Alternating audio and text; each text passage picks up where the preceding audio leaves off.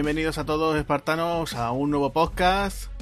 Eh, soy Agustín Lara y me acompaña como siempre pues eh, Javi Hernández. Hola Javi, ¿qué tal? Hola, muy buenas, ¿qué tal? Aquí deseando coger la tabla de sur y irnos a la playa, ¿no? Eso es, aquí ya nos hemos puesto el bronceador, ¿no? Pues tú has puesto el bronceador, ¿no? ¿Has cogido el, traje de neopreno o llevas las bermudas? Eh, pues mira, la verdad que no tengo traje de neopreno y tabla de sur, pues tengo la de Mickey Mouse de mi niña. Si sirve, pues mira, podemos hacer algo. Sí, yo creo que sí, que va a servir. Yo voy a utilizar aquí la, tabla de planchar. Está muy bien, sí, sí, sí. Y nada, pues ya la gente se estará preguntando de qué película estamos hablando, ¿no? En esta ocasión, pues se trata de Le llaman Body, ¿no? Exactamente, Le llaman Body, la versión del 2015, que es la que vamos a hablar todo el tiempo. Eh, ¿No? Eh, sí, ¿no? Espérate, la del 2015, tú dices. Pero no me habías dicho que era la llaman Body Remake. Ah, no, hombre, no, no, no, vamos a hablar de. La, llaman Body, pero la, de, la del 91, ¿no? Me he preparado la nueva. No me digas, hombre, tío, que llevamos ya dos semanas, incluso lo, hemos anunciado por, por Twitter. además, los, espartanos ya nos lo estaban diciendo. Y yo, qué bien, tío, esta película. La omitimos. ostras, tío, pues, va a estar complicado, va a estar complicado, ¿no? La omitimos. Sí, ¿no? Creo que sí, que lo vamos a tener que omitir, ¿no? Venga, vamos a omitirle y vamos a empezar con, con, la buena. Venga, sí, hombre, que esto ha sido una, una pequeña broma que hemos hecho y, y sí, hoy vamos a hablar de Le llaman Body de Catherine Bigelow.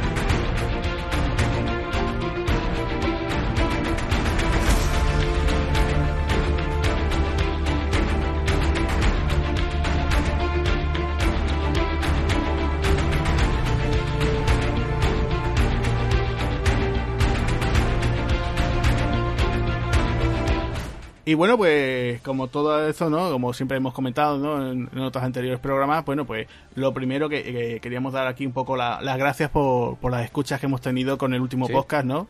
Que la verdad que con el Club de la Lucha, pues la cosa ha ido muy bien. Y yo, pues personalmente, eh, la verdad que estoy bastante contento y agradecido, hombre, por, por todo el apoyo que hemos tenido, ¿no? Yo no sé si eh, tú quieres comentar algo, Javi, sobre el tema.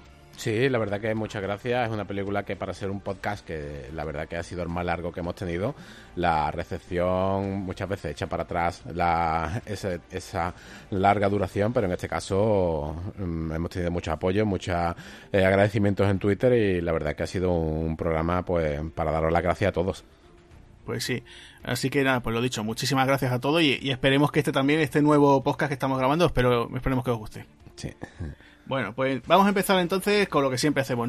Eh, nosotros, cuando, ¿cuándo viste tú, tú te acuerdas cuando viste por primera vez esta, esta película? Sí, eh, la película es del año 91, si no me equivoco. Eh, por esa fecha no la vi, pero siempre con, los amigos, siempre he tenido pues amigos que han sido más o menos pues de, mi edad y en esa edad tendré yo unos 13 años, pero la vi posteriormente, eh, ni siquiera la vi alquilada, la vi en un VHS grabada de la tele de, directamente de, además creo que era Telecinco, la primera cadena que, que la echó y durante gran parte de los 90 no pararon de, de repetirla, ¿eh?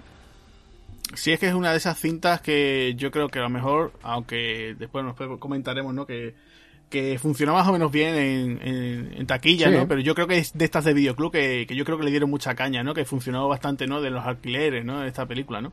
Sí, la verdad que, bueno, como siempre en esa época, lo que, lo que antiguamente en cine más o menos se salvaba, luego en los alquileres del boca a boca ya hacía una película grande. ¿Tú consideras esta película eh, de un culto?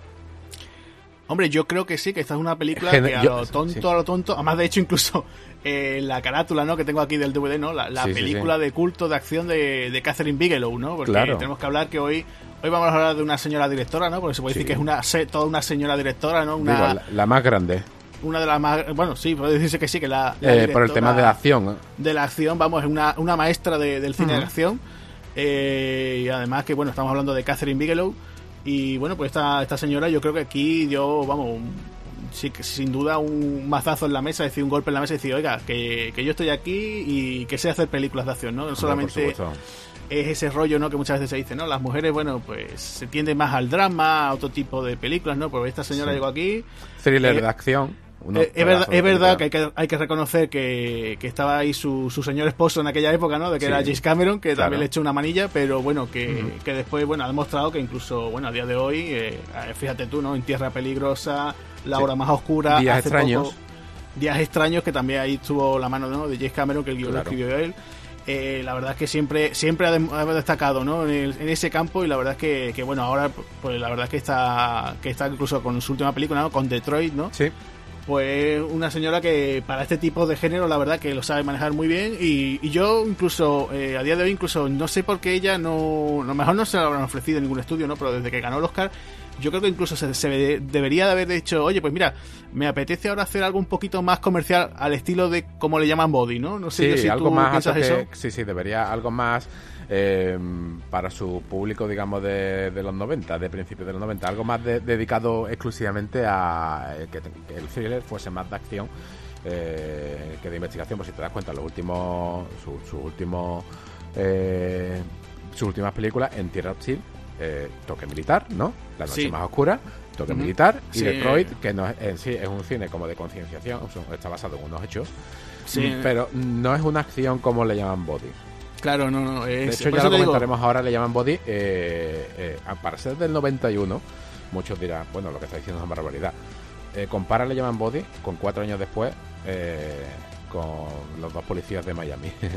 Ah, con, dos policías de Miami. ¿Te imaginas? o sea, que ves escenas, ves esas cámaras, esas persecuciones, le falta a Ken andar con el pecho al aire persiguiendo a los, sí, sí, sí, sí, de verdad, cierto. De fondo de, Michael Bay. Es como casi precursora del cine actual de acción es esta película se puede decir, bueno, siempre hablamos, ¿no? De que cuando empieza una década nueva, ¿no? siempre hay un poquito, ¿no? De, por ejemplo, aquí hay cosas todavía de los 80, ¿no? Hay ciertas cosas, pero se veía, por ejemplo, incluso esa fotografía, hay momentos así muy, fotografía muy azul, la música incluso ya está diciendo, incluso Maraysan, que está haciendo la, banda sonora, eh, ya como diciendo, oye, que ya no es el sonido a lo mejor incluso tipo más, por decirte un ejemplo, ¿no? Más tipo Michael Kamen de los 80, sino que ya tirando más a los 90. Claro que Las canciones, o sea, se escucha mucho rock, aquí hay mucha, mucho rock pero estamos ya incluso, o sea, por las pintas que van esta gente, ¿no? Los protagonistas son Brown Surfero, ese rollo ya incluso se, se masca un poquito en el ambiente, yo por lo menos me di cuenta ya de ese rollo de que ya está llegando algo, ¿no? Como que el grunge estaba ya a la vuelta de la esquina, ¿no? Digo, duró muy poco, sí. digamos que la, la película eh, emerge cuando estaba eh, lo que te has dicho, el grunge, cuando el rock estaba casi metiendo los últimos coletazos antes de pasar a, la música esta que tenemos eh, más comercial. Y la verdad que la cuando, cuando te he preguntado al principio que si considerabas que era una película de culto, yo considero que esto es una película de culto, entre comillas. considero que es una película de culto generacional. Es para la generación de los que aman los 90 más que nada. Porque el surf, siempre, aunque siempre está de moda, pero aquí te lo venden como una tribu, te lo venden como que ellos hablan de una forma específica, te lo venden en cierto aspecto eh, como un ritual. Y eso es, es, eh, si, si tenemos una imagen de los 80, tenemos un neón. Y si tenemos una imagen de los 90, tenemos eh, le llaman body. Tenemos esta, esta estética que, intenta vender la, la película. Eh, ¿Tú cómo, eh, qué opinas de, de ese gran dueto protagonista? ¿Qué tienes que decir de, de este señor que, que, interpreta como un tacón, vamos a darlo claro, eh, Reeves. Pero mm, desde, esta, desde este programa damos un, un, saludo a estos actores que tienen una cara de tacón, pero que se meten en la película en sí, eso se lo comen. Pues, hombre, de Keanu Reeves, mira, lo que hay que decir que, por ejemplo, que esta era su primera película de acción. Sí. Que es que, bueno, después ya comentaré quién tenían pensado para el personaje sí, sí, me interesa, de, de, me, interesa muchísimo. Pero, pero oye, que la verdad que se ve, se, comporta. se comporta, se porta más o menos bien. es verdad que a lo mejor él estaba bien porque tenía 26 años cuando hizo esta película, o sea, es un crío eh, ya había hecho previamente otro tipo de trabajo. Yo, por ejemplo, en esa época tiene, por ejemplo, la de las aventuras de Billy Ted, ¿no? Que está ahí.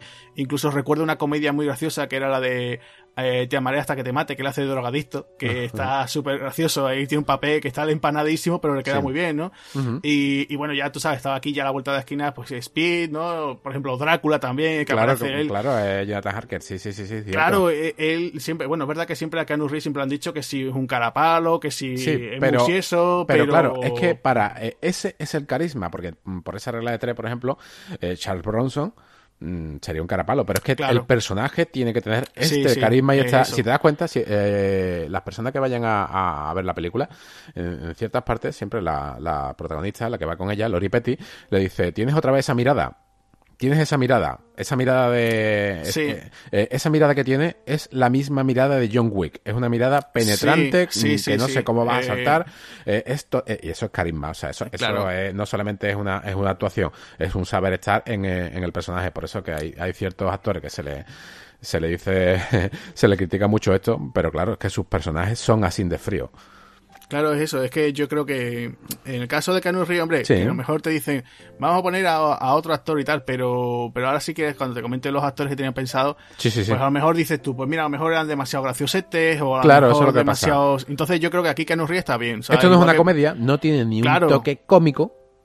Es que es eso, es que también te encuentras con el caso de que eh, te encuentras, por ejemplo, eso, que es una pareja típica, ¿no? Porque yo te dice, por un lado, tenemos aquí a, Keanu Reeves y después, por otro lado, al tristemente, desaparecido Patrick Swayze, ¿no? Que, que además, eh, fíjate que antes lo estábamos mencionando, ¿no? Tú ves la carátula de la película y dices tú, joder, pero ese es el prota de Ghost, ¿no? Es el prota de Dirty Dancing, es que no parece él, ¿no? Yo es que incluso ya te digo, eh, te lo comentaba antes fuera de micro, ¿no? Eh, mi novia vio ayer la película por primera vez y decía, ay, pero ese es Patrick Swayze. O sea, es que no lo reconocía, o sea, con ese, con ese look que tiene aquí de surfista, ¿no? Eh, con esa melena, con esa no lo reconocía, no lo tenía asociado al, al protagonista de, de estas de Dirty Dancing. Claro, muy luz de los, muy luz de, de, los 90, ¿no? Ese pelo tipo Martin Riggs, ¿no? Eh, bueno, más un rollo así melenilla. Sí, más cruz, más, más, más, playero. Claro, claro, eso. Eh, no el típico, por ejemplo, que tú dices, no el típico peinado este de mullet que llevaba Mel Gibson en la de Arma Letal, ¿no? Pero bueno, sorprendía, ¿no? Sorprendía un poco eh, eh, ver esa pareja, ¿no? Porque después incluso, mira, si lo piensas bien, si nos ponemos ya después más adelante, eh, fíjate tú que hay incluso componentes de, de body movie en esta película, porque cuando está eh, Keanu Reeves investigando con su compañero, que lo interpreta Gary Bassi, que mucha gente dirá, ¿quién es este señor? Y es el villano de Arma Letal 1, ¿no? El señor Joshua. Sí. Eh, el rubio de la... El rubio. Claro, el rubio, el conejito blanco, ¿no? Como decía. Sí, exactamente. Eh, te encuentras con que mm, eh, aquí, tanto cuando las escenas de Keanu Reeves con Gary Bassi, eh, te dan sensación un poquito de body movie, ¿no? O sea, si incluso dices, joder, si hubiera habido una secuela, se encuentran estos dos, y dices tú, oye, pues yo me creo que estos dos me encuentro, o sea, tenemos al, al policía veterano pasado de vuelta, que en este caso sería Gary, y después el típico empolloncito que se sabe todo el manual, que sería el personaje de Keanu Reeves. O sea, hay momentos de body movie, ¿no? Y, y funciona, yo, y además funciona, ¿no? Me gusta, me gusta ese personaje de, de Angelo Papas, ¿no? Que, que el tío es ese nombre, sí, sí, sí. Le podrían haber puesto otro nombre, eh, a lo mejor en Estados Unidos suena bien, pero aquí suena papas. papas, que ah. papas compraba, papas papa, frita con, con, con, con, con, ración gaucha, ¿no? Un poquito. sí, sí, sí, sí, sí, sí, porque... la, la verdad es que sí. No está en la película eh, el, personaje de, este señor de Gary Bassi. Eh, es difícil para los que somos amantes del cine de los 90, es difícil verlo de, bueno, ¿eh? De bueno, sí, sí. Mira, tiene, estuve pensando, digo, a ver qué otras películas él tenía donde sería el protagonista o el bueno. Y hombre, él es verdad que también tiene algunos que otros títulos así de serie B, ¿no? Eh, que, que, sale como protagonista. Pero, pero por ejemplo, me creo recordar que en la tapadera la de Tom Cruise, él aparece también y hace un detective y incluso lo ayuda a Tom Cruise. Entonces, ya te digo, aquí el que lo vea, ¿no? Dices, tú siempre tienes esa imagen, ya te digo, de alerta máxima, de las de Armaleta, siempre, de, siendo siempre el de villano, ¿no? Incluso, mira, fíjate, en la secuela de Depredador también le aparece. Claro, sale, es uno de los, de los que persiguen al Predator. Claro, claro, es de eso. Una escena bastante fuerte. Pues fíjate que no siempre lo tenemos asociado, que es el malo, el malo siempre de la película, y aquí la verdad que, que, incluso te cae bien, a mí me cae bien el cae bien de Papas. Y, tiene su, tiene su carisma para ser un, un toca pelotas, porque le gusta tocar no solamente a, a Keanu sino a su propio jefe, que ya lo hablaremos, que es otro actor, eh, John C. McKinley, que todo el mundo lo, puede conocer por la serie Scraps. por ese... el, Dr. Cox. el Dr. Cox, que también tocaba aquí sí, sí, también, la fibra al protagonista de esta serie Crack, el que no la haya visto, pues desde aquí se la eh, recomendamos. se la recomendamos, sí, sí, sí. Ah. Es muy divertida, es una comedia cortita, 20 minutitos, súper divertida, con unos repartos muy, muy graciosos y aquí pues nos encontramos con este hombre y que aquí interpreta, eh, McKinley interpreta pues el jefe, ¿no? El jefe de FBI, que además la secuencia, no sé si te fijaste, cuando llega Canus Reeves, eh, a la oficina del FBI ahí en Los Ángeles, sí el plano secuencia que tiene, o sea, va detrás, o sea, la cámara sigue a Keanu Reeves, va, va al jefe, va al jefe, va presentándole, además, no sé si te fijaste ese detalle, ¿no? Muy de los 90, eh, desayunas bien, eh, Utah, porque además aquí Keanu Reeves tiene un nombre muy bueno, ¿no? Johnny Utah, no, no es. Utah, exactamente. No, como dice uno, ¿no? Eh, me han dicho un tal Johnny Unitas, ¿no? no, no, Utah, es Johnny Utah. Llega y le dice, Utah, ¿tú desayunas bien? Dice el otro, siempre, dice nada de alcohol, nada de tabaco, nada de azúcar, o sea, sorprende, dice nada de azúcar, y empiezan a dar un paseo por toda la oficina, empieza a decir, mira, nos dedicamos a esto, tal, no sé qué. Y hay un momento que se para, se para eh, a Keanu Reeves y le dice, señor, me encantan estos, ¿no? Y le enseña un pastelito ahí de algo, no sé qué es. y, y, el otro dice, ¿tú qué pasa? ¿Eres un listillo o qué? ¿No? dice, y el otro se queda diciendo, ah, ¿qué me estás contando, no? Si te digo la verdad, el, esta película eh, ha sido eh, de estos títulos, que eh, no sé por qué, mm, bueno, no sé por qué, mm, se doblan y se redoblan. En este caso, el redoblaje de esta película lo hace eh, que estés viendo la misma, son la misma escena, pero lo hace una película distinta en muchos aspectos. Aquí es lo que tú has dicho de que no, no bebas, no, no, se bebe, no, no, no se come grasa, ¿no? Eh, en este caso, en, el, en, el, redoblaje, dice eh, Keanu Reeves. Mm, señor, eh, al filete, al pollo le quito el pellejo, ¿no? Sí, sí, sí, me lo como hasta sin piel, Me lo como hasta sin piel, exactamente. Pero es que en el doblaje original, él dice, me como las uvas, peladas. Y claro, aquí, eh, pero es que no solamente pasa aquí, pasa a lo largo de toda la película, que ahora iremos comentando las escenas, eh, como en la versión antigua mm, expresa una cosa y en la nueva, en vez de redoblarla exactamente igual, expresa otra cosa que tú dices, bueno, mm, ¿y esto a qué viene, no? Pues en este caso es, un redoblaje que muchos lo critican. Para mi punto de vista, el, el redoblaje gana, pero excepto por el mm, protagonista, que en este caso a Keanu Reeves le ponen la, voz de Johnny Depp. Eso es el error absoluto del redoblaje. Y el doblaje clásico tiene una ventaja que a los, digamos, a los, antagonistas, ¿no? Ese, ese, quinteto, ese cuarteto de, surferos que van cometiendo fechorías, sí que les ponen unas voces mucho más duras. unas voces mucho más de, no joven de, de 20 30, mm. sino mucho más maduras. ¿Qué opinas tú de, Patrick Swayze? Como héroe de, acción. Mira, Patrick Swayze, yo lo que pasa que es eso, también te lo estaba comentando antes fuera del micro, ¿no? Patrick Swayze lo que pasa es eso, se, se, tiende siempre a eso, ¿no? A recordarlo, pues por eso, pues por Ghost, sí. por, Ghost, que por cierto acaba de hacer ahora... Es verdad, la gente, los amigos de Nakatomi... un podcast de Ghost, que por cierto es una película que me encanta, ha sido un podcast, un saludo para, para ellos, Sí, pues, pues la verdad es que eh, siempre se tiene esa imagen. Incluso, mira, alguno te dirá, pues mira, eh, yo incluso de Patrick Swayze me acuerdo, por ejemplo, de Profesión Duro, ¿no? Bastante, me acuerdo muchísimo de esa película. Esa película, yo creo que dentro de las de acción, siempre la gente se acuerda, ¿no? Engaña, eh, la película engaña, parece que va de una cosa y al final rompe con una acción brutal. Pues después te encuentras también, eh, pues mira, incluso ya en los 90 recuerdo aquella que hizo con Wesley Snipes y Joe Leguizamo, la de que, hacían de Fu, gracias por todo. Eh, sí, la de Fu, gracias por todo, que fue un taquillazo, fue una rareza, porque sí, claro, te encontraba... y a mitad del 90. Sí, por los 97, 98. Y te encontrabas eso, ¿no? A, tres tiarrones metidos ahí a Drag Queen, ¿no? Y además eso, Wesley Snipes allí, que ya casi creo que había hecho Blade, ¿no? Con lo cual, bueno pues siempre, siempre ha estado, nunca, nunca terminó, ¿no? Porque eh, fíjate tú, por ejemplo, eh, en los 80 estuvo a punto de protagonizar Tango y Cash, lo que pasa que por lo visto Stallone no, no le cayó bien o no sé, hubo un entendimiento. lo fue, fue sustituido por Carl Russell. Entonces, él nunca llega a terminar a romper con una película y decir, bueno, pues. Soy tal. Claro, nunca termina.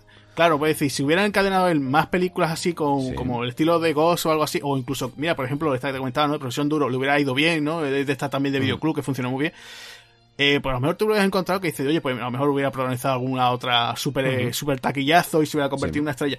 Pero yo nunca tengo esa, esa imagen de él de, de, actor de, de, acción, ¿no? Eh, fíjate tú que el último trabajo que él hace, que es en televisión, que es la serie esa de la bestia, no sé si te acuerdas.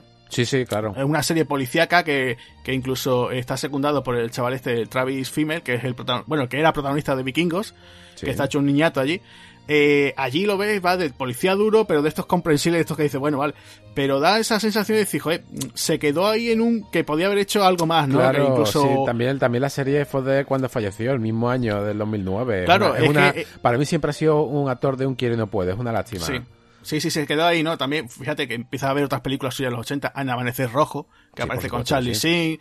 eh, tiene muchas así de estas de papelitos secundarios. Con su propia ley, es un, bueno, es una película de investigación. Claro, de un policía... con su propia ley es aquella que sale incluso Liam Neeson, ¿no? Sí, que sí, Liam Neeson de gente.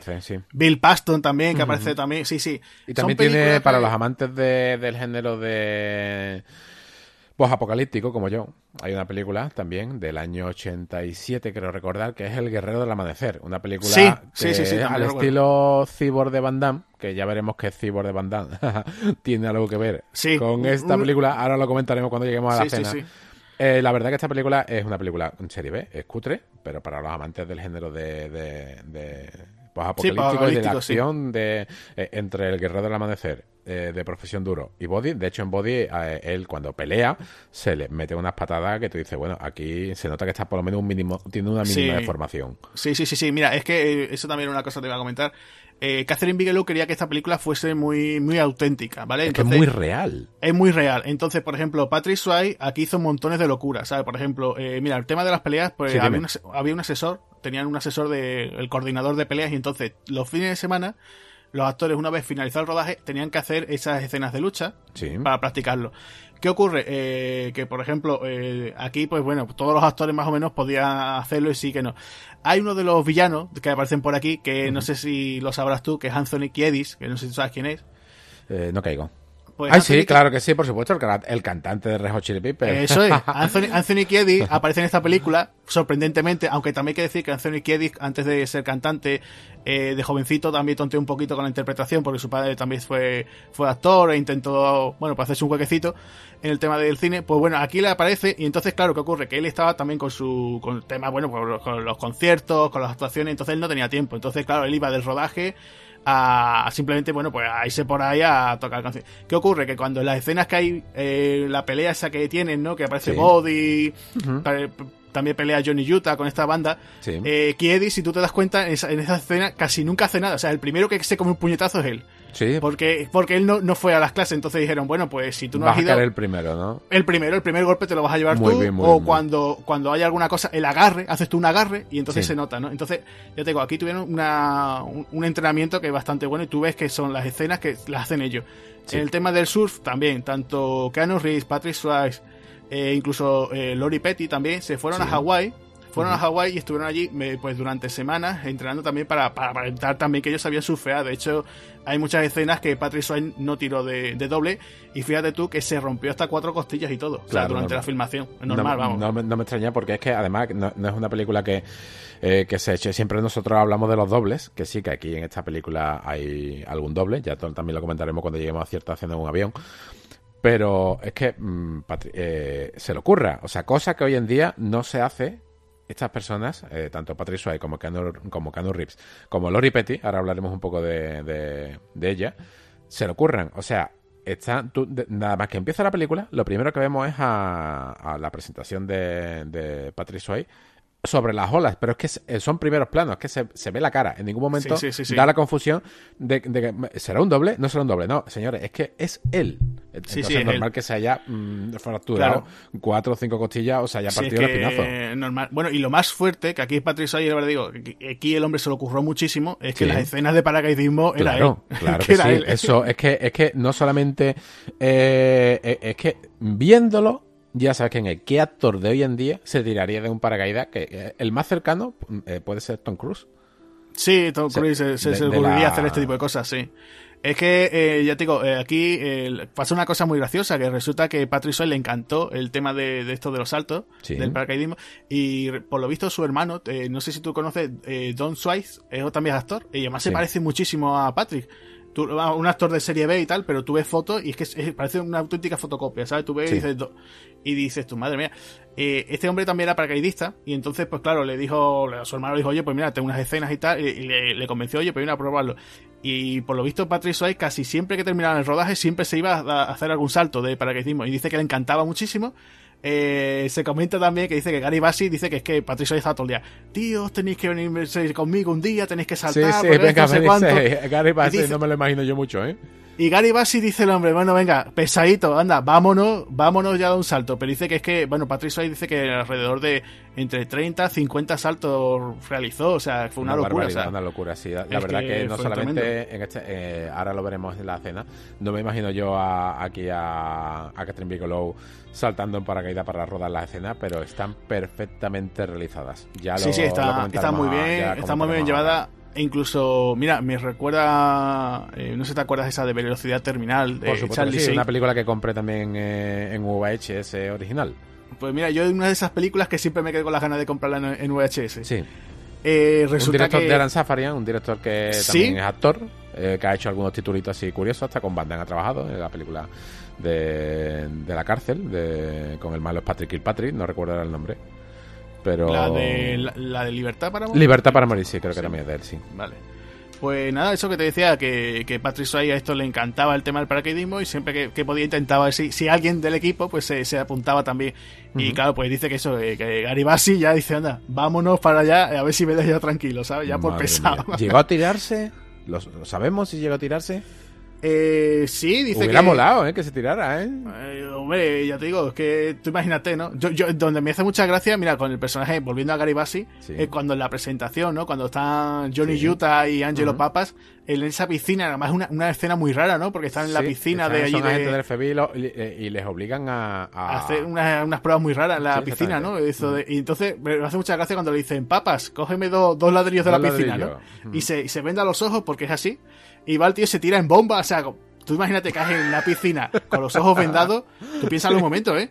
O sea, como se tira el tío además en plan a bomba y ¡wow! Claro, claro, claro. Dice, estás totalmente desorientado y este tío ah, se pone a buscar ladrillos ahí dentro de la piscina. bueno, vale. Genial. No sé si, yo cuando, yo digo, la película la he visto un par de veces esta semana para prepararme el programa. Sí, claro, claro. Y, claro, siempre me quedo con la cosa. Digo, mm, ¿cortó la escena Catherine Bigelow ahí? ¿O tenía pensado mejor? Dice, bueno, pues ahora el tío saca 27 ladrillos de ahí, ¿no? Y mejor dice, sí, hubiera, hecho, hubiera hecho de luego. O sea, yo me imagino, digo, tal, tal, la forma, o sea, la forma como se tira, digo yo, fu. Yo creo que, se tira como pasando, porque también es un poco quejica. Eh, eh, eh sí. es como no le gusta el sistema este nuevo de, del FBI. Está hecho a corte clásico, eh, él mismo lo está diciendo. Sí, sí, sí, él es muy, un perro viejo. Pero además, fíjate tú que en esta película también se ven cosas nuevas, ¿no? Que no se habían visto a lo mejor. Se utilizan, por ejemplo, el tema del análisis del sudor. Sí. Eh, ellos van, por ejemplo, investigando por la playa, se van haciendo, por ejemplo, con pelos de los chavales por ahí que van en la playa. De una forma graciosa. Ah. Claro, se ve incluso cosas que a lo mejor en películas anteriores no se habían visto, ¿no? O eran detalles que a lo mejor se pasaba un poco, ¿no? Tú acuérdate de esas películas antiguas o series de televisión policíaca siempre decían, bueno, eh, ha pasado tal cosa, bueno, eso que los chicos del laboratorio se encarguen, ¿no? Y ya te olvidas por completo. Que, sí, aquí empieza a hacer un poco lo que en posteriores años estamos viendo y estamos muy acostumbrados gracias a series como CSI. Claro. La, labor de investigación. Claro, eso es la eh, cosa. ¿Qué opinas ahora para ya para empezar mm, terminar la parte esta que siempre dedicamos a, a los actores? A la actriz, a, la, a esa eh, Lori Petty. Lori Petty, pues mira, es una de esas chicas es que eh, conforme iba viendo la película, digo, me recuerda a tal actriz, me la veo de otra forma, me recuerda a tal otra. No sé, es que de esas chicas que a lo mejor eh, no llegan a triunfar porque recordaban siempre a otra actriz, ¿no? Yo, por ejemplo, ella, por ejemplo, aparece en, Cadillac Man, que no sé si tú la has visto. claro, que, claro. Que es una comedia con, con Tim Robbins y Robin Williams, eh, que ella hace como de novia de una de las novias que tiene Robin Williams por ahí. Del mismo año, me parece que es, del 90-91. Sí, más o menos por esa época. Después, incluso años después, hizo una película que era una estación de un cómic que se llama Tanger. No sé si tú lo has visto. Tanger. Tanger. Claro, y entonces. es Tanger. Claro, entonces, claro, eh, Lori Petty yo siempre la tengo asociada a estos tres títulos, ¿sabes? Entonces esas chicas que yo incluso, mira, la estaba viendo aquí y me recordaba a, un poquito a Virginia Manson, no sé si te acuerdas de ella. Un poquito así, después la ves con el pelito corto, morena, esos ojos, tiene unos ojos azules muy, bonitos, ¿no? Y, me recordó un poco a Courtney Cox, ¿no? La prota ah, de Claro, por supuesto. Y yo digo, esta chica es que me parece que es que nunca llegó a tener eh, cierto peso en, Hollywood, ¿no? Porque nunca... Liberar a Willy puede ser su casi gran... que se le pueda recordar. Es que no, no, no... También es cierto que la... la eh, ella es de, una edad, ¿no? cuando rodó esta película tenía 30 años. Y, y, el cine que empezó a hacerse a partir de los 90, el papel femenino era distinto. Claro, no, y, aún así el personaje suyo, el de Tyler, que además tiene un nombre de tío, ¿no? Tyler, ¿no? Tyler, sí, sí. Eh, es un poco atípico, ¿no? Porque podemos decir que ella incluso, bueno, digamos que medio guiño guiño le salva la vida al principio a Johnny Utah, le enseña a surfear, le, introduce en el mundillo surfista, mm. que no es, digamos, la típica chica florero, ¿no? Que, aunque no, después, no, ¿verdad? No, para nada, para nada. Es verdad que es cierto que sí, bueno, que hay una parte, bueno, que Utah tiene que ir al rescate de ella, ¿no? Pero, pero no de esas chicas que dices tú, ¡ay, qué guapa! Hay que no, sé cuánto. No, no, no, no. No es eh, lo que se vende, lo que se vendía en los 80 como una chica maniquí. No, no, no, no, es que yo esta chica... Le hubiera faltado, para mi gusto, y más siendo una mujer la, la directora, eh, Catherine Bigelow, yo a esta, a esta chica, a Lori Petty, le hubiera puesto eh, personalmente más, o sea, por lo menos un poquito más una parte de acción. Lo hubiera metido en escena de acción eh, o como corriendo, aunque, aunque el resultado de la película hubiese sido el mismo. Y ya la, película dura bastante, eh, por dura sus dos horas. Sí, hombre, eh, a lo mejor algún momento, ¿no? Sí, sí, algo de acción, sí. A ella, es que, date cuenta de la forma física que tiene esta mujer cuando coge la tabla. Sí, sí, sí, sí, no, ella se encuentra. Esta mujer tiene unos hombros que te metes. Sí, sí, sí, sí, sí. y es que te deja ahí. O sea, le podía haber dado un poco más de, de, guerra. Sí, por ejemplo. quedado bastante bien en la parte a lo mejor final, el tramo final, que a lo mejor ella, por, por, ejemplo, con el tipo este, con Rossi, que ahora después diré también que es el actor, hubiera habido algún tipo de enfrentamiento o algo, ¿no? Pero sí, podría haber sido, ¿no? Eh, se podría haber dado. Yo te digo que es una chica que yo no sé ya si fue por, porque le pilló, por lo que tú dices, por el tema de edad, o porque a lo mejor no supo escoger bien, pero se quedó ahí, ¿no? Y siempre tenemos, pues, Lori Petty, pues los personajes que tú, que, que, hemos comentado, ¿no? Yo, por ejemplo, mira, eh, te quería comentar también por el tema de, de actores, que aparte de todos estos que hemos mencionado, ¿no? O sea, eh, teníamos por ahí más gente que salen por ahí que, además te dices tú, bueno, y esta gente son no son superestrellas, pero dices tú, son caras conocidas, ¿no? Por ejemplo, hay un cameo. Eh, no sé si te acuerdas que está por ahí eh, Tom Sizemore. Por supuesto. que, aparece. ¿Qué hace aquí este señor? Tom Sizemore era un actor que en los 90 eh, pegó muy fuerte, empezó... Aparece, por ejemplo, bueno, para, en los 80, ¿en qué película mítica de cárcel aparece? Pues en Encerrado. No sé si te acuerdas que era. Que, es Dallas, ¿no? Es Dallas, nada menos. Sí, sí, aquel que, como el que conseguía cosas para, para el personaje de Sylvester Stallone. Ya después de los 90, pues mira, por ejemplo, aparece la ropa No sé si te acuerdas que tenía. De hecho, es del mismo año que esta película y el cambio físico radical. Este hombre estaba hecho un palo. Eh, empezó a dejarse. No sé si tuvo problemas con alcohol. Lo que sí es cierto que, que eh, a mitad de, la década pasada, cuando se puso de moda lo que era YouTube y ciertas páginas así, no sé si tú lo recordarás, eh, estuvo metido en unos escándalos sexuales en unos vídeos. Yo he visto el vídeo, no, no, es explícito, pero sí se ve ahí tonteando como si fuese en una en una en un motel antiguo de carretera, todo lleno de, Sí, sí, sí, algo. Chicas, y era un poco extraño, no sabíamos si era fake, no sabíamos si era, eh, era real, pero eh, lo que sí es cierto que este señor, mira que es bueno, ¿eh? Sí, era buen actor, lo que pasa es que se ha echado a perder. Se ha echado, a, perder. Se ha echado a perder. Este, mira, eh, pues por ejemplo, como decías, aparece en Mamá más ropa y cuando pega, digamos, su, su gran estallido fue con el salvar al soldado Ryan. Por supuesto que sí. Allí interpreta al sargento. De, de, a bordo de... Claro, es el sargento que yo cariñosamente en mi grupo decíamos, se parece al sargento, decíamos sargento gordillo. Entonces, ah. cada vez que lo veíamos, siempre, mira, el sargento gordillo, ¿no? Entonces, ¿qué más películas bélicas aparece? Pues, por ejemplo, aparece en Pearl Harbor, que es el mecánico que llena sí. para, para Joe Harner, ¿no? Que tenía preparado y para Ben Affleck. También aparece en Black Hawk Derribado. Eh, creo que incluso llega a aparecer la delgada línea roja también. No estoy seguro en esa. Bueno, en la delgada línea roja ha aparecido en verdad tanta gente que luego en el montaje final no se ha. Sí, que después se quedaron, sí. Que no, me extraña que, estuviese ahí. Fue un actor que ya te digo que, a finales de los 90, pues eso, como, como decía, fue muy bien, eh, le fue muy bien, o sea, muchas mm, grandes producciones, pero ¿qué ocurre? Ese escándalo sexual que resulta que me parece que él, por lo que tengo entendido, él era el novio de una de las mayores madame de Hollywood, que era Heidi mm, Fleiss. Heidi Fleiss era una, una tía que, que, bueno, que se convirtió en una madame, empezó a organizar, bueno, eso para comentarlo en, en podcast aparte. Entonces, tanto, bueno, pues Tom Sizemore pues se fue, dejamos llevar por la, por la mala vida. y entonces, pues ya terminó, fíjate, yo recuerdo una película que tiene con Steven Seagal, que es una de estas que va desactivando bombas. Eh, sí. Y entonces, pues, pues nada, eso, te encuentras con el caso de que de que nada, que se le fue echado a perder, ¿no? Es una pena, ¿no? Este actor, hombre, que se podría, se podría haber sido otra cosa, ¿no? Y se quedó ahí, ¿no? Eh, entonces, pues bueno, pues también tenemos, aparte de este, de Tom Sizemore, que aparece ahí como una especie como agente encubierto de la DEA, pues teníamos, por ejemplo, eh, mencionado también a, este hombre, a John McKinney, y también aparece un actor también muy de televisión, que no sé si tú te acordarás, que es James LeGros, que no sé si tú te acuerdas de ese hombre. Eh, no caigo ahora mismo. Pues mira, eh, James LeGros aparece incluso, te voy a comentar, eh, aparece incluso en el remake, que hace como el guiñito, ¿no? Es uno de los del equipo de, de, Body. O sea, Body lleva tres más, ¿no? A tres.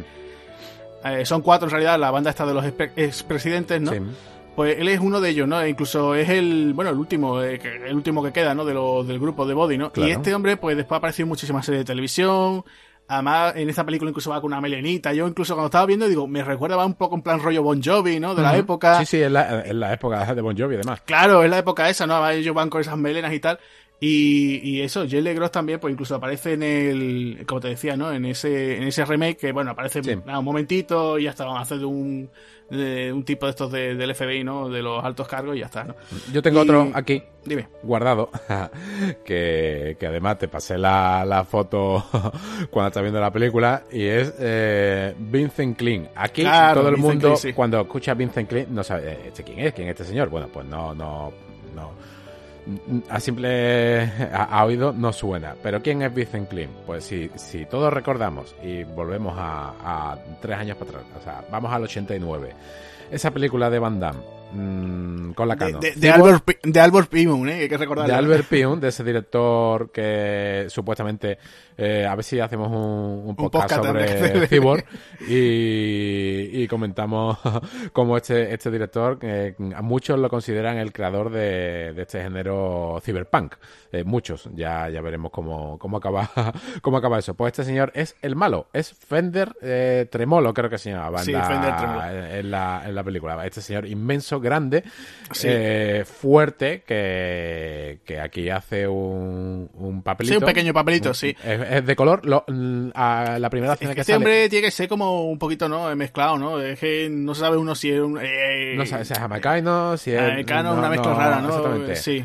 Sí, sí, sí, un poco raro. Mm, claro, él, él es el. Eh, este señor es surfista también.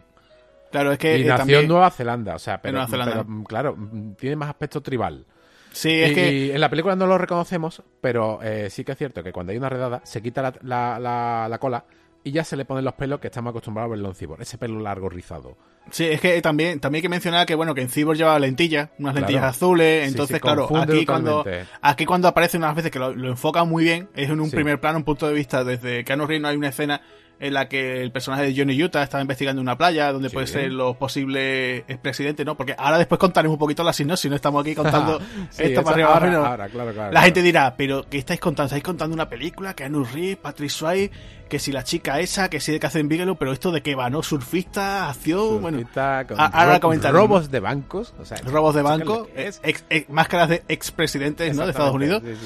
Entonces, bueno, pues eh, Vincent Klein pues aparece y como lo, enfoca Catherine Bigelow, claro, te sorprende porque además tú también, a mí me pasa igual, ¿no? Cuando lo veo, digo, anda, pero si este es el malo de Cyborg. Pero claro, al principio te lo enfocan de una forma que el tío no aparece con esas lentillas y te queda, ¿es o no es? ¿No? Se parece muchísimo, ¿no?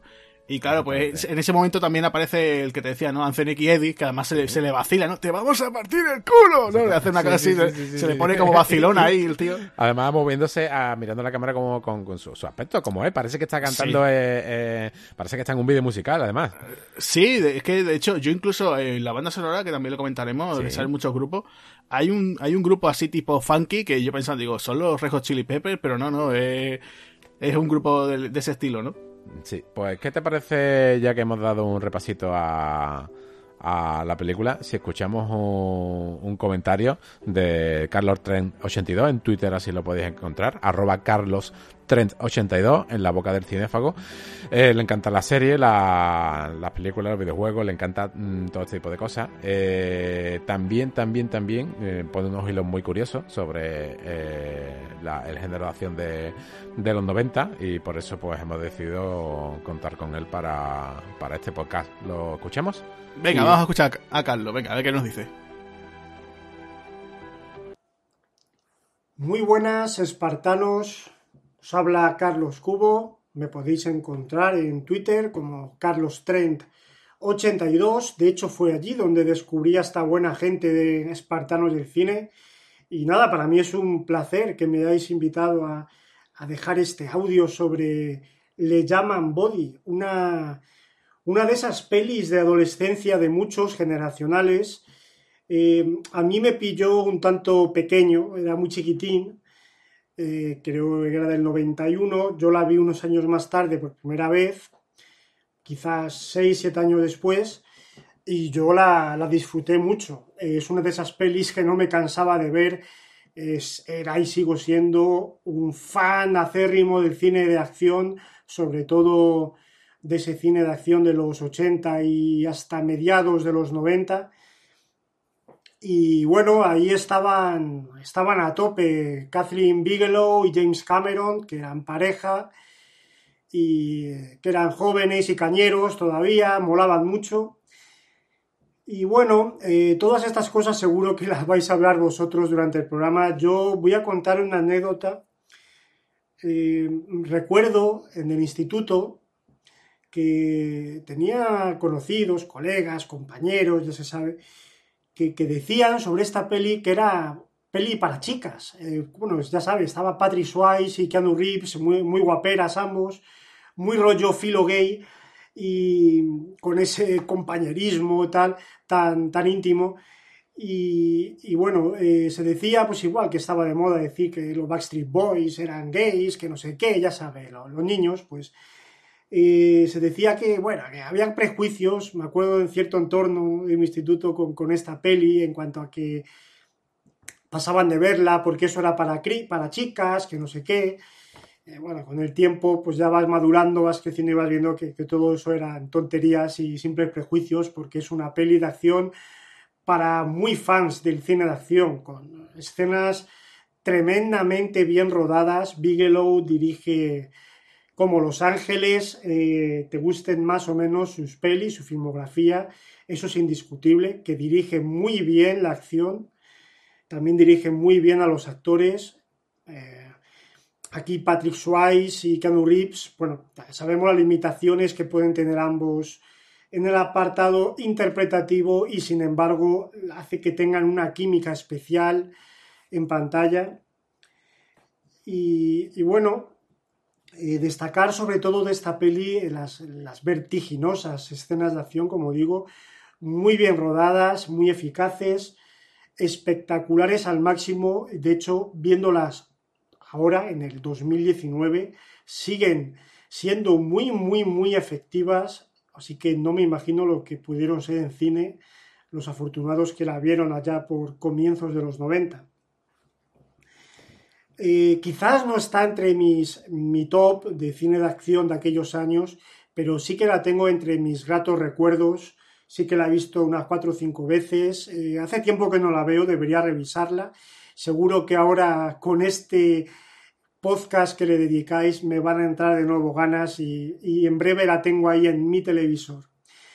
Lo dicho amigos de Espartanos, eh, un placer, espero pasar por aquí más veces y nos seguimos escuchando y ahí dialogando por Twitter.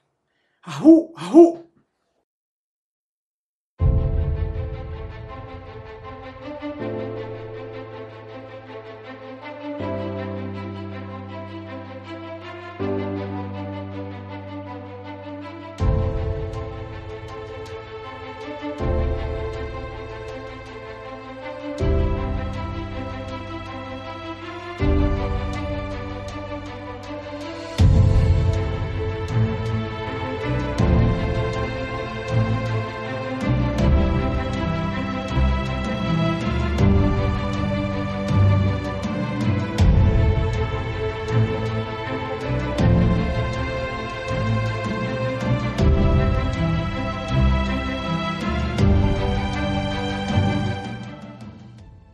Pues muchas gracias, Carlos, por tu comentario. Y la verdad que, es cierto lo que dice. Esta película, eh, vamos, bueno, vamos a, partir de la base de que aquí nosotros no estamos para juzgar lo que es la, sexualidad de nadie. Pero volviendo a la época de los 90, sí es cierto que, que, esta película eh, era la así tal parece parece que tenían miedo a decir pues me gusta Top Gun no pues me gusta eh, le llaman Body porque parecía que era una película de tías, ¿no? Eso, eso es una cosa de la época. Es una sí, y porque también no la subieron, o sea, la forma de cómo la vendieron, ¿eh? Porque fíjate tú que esta película, no lo hemos dicho, se llama en inglés Point Break. ¿no? claro, por supuesto. Esta película eh, sería como, pues, punto de límite, punto de quiebra, ¿no? O sea, tú imagínate, ¿no? La forma, o sea, por ejemplo, mira, te digo, tengo por aquí en Argentina se llama punto límite, en, Chile se llama punto de quiebra, o sea, más o menos hay una traducción. Fíjate tú que lo gracioso que en Japón se llamó Hair Blue, o sea, corazón azul.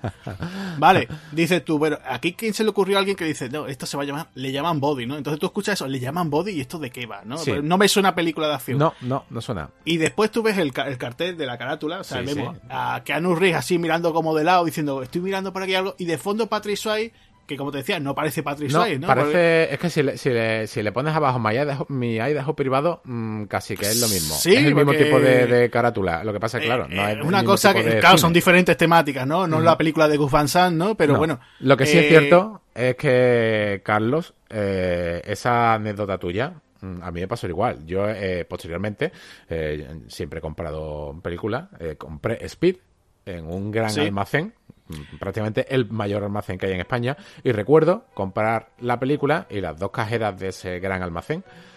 Es decir, qué guapo es. Y una decirle a la otra, mm, yo creo que es homosexual. O sea, eh, estaban hablando sobre. No sobre Patrick Swayze, porque Patrick Swayze ya había hecho Dirty Dancing, entonces ya era un macho. No, estaban hablando sobre Keanu Reeves. Entonces yo me quedé un poco. Mm, bueno, ¿y a mí qué? ¿No? O sea, señores. Eh, la sexualidad de cada uno. Yo, voy a ver la película. la, vida de cada uno, lo que haga cada uno en su cama, a nosotros, ni a ti, ni a mí, ni a nadie le debe claro. Que haga cada uno lo que quiera con, con su pero, vida. pero es lo que también comenta Carlos. en la época. esa época. Claro, en, la, época, En la época. Entonces, claro, te quedas un poco así como diciendo. Y además, te digo, es que eh, si no ves el cartel, o sea, si tú uno ve abajo donde aparece el cartel del póster de la película, donde aparecen los expresidentes, tú piensas y dices tú, bueno, pues puede ser ese tipo de película. Si lo hubieran puesto, a lo mejor, lo típico, la típica explosión de fondo, un cochazo, tú dirías, eh, eh, el típico negro y naranja, de que empezó claro, eh, casi con la jungla 3 a, todas las carátulas de acción a llevar negro y naranja. Claro, ese tipo de cosas, pues sí, te llamaría la atención. No, por ejemplo, ahora que has dicho Dirty Dancing, que estamos hablando mucho de ella. hay un detalle que es muy gracioso. No sé si te fijas cuando al principio la primera tabla de surf que se compra Keanu Reeves, Sí. Ahora se compra una tabla monstruosa, eh, ¿no? sí, un chavalito le vende una tabla muy cutre, una tabla sí. cutre, sí. Sí, sí, sí, que además le dice al chaval, dice, ah, está muy bien que los señores de, tu edad se pongan a practicarlo. Con 25, madre mía. Y le dice él, pero si tengo 25 que me estás vacilando, ¿no? y, le dice, no, dice, no, pues dice, no, está bien, eso está bien, está bien, seguro que aprende, seguro que aprende. Pues fíjate tú que ese chaval, ese, ese chavalín, resulta que ese chaval después de mayo se hizo surfista y murió, murió muy joven, murió como, sí, sí, sí, es una de las cosas.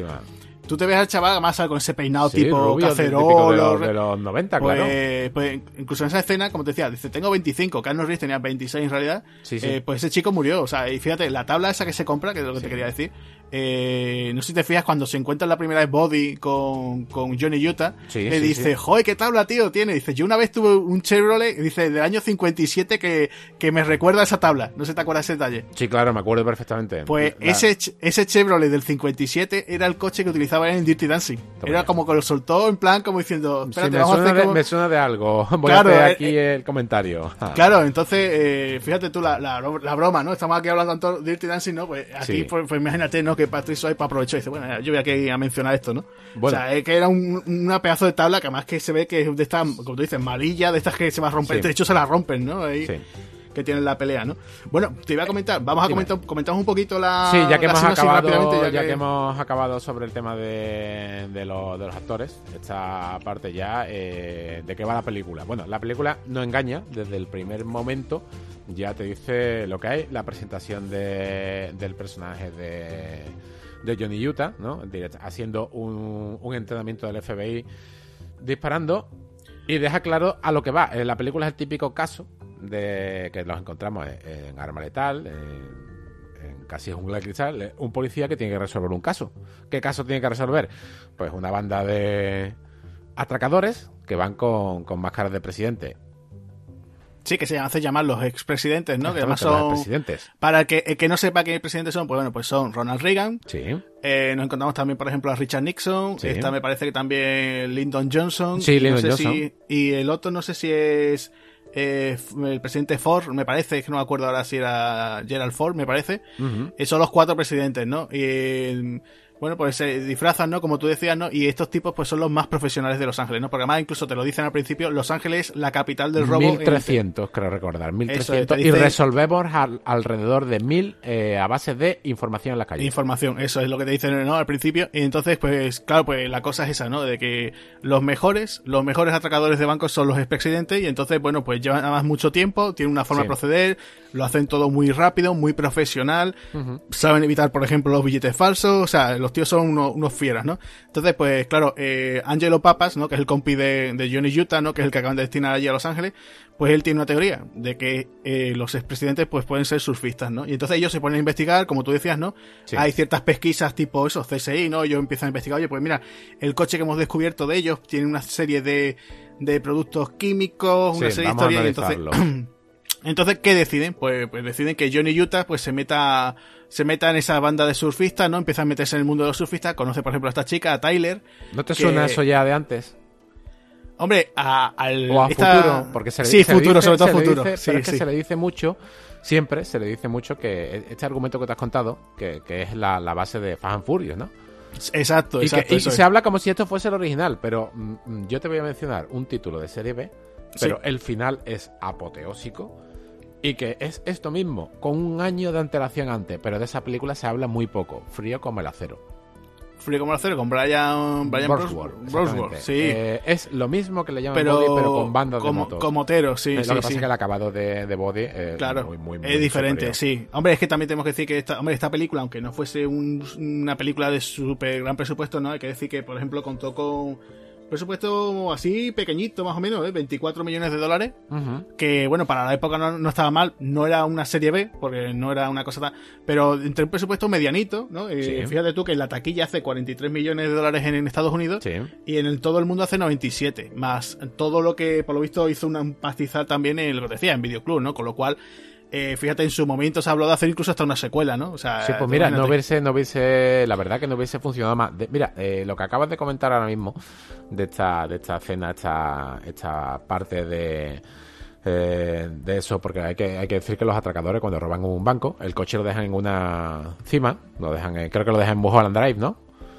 Sí, ellos, bueno, eh, la, forma de, proceder, la verdad es que sí, que es un, ya tengo, muy profesional, muy metódico, o sea, no se dejan ningún detalle, o sea, ellos vigilan la zona, ¿no? Y como, como estaba comentando, ¿no? Eh, Johnny, pues en principio, como te decía, ¿no? Lo hemos dejado así un poco, ¿no?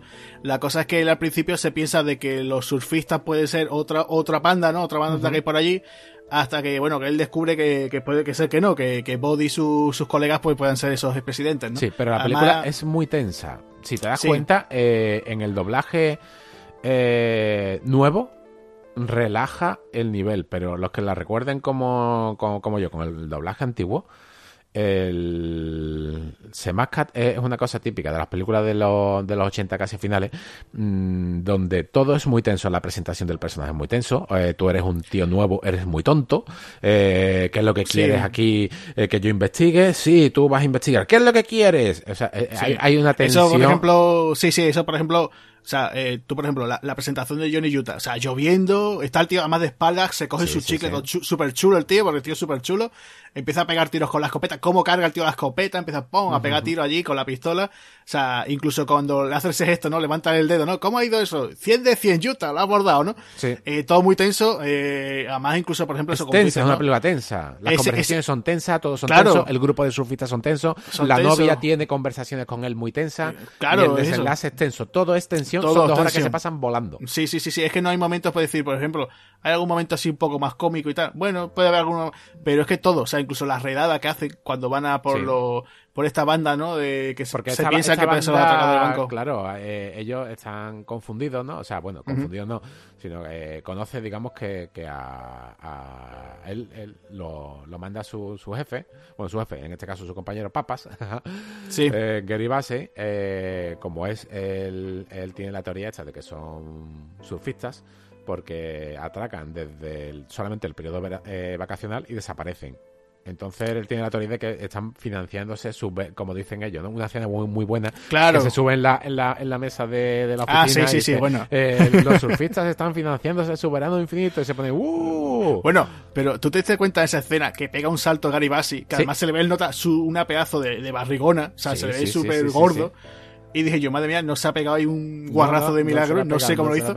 Que además me, me resultó muy llamativo porque está tranquilamente Johnny Utah tomándose una cerveza, se ve que está tomándose una coronita. Sí, está tomando, Eh, co- ojo, está bebiendo en la oficina di- cuando el en la propio oficina jefe, alcohol. el capitán, ya sí, lo había sí, dicho, sí, aquí que no nada de alcohol. nada de alcohol.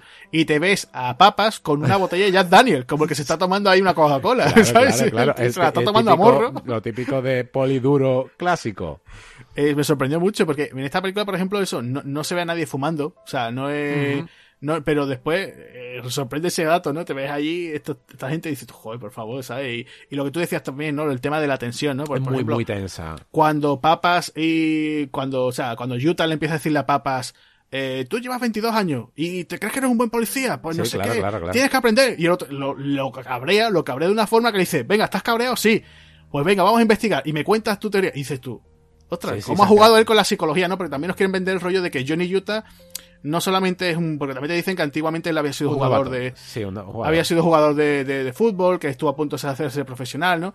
Pero el tío también se ha utilizado la cabeza, ¿no? Que no es simplemente un tío Sí. que dices tú, nada, es chaval jovencito, es un pedazo de tirador, porque Sí. dispara súper bien. sí, sí, sí, sí. Pero no, no, es que este tío sabe también utilizar el coco, ¿no? Entonces Sí. eso también es una cosa que gusta, ¿no? Claro, Y de hecho tiene buena, de hecho tiene eh, bastante buenas pistas. Se acerca a, para entrar en el mundo del sur, se acerca a la, a la protagonista, a la chica protagonista de una manera un poco, eh, ya lo comentamos aquí en, cuando hablamos sobre Rapid Fire, que casi que Brandon Lee usó el tema de la muerte de su padre para intentar como ligar con otra persona Sí. y aquí eh, usa una misma estrategia.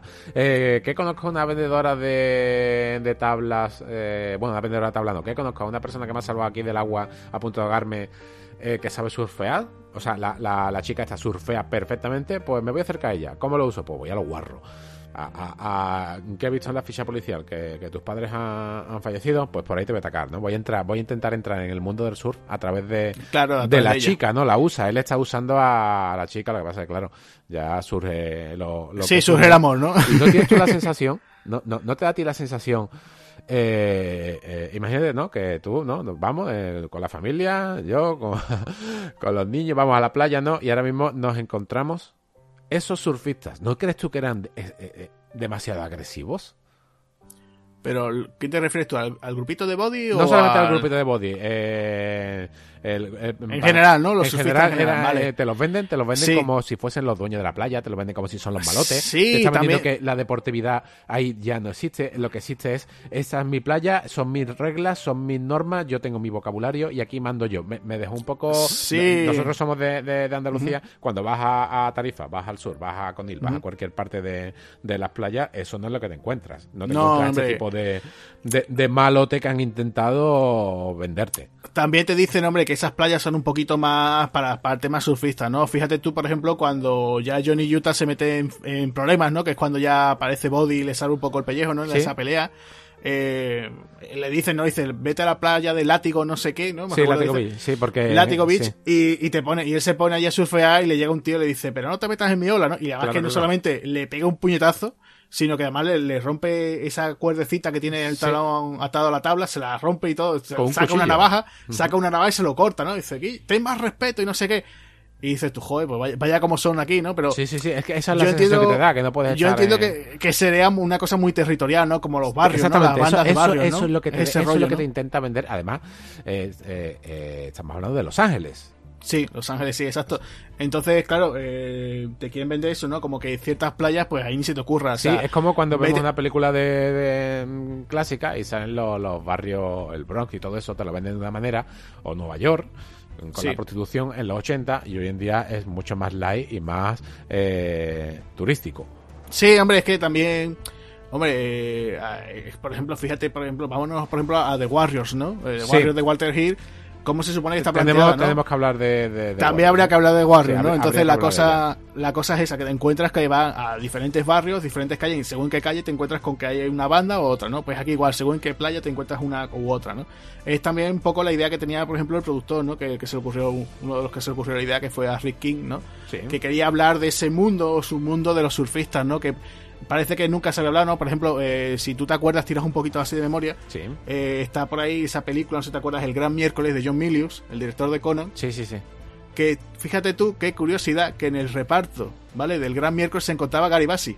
Y Gary Bassi era uno de los protagonistas, que ya era un surfista, ¿sabes? O sea, te Sí. imagínate eh, esa casualidad de contar, oye, pues otra película de surfista, pues contamos con Gary Bassi, ¿no? Entonces, eh, del tema del surf en realidad no ha habido muchas grandes películas, ¿no? Estaba No, esta. no. Después recuerdo una que hizo Heath Ledger, que se llama Los Amos del Downtown, que Mm, también no he visto. te encuentra ese rollo de esos años 70, 80, de cuando esos chavales no pues, se intentó pasar, porque también esa es una de las primeras ideas que se tuvo cuando se hizo esta película. Eh, la película en principio no tenían pensado ambientarla en el mundo del surf, sino le- del mundo del monopatín, del skate. Ah, Entonces- Otro, otro, otro, Otra- otra cosa también de los sido- noventas. Claro, también el tema del monopatín, el skate y todo este tipo de cosas, pues también una cosa muy llamativa. En esta película yo mencionaba la de los amos del Dogtown, eh, al principio van eso, también los protagonistas también están con el tema del monopatín y después dan directamente el salto al, al surf, ¿no? Como que, bueno, pues ya Sí. que estamos cab- cabalgando aquí, ¿no? Los diferentes, ¿no? Las, las playas y todo tipo de historia, pues teníamos eso, ¿no? Recuerdo también una película, bueno, pero trataba un poquito así el tema, pero más, que nada el tema del monopatín, ¿no? Hay una que tiene Christian Slater, no sé si te acuerdas también, que va con el tema del monopatín, no sé si te acuerdas, es No. una así de los 80, bueno. No. La- La idea, como te decía, ¿no? Eh, que Rick King, el productor, pues tenía eso, ¿no? Eh, dice que por lo visto había leído una serie de artículos, ¿no? De, de estos de semanales típicos de que Los Ángeles, bueno, pues como decía, ¿no? Había muchos robos de, de bancos y tal. Y él tenía pues una idea de eso, de, del FBI, Sí. eh, pues eso, de que un- uno de sus agentes se filtraba, ¿no? En una banda para el tema de esto de, de robar, ¿no? E incluso, incluso aquí te presentan, incluso lo, lo- no sé si se cuenta, o yo por lo menos, que aunque los expresidentes son atracadores, pero no te caen mal, ¿no? O sea, en No, no, eso es una cosa que, que, que verdaderamente, aunque, aunque te haya dicho yo de que son unos tíos así malotes y que te echen para atrás, pero, pero cuando, cuando va avanzando la película, te das cuenta de que eh, Patrick Swayze, eh, Body, es un tío Sí, es guay, que- es, un es tío que- que, que, mm, claro. te guste no- vamos, yo no hubiese hecho la locura esa de, de, de esa escena de surf, porque eh, lo conocen, digamos que, que en una cena eh, lo llevan en una fiesta, ¿no? Eh, cuando se conocen, eh, lo invitan a una fiesta después de esa pelea que hemos dicho con ese Flynn, ese, que, ese fíjate, malo de fíjate, Body. perdona, perdona, en el- la escena del partido, esta que tienen ellos de, de rugby, que echan un partidillo en la playa, Sí, se escucha la canción que se escucha que es una especie de versión de Smoke Es on una the versión, Water es una que están allí en plan parece un poco casi maquinera no están Sí, tan, sí. tan, tan, sí, tan, la verdad. ahí. Sí. Y si te das cuenta, la, la, esa, esa escena, eh, como al principio dije, eh, si miráis algunas miradas de Keanu Reeves en esta película, eh, veis a John Wick. Aquí, eh, en esta escena de la playa, vais a ver a Keanu Reeves. Mm, fijaros en su cara. Eh, es una apisonadora llevándoselos a todos para adelante. Todos se los quita del medio y sigue hasta conseguir su objetivo que es eh, derribar a, a Sí, y lo, a y lo Patrick cons- Swayze. lo consigue. Además tú fíjate le hace un placaje se meten en el agua En el la agua. gente yo dónde Ahí, tuvieron que sufrir, ¿eh? Eh, y le dicen no no hombre, cuando sale Body dice gente tranquila tranquila no dice pero Sí. tú no sabes quién es este chaval dice este es Johnny Utah que fue el, Johnny Utah. el Ah, ah, sí, claro, el quarterback de- claro, que venció a también, a también hay que decir que en Estados Unidos el deporte universitario se sigue más. Entonces, claro, Sí. aquí nosotros no, ese tipo de cosas no, no se se quedan raros, ¿no? Sí, pero, dicen- pero, pero son Claro. gente, pero, pero fuera parte de, de ese toque malote que tiene, ¿no? Y ese tú saber eh, de, de dónde, de dónde viene, ¿no? A qué se dedica, ¿no? Porque aquí ya, por ejemplo, en esta escena, eh, cuando se conocen, eh, Johnny Utah y, y Body, eh, en esta escena, en un simple partido de, de fútbol americano, eh, lo invita a una fiesta, ¿no? Después de una pelea, y ahí tú ves cómo vive Body, que me, Sí. Sí, se- Body no, se ve droga, no, no se ve literalmente droga, pero sí que se ven algunos colgadillos, algunos fumadillos. Sí, hombre, están todos allí pero, pero- pero tú lo ves y tú dices, ostras, qué fiesta más guay, ¿no? Yo quiero Sí, estar ahí además dentro. con, con Jimi Hendrix de fondo, ¿no? Está escuchando Claro, la claro, música claro. de Jimi Y- Hendrix. y- pero es que eh, te, te invita a, a pertenecer a la, a la banda de Body porque eh, yo personalmente lo, lo digo para mí, Body es puro carisma hasta que, digamos, que se le va la pinza, que ya lo hablaremos más para adelante, que es el momento de cuando se quita su máscara, que ahí ya, digamos, que cambia su... Cambia su, su forma de proceder, sí. Pero hasta, hasta la, filosofía de Body, cómo te habla Body, que eh, incluso los robos, los robos son, son, son simpáticos. Sí, sí, sí, todo con confianza. Tienen bromas, ¿no? Incluso cuando hacen el... Exactamente. Claro, cuando hacen el calvo, ¿no? Eh, eh, venga, y no se fi no, nosotros estamos aquí, ¿no? hacen broma, ¿no? el que hace de Richard Nixon hace esa broma de levantando así como de ganador los, brazos. ¡Eh, nos vemos! Claro, claro, nos vemos. No soy corrupto. No soy... entonces no olviden de, votar. Y tú los ves y tú dices, además que no, están yendo a por la caja fuerte, están yendo por lo que hay ahí, sin hacer... Hay que decir que llevan, me parece que 30, 30 atracos y todavía no han herido a nadie. O sea, claro, es que eso... Eh, es guay, no es, no es una salvada de atraco a lo que estamos acostumbrados a no es hit. Claro, es eso. Ya, hablaremos de Hit. Ya hablaremos de, Hit, sí, es verdad, la tenemos por ahí anunciada. Sí. Ya, hablaremos de Hit y de lo que se supone que es la realidad a lo que esto es. Sí, muchos dirán, bueno, que estos, estos dos son unos psicópatas. No, es que te caen bien. sí, sí, sí. Hasta, hasta el momento te caen bien. Luego ya veremos cómo te caen ¿Qué te parece antes de analizar eh, una escena de, acción, porque he de decir que la, la, película hasta este momento ha sido muy rápido, ha pasado casi una hora. En esta hora lo único que hemos visto es la presentación de los personajes. Eh, y venga escenas de surf, Venga, a surfear. pero claro, ahora Body confunde a esos, esos que le han metido una paliza, ese, ese, ese malo de Cyborg, ¿no? Eh, y, ese, y ese cantante de los Chili Peppers, y van a hacer una redada a su casa. Pero antes de la redada... ¿Qué te parece si escuchamos un audio comentario de una chica por ahí que tenemos preparado, no? Sí, mira, eh, la voy a presentar yo porque es amiga. Sí. Eh, Silvia. Eh, bueno, yo participo mucho en su página, que es la de Doctor Somier. Y la conozco de hace muchísimos años. Ella tiene, el apodo que tiene es la perra verde. Sí.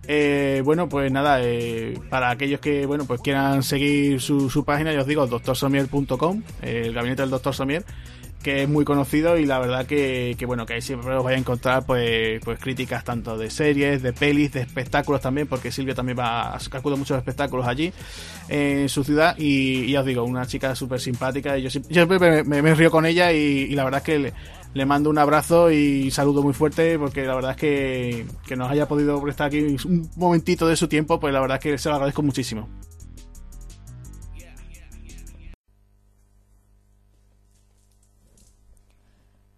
Buenos días, tardes o noches. Soy la Berra Verde y vosotros no. Hoy es mi primera y última colaboración con Espartanos del Cine.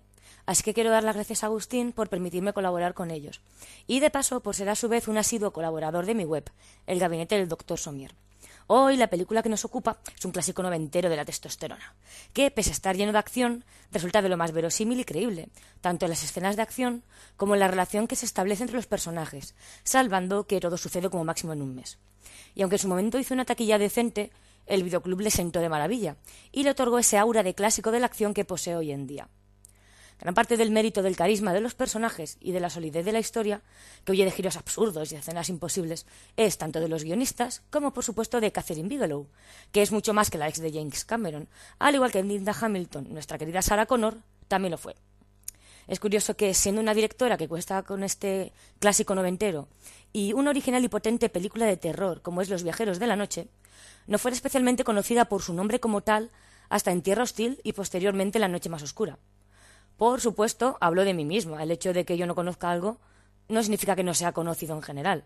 De hecho, me pasa cada vez que confirman un grupo en un festival. Yo pienso que es una mierda de relleno, así a lo Naruto, y en 20 minutos hay como 20.000 mensajes diciendo que son pura crema.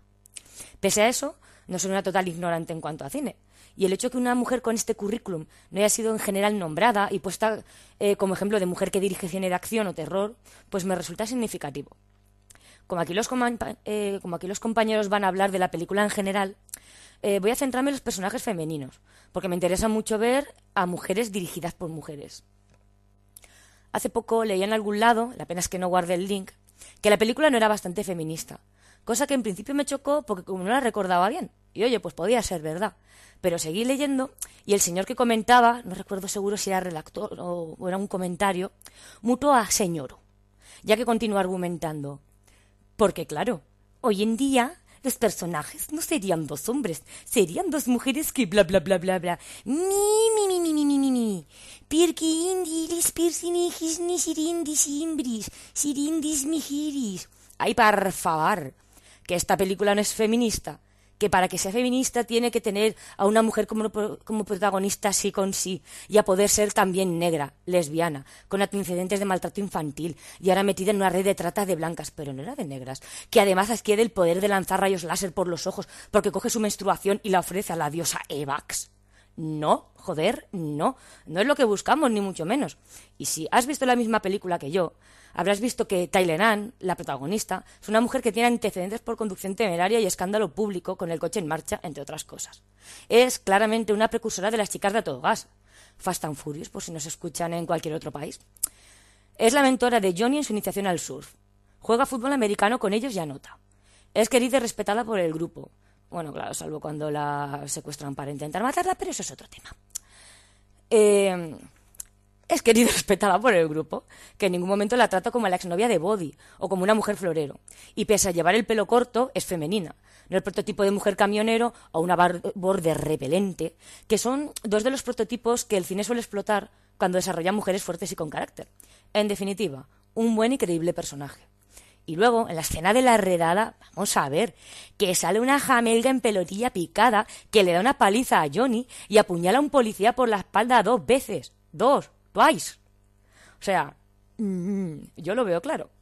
Y el resto de personajes femeninos que salen, que son apenas un par, pues son normales y digamos que respetables en su construcción. Como puede ser, por ejemplo, la policía, la chica informática que sale, que es maja y eficiente. Ya está, tampoco se le pide más. Así que sí, es una película con una maravillosa protagonista femenina que brilla independientemente del bromance que vive en Body Utah. Porque obviamente en la película tenemos una historia de amor convencional y un bromance, que, que quienes para eh, los que no conozcan el término es un acrónimo de las palabras brother, hermano en inglés, y romance, romance. Es una forma de referirse a un vínculo afectivo intenso, no sexual, esto es importante, eh, no homo, entre dos o a veces más varones. Estas relaciones suponen un mayor vínculo afectivo y emocional que el de la tradicional amistad. Bueno, esta definición está sacada hábilmente de la Wikipedia. Este bromance que se, sucede cuando Johnny pasa de ser un mero aprendiz del gurú Body a su igual. Y es el que al final le hace quitarle las esposas para que Body cumpla su destino, que es morir engullido por el mar cabalgando la ola más grande. Y con él muere esta panda de alto bas, que es el sistema activador que poseen las personas excesivamente extravertidas y que a causa de su baja activación cortical crónica les hace buscar continuamente experiencias adrenalínicas que les proporcionen dopamina. Mm, sí, me acabo de examinar de esto en psicología y he visto el cielo abierto para meterlo aquí. Y con esto finalizo. Gracias de nuevo por darme esta oportunidad y os invito a mi web, el gabinete del Dr. Somier, www.drsomier.com. Nos seguimos oyendo.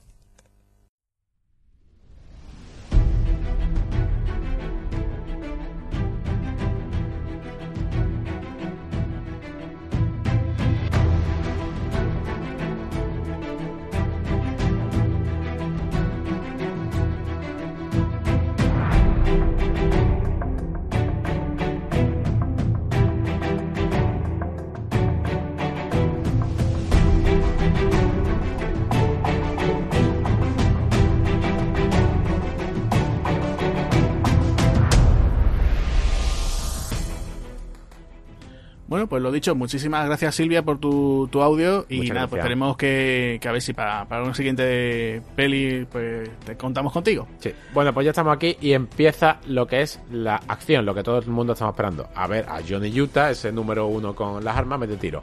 Eh, ¿Qué te parece eh, para las pocas veces que coge un arma en la película y dispara? ¿Qué te parece la escena de, de, la casa? Yo la veo mm, cosas muy, muy, muy buenas y cosas muy, muy, muy malas. Vale, tiene cosas. Mira, te cuento. Una cosa que a mí yo me llamó mucha atención es, eh, ya estamos en los 90, fíjate tú que ya fue el salto a partir de los 93 o cosas así, que ya cuando se hace un asalto de redada, ya te encuentras a todos policías de asalto, o sea, con sus trajes, con su casco, aquí van con Aquí van simplemente con su chalequito del FBI. Claro. Es, incluso papas, fíjate tú, papas, papas que le dicen, ten cuidado, me vas a poner el micrófono y tal, ay, que me vas a hacer daño. Y empieza, empieza, a más que, Scooby, Scooby, Scooby, Scooby, empieza a silbar Y además que es muy gracioso, ¿no? Y encima, cuando abre la chica, que le sale la chica, en, además fíjate, también es muy de los 90, la ropa Sí. interior que lleva la chica, porque lleva un, no sé si un bikini Sí, o eh, un mira, tanga. sí, eh, ¿Recuerdas el bikini? Es el mismo bikini que lleva la chica de Cocodrilo Dandy. Vale, vale, vale, vale. Pues El mismo ya- bikini de, es el mismo bikini tanga de que en las caderas es más alto, casi que te Eso, llega es a- que- eh, sí, casi- es que es exagerado, 90, ¿no? De De- los 80 finales, de los 80. Eh, pues es tremendo y cuando ve pa- papas la ve dice, ¿eh? ¿Qué pasa, no? Y casi digo, bueno, ya me imagino papas intentando ligársela, ¿no? Claro, y, claro, claro. Y claro, te ves esa, esa escena que ya cuando la he vuelto a ver por segunda vez ya me fijo que aparece por ella ese personaje que hemos hablado antes del cameo, ¿no? El de Tom Sizemore, Sí. que se está echando así sus cereales. Y claro, es muy llamativo porque incluso antes lo comentaba Silvia, ¿no? Eh, que es que aquí eh, están todos los tías ronacos estos, ¿no? O sea, Sí, tenemos sí, a- sí, al villano de, de Cibo, a los otros pues son cuatro o cinco tipos. Sí, sí. Y están todos con esas pedazos de armas, porque sacan unas pedazos de armas Sí, allí y tal. Y ahora resulta que la que deja cao, porque a- a- lo dejan cao a Johnny Utah, es la chica que se encuentra en la ducha. O sea, porque además te encuentras una chica, dice, va, la típica escena para poner una chica desnuda Es que le da allí. poca. La chica que está desnuda le pega un palizón. O sea, lo deja cao. Desnudo, como ha dicho, desnudo integral.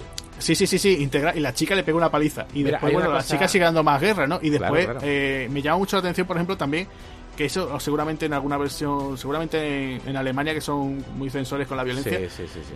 el disparo que se pega el personaje de Anthony Kiedis al pie, que se ve el pie ahí reventando. Sí, digo eso, yo, eso cosa que seguro que, esto- esto que lo habrán claro, censurado, seguramente. El, el tema de, de la sangre.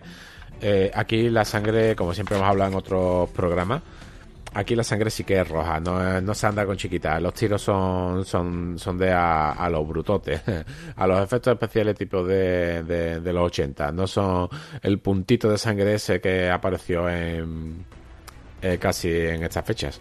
O sea, en la última década, lo que es eh, la sangre a borbotones no, no, no vende, pero esta película sí. La sangre es muy, muy, muy real. Los efectos de disparo son muy buenos, incluso las, las persecuciones son muy buenas.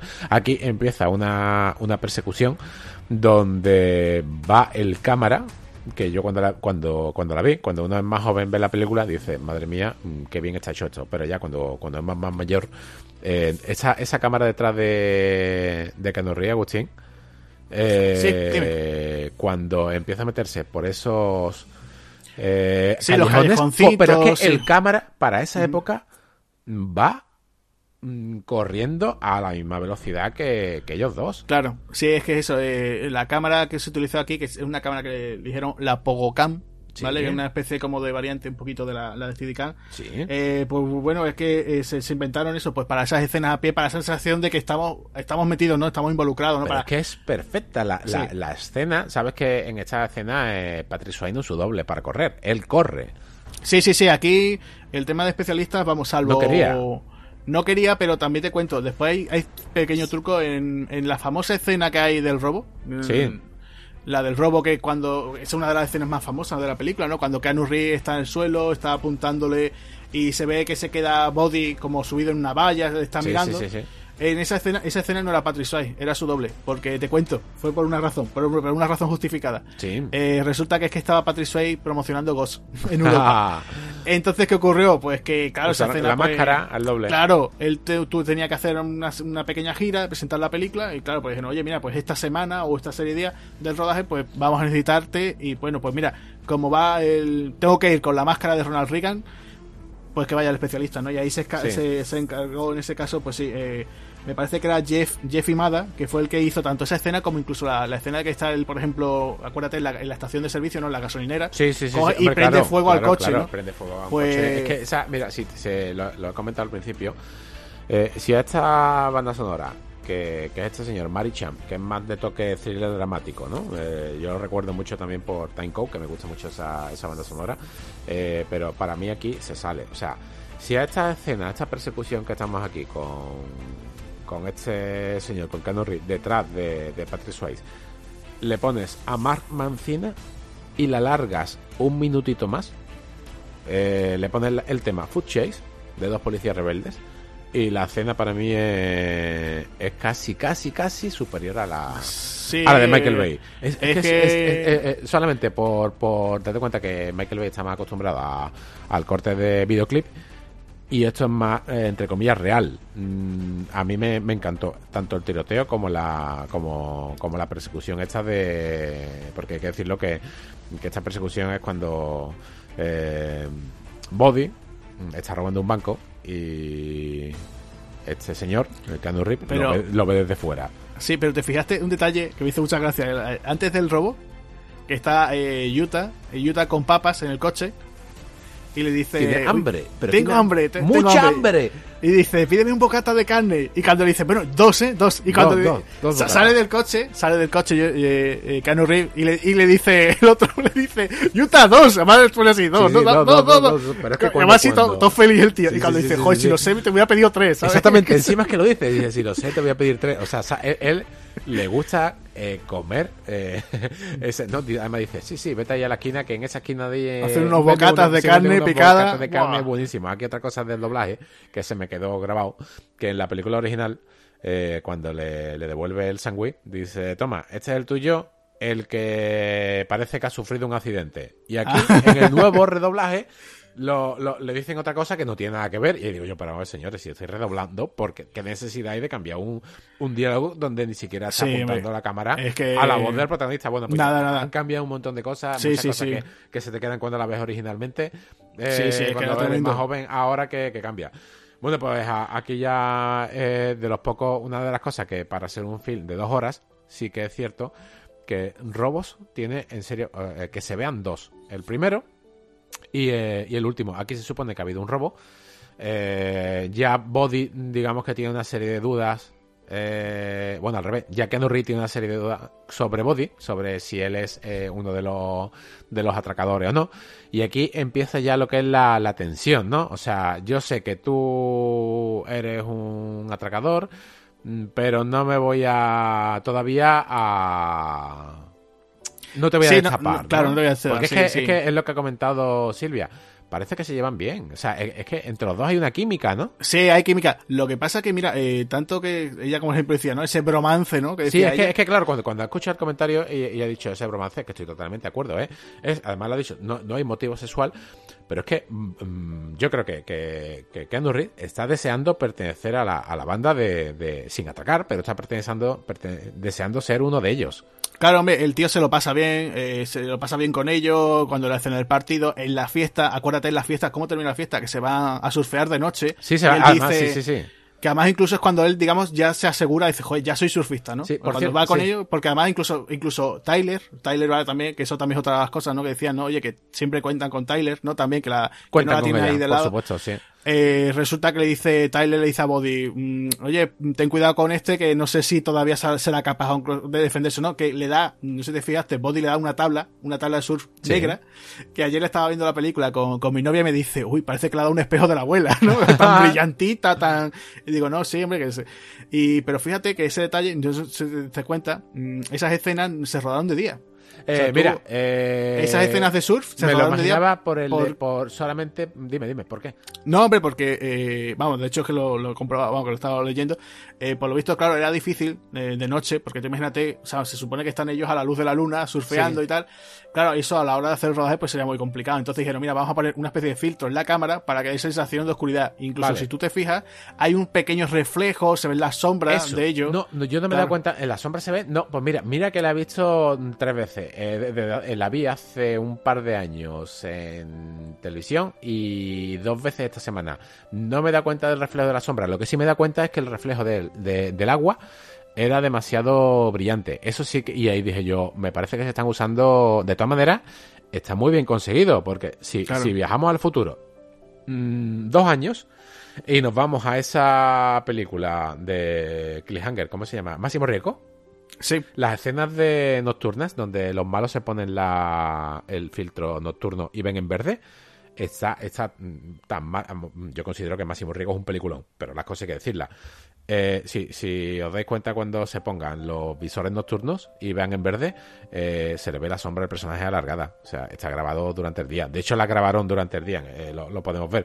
Pero es que no se molestaron ni en, intentar quitar. en cubrir, claro. porque hay muchas muchas técnicas para, para quitar una, una, sombra, por lo menos mascararla, ¿no? Con solamente que la cámara haga un plano distinto, casi que te la puedes quitar en medio. Aquí no, aquí está muy bien conseguido. Lo único que dije yo es, vaya, joder, pues pase de noche que además que Sí. sientes que es de noche, pero el agua tiene un brillito, estaría Sí, sí, atardecer o de alguna manera Supongo así, que sí, claro, para, para aparentar ese efecto, claro. Pero fíjate tú también, el, no sé si te fijaste, o sea, van todos ellos, la, la tropa de Body, que además tengo que comentar, eh, aparte de James LeGros, ¿no? El, que era uno de los del grupo, eh, los otros dos, ¿no? Uno que era Nathaniel, ¿no? Nathaniel, sí, Nathaniel, pero Nathaniel es el...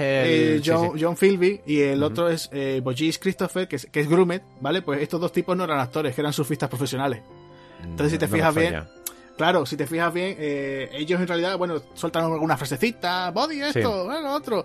Pero ellos están ahí, ¿por qué? Porque son surfistas de verdad. Entonces, claro, pues ellos están ahí hablando poco, ¿no? Surfistas, y ahora lo veremos, y paracaidistas.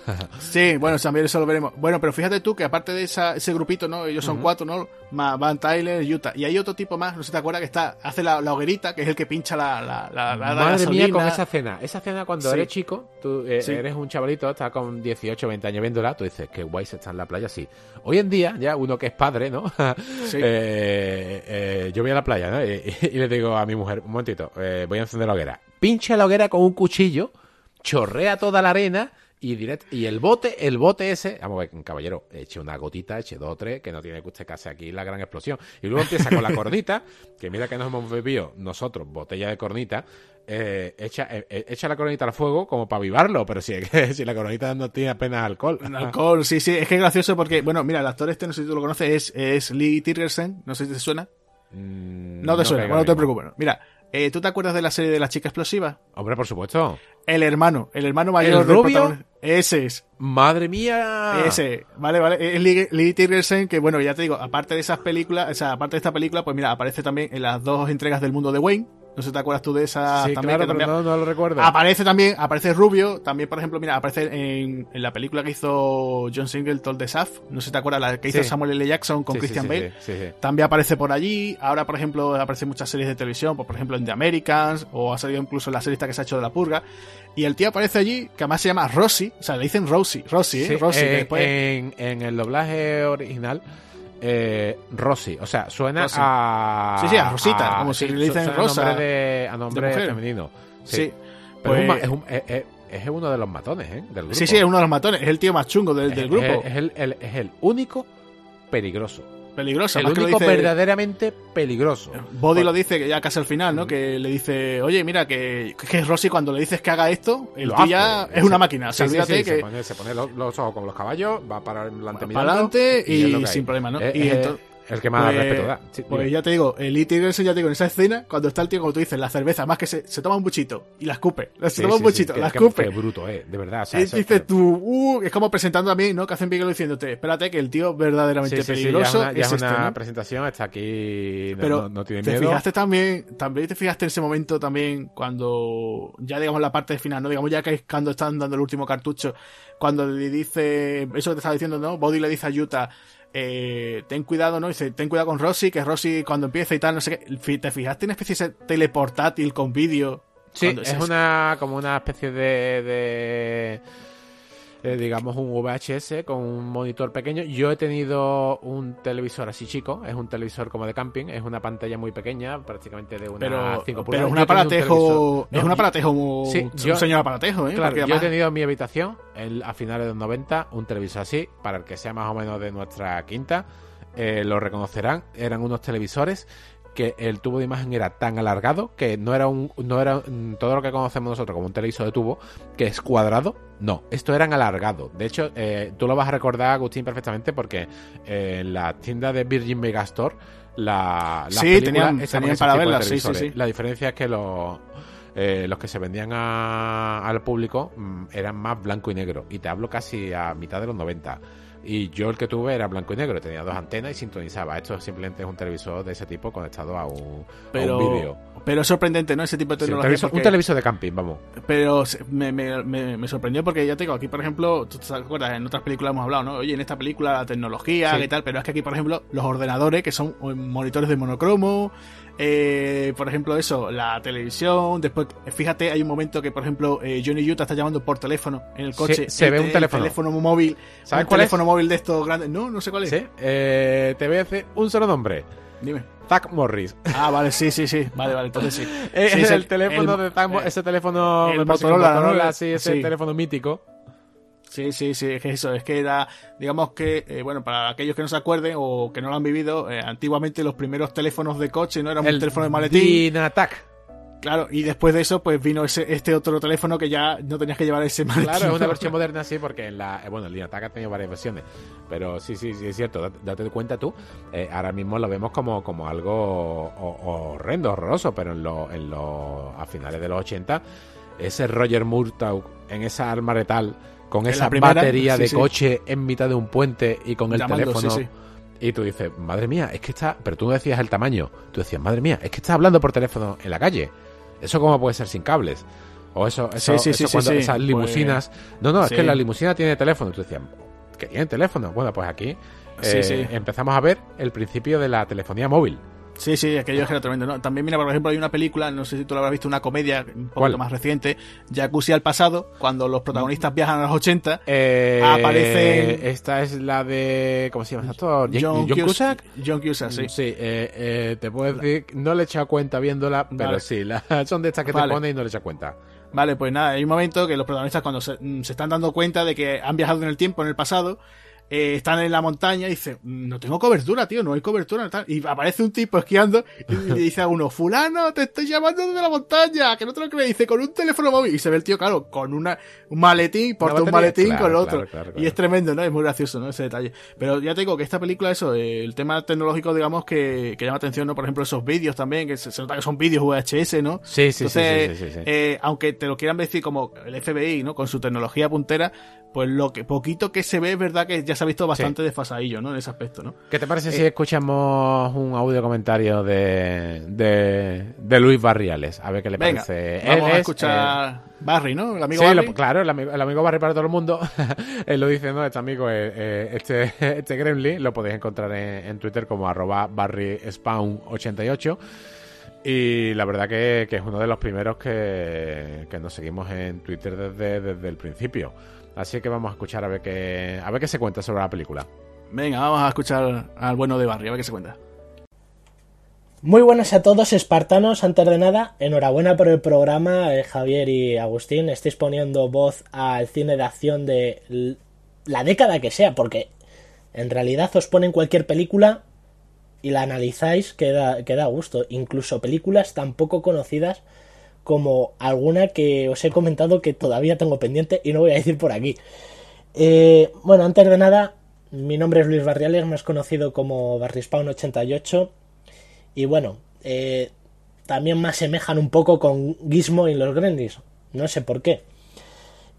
Actualmente estoy colaborando en un programa de radio online que es con Palomitas y a lo loco. Nos podéis encontrar en Twitter con, en- con Palomitas L y bueno, todos los miércoles en directo a partir de las 11 de la noche tenemos programa en followasmedia.es y si sois tan mayores o yayos, como prefiráis decir, como el señor Javier, que tenéis que madrugar, tenéis vuestras labores al día siguiente, no os preocupéis que lo tenéis en el canal de Ivos para poder escucharlo cuando queráis.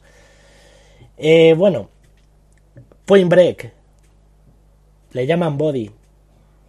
¿Qué decir de esta película? Una película que creó tendencia, eh, creó un, un estilo de vida para, para muchos, ya que eh, los peinados, la forma de vestir, llegó muy fuerte aquí a España. De hecho, este, esta película dirigida por Christine Bigelow, que por aquel entonces seguía casada con James Cameron y apoquinó la pasta eh, para hacer la película, creo que era su cuarta película, sí, después de Los Viajeros de la Noche y Acero Azul y de Loveless. Eh, bueno, eh, dos peliculones y una que no he visto que tengo pendiente todavía. Eh, aquí todo gira en torno a Johnny Utah, Keanu Reeves y Body, Patrick Swayze. Qué dos personajazos, eh, qué dos formas diferentes de ver la vida.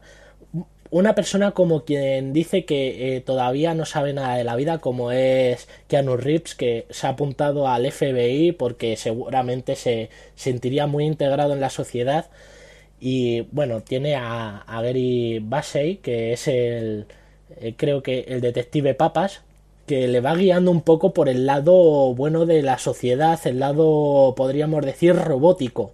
Mientras Body es el encargado que se, eh, de mostrarle el otro lado de la vida, esa que eh, sirve rompiendo las reglas, aunque se pase, pero que no está en una vida eh, que ya está escrita, como despertarse todas las mañanas, coger, apagar el despertador, a ducharse, desayunar, salir a trabajar, volver a casa y así continuamente. El personaje de Body enseña mucho que no hay que estar estancado en una forma de vida, hay que saber vivirla. Mientras que también el personaje de Papas le enseña a Yuta que tiene que tener los pies en el suelo, que no se deje tampoco llevar demasiado por las emociones, que hay un límite entre esas dos vidas. Eh, la película tiene unas escenas de acción maravillosas. Eh, Bigelow intentó de hecho varios planos secuencias que se pueden ver en alguno de los atracos, ahí con giros de cámara maravillosos y que bueno, tiene a los expresidentes, a Nixon, a, Reagan. Ah, eh, esos atracos los guardo con, muchísimo cariño, la forma de que están rodados y por los carismáticos que son, simplemente llevar una careta de los expresidentes. Es que mm, era eh, inimaginable hacer eso desde Atraco Perfecto de, Kubrick, diría yo. Eh, otras cosas que me encanta de la película es su forma de filmar las escenas de deportes de riesgo como es el surf, el salto libre. Eh, la escena del primer salto libre es amor a primera vista para mí, eh, a mí me encantó y eso que tengo un vértigo de, muerte. Te quedas viendo cómo están ahí volando como ángeles, haciendo la estrella entre los cinco los cinco personajes que hay en ese momento eh, en pantalla. Y bueno, como digo, eh, hay dos caras de, la vida en esta película. Eh, la de Gary Bassey, el de, Pap, el de su personaje Papas, que le quiere llevar más por la vida políticamente correcta. Y luego está la de visión de Patrick Swayze de, su personaje Body, que no hay que vivir cumpliendo todas las reglas, pero tampoco hay que sobrepasarlas. Eh, es una lección bastante bonita eh, entre esos dos personajes que inculcan al personaje de Keanu Reeves. Aparte que hay una escena que me, eh, que me encanta que justamente cuando dice Body que la vida tiene un curioso un macabro o curioso sentido del humor, no recuerdo bien, y poco más que pueda decir de esta maravillosa película, exceptuando que tenemos, si queréis, un remake de verdad y un encubierto. El encubierto que es Fast and Furious, que es totalmente lo mismo, pero con coches tuneados. Y luego eh, el remake, que bueno, sí, espectaculares escenas, pero no es lo mismo. Y bueno, eh, también tengo que nombrar, si nombro a Point Break, Arma Fatal, eh, esa segunda entrega de la trilogía del corneto de Edward Wright, cuando hacen la mítica escena del disparo al cielo de Keanu Reeves, eh, que, con Nick Frost, que bueno, yo me, sigo, me sigue pareciendo maravillosa también esa película.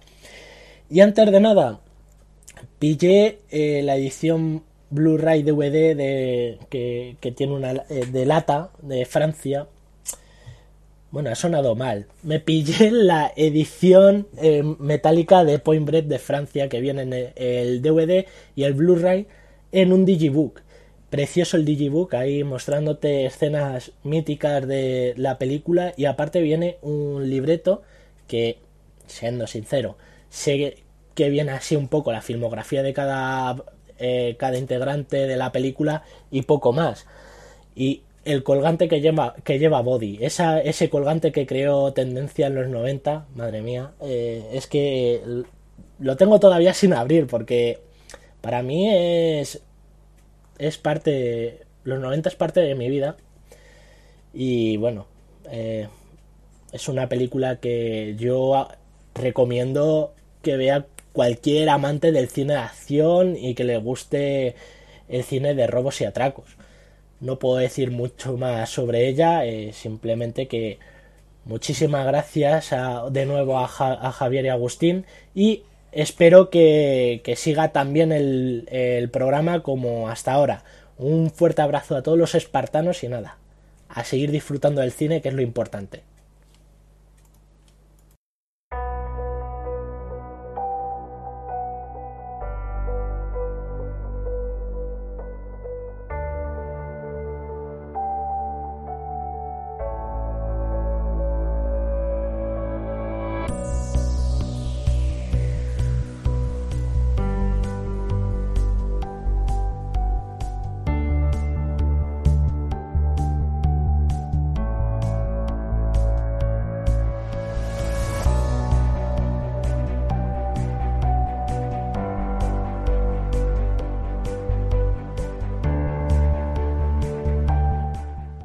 Ya acabamos de, escuchar ese comentario de, de Barry Spawn y la verdad es que, que, nada, Luis, con comentarios como este, no hace falta ni que hagamos el podcast. Sí, no, esto, esto es lo que...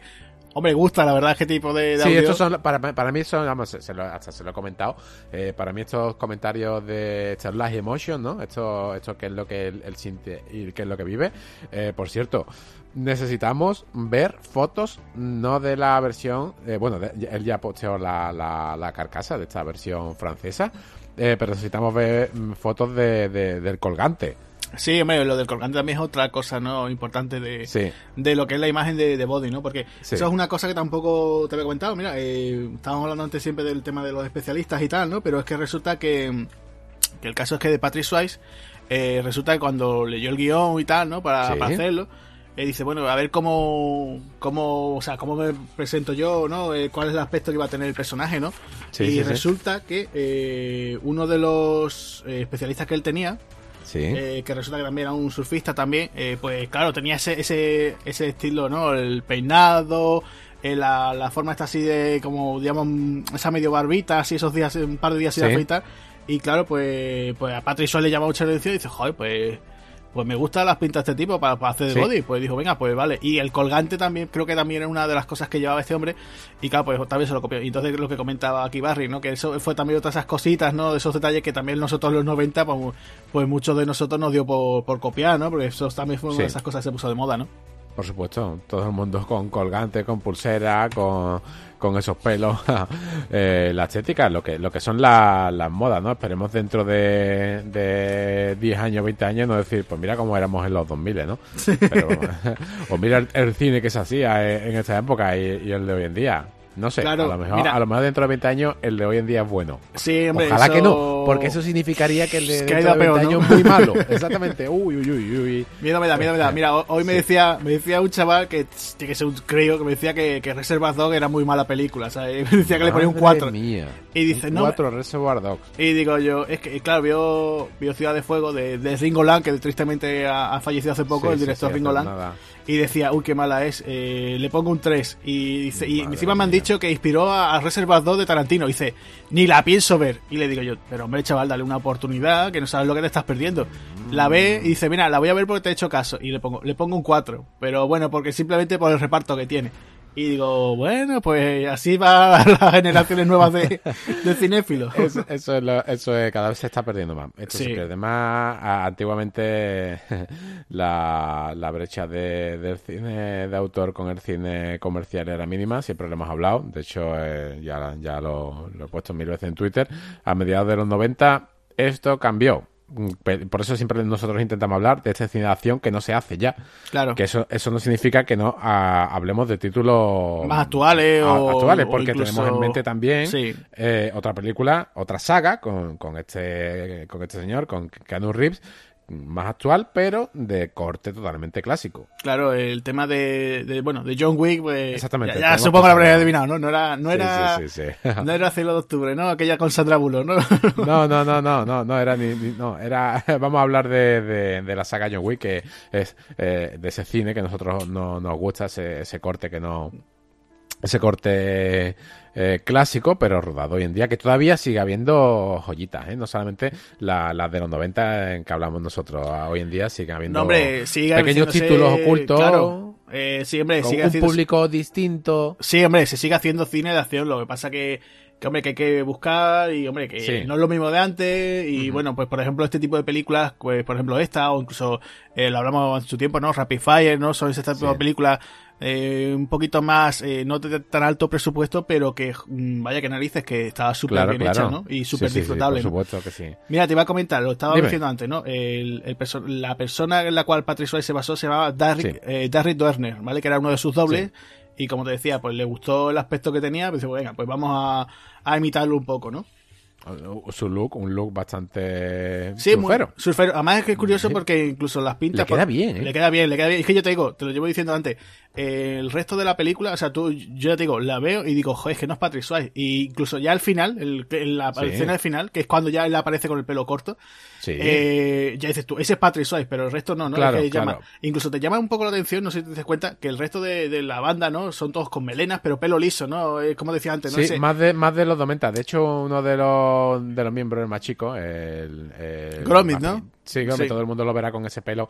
Eh, eh, Eh, rubio liso. liso, Eh, sí, que- Gromit es una palabra, es, eh, esto se, se utiliza en, en el argot de los suferos, eh, significa como el novatillo, ¿no? Como el, el recién llegado. Entonces, pues se le, se le puso a este hombre, pues, Gromit. Claro. En la, en la lo, lo que comenté antes, este aquí tiene una voz mm, típica de adolescente, que llevamos escuchando a este doblador mucho, mucho tiempo. En la versión original, la voz es de. En la, en la versión original, los malotes, este, este cuarteto, da miedo. Es, es una, es un doblaje muy malo, no son voces de la época, eh, pero sí que lo hacen más duro la película. Bueno, eso que suele pasar, ¿no? Muchas veces, ¿no? Te acuérdate el caso que siempre hablamos, ¿no? En versión original, Bruce Willis eh, no es ni la mitad de tío duro que a lo Clint mejor Eastwood, que claro. con, con la voz de Ramón Langa o como tú Claro, comentas, Clint, Clint sí. Eastwood, lo escuchas en versión original y no es No, la, la voz no, que tiene, la, la presencia que tenía Constantino No, Romero, para ¿no? nada, Entonces, para nada. Bueno, pues son, son ocasiones que este, este tipo de cosas Ujú. pasan, ¿no? Pero bueno, yo creo que eso... En el cuestión del redoblaje ya te digo que he podido ver las dos versiones y la verdad es que Sí. me, ha, me ha gustado para bien el redoblaje, ¿eh? la verdad es que Claro, aspecto eh, no- eh, sí, imagínate, mira, es que por esta época eh, Keanu Reeves tú, ha tenido en sí eh, dos voces. La voz que todo el mundo antigua, la clásica, la de Speed, y luego tuvo la, la que es la suya actual, que ya empezó en Matrix. Si le hubiesen puesto la voz suya clásica, eh, o alguna voz tipo como un doblador como Christian Slater, eh, hubiera quedado más que ponerle a una voz tan característica como eh, como, como, como este doblador de, de Johnny Depp, ¿no? Es un poco choca. Es Sí, como cuando escuchas a. Ramón Langa con otro personaje que no es. Sí, bueno, mira, eh, es lo que tú dices, ¿no? El caso, por ejemplo, del de, Alto Mi Madre Dispara, ¿no? Eh, ahí está. ahí Ahí- Stallone uh, tiene la voz de Ramón. Langa. Entonces, Es estaba viendo la película, hace poco la volví a ver, y me sorprendió, incluso para bien, porque me hizo gracia porque, digo, joder, es que esta gracia, película sí. está Stallone gracioso, eh, a pesar de lo que digan, ¿no? Que la película no es buena y tal, vale. Pero incluso me imagino, ¿no? Dice lo típico, cierro los ojos y, y creo que estoy viendo una película de Bruce Willis, Sí, ¿no? Pues, claro, claro, pero claro. me da, me da, me hace gracia, ¿no? Porque no queda mal, no queda, no suena mal Stallone con la voz de Ramón Langa. La verdad es que no, no, estamos acostumbrados porque siempre estamos acostumbrados, por ejemplo, a la voz de Ricardo Solans, ¿no? Claro. Eh, la típica que siempre ha tenido, ¿no? Stallone.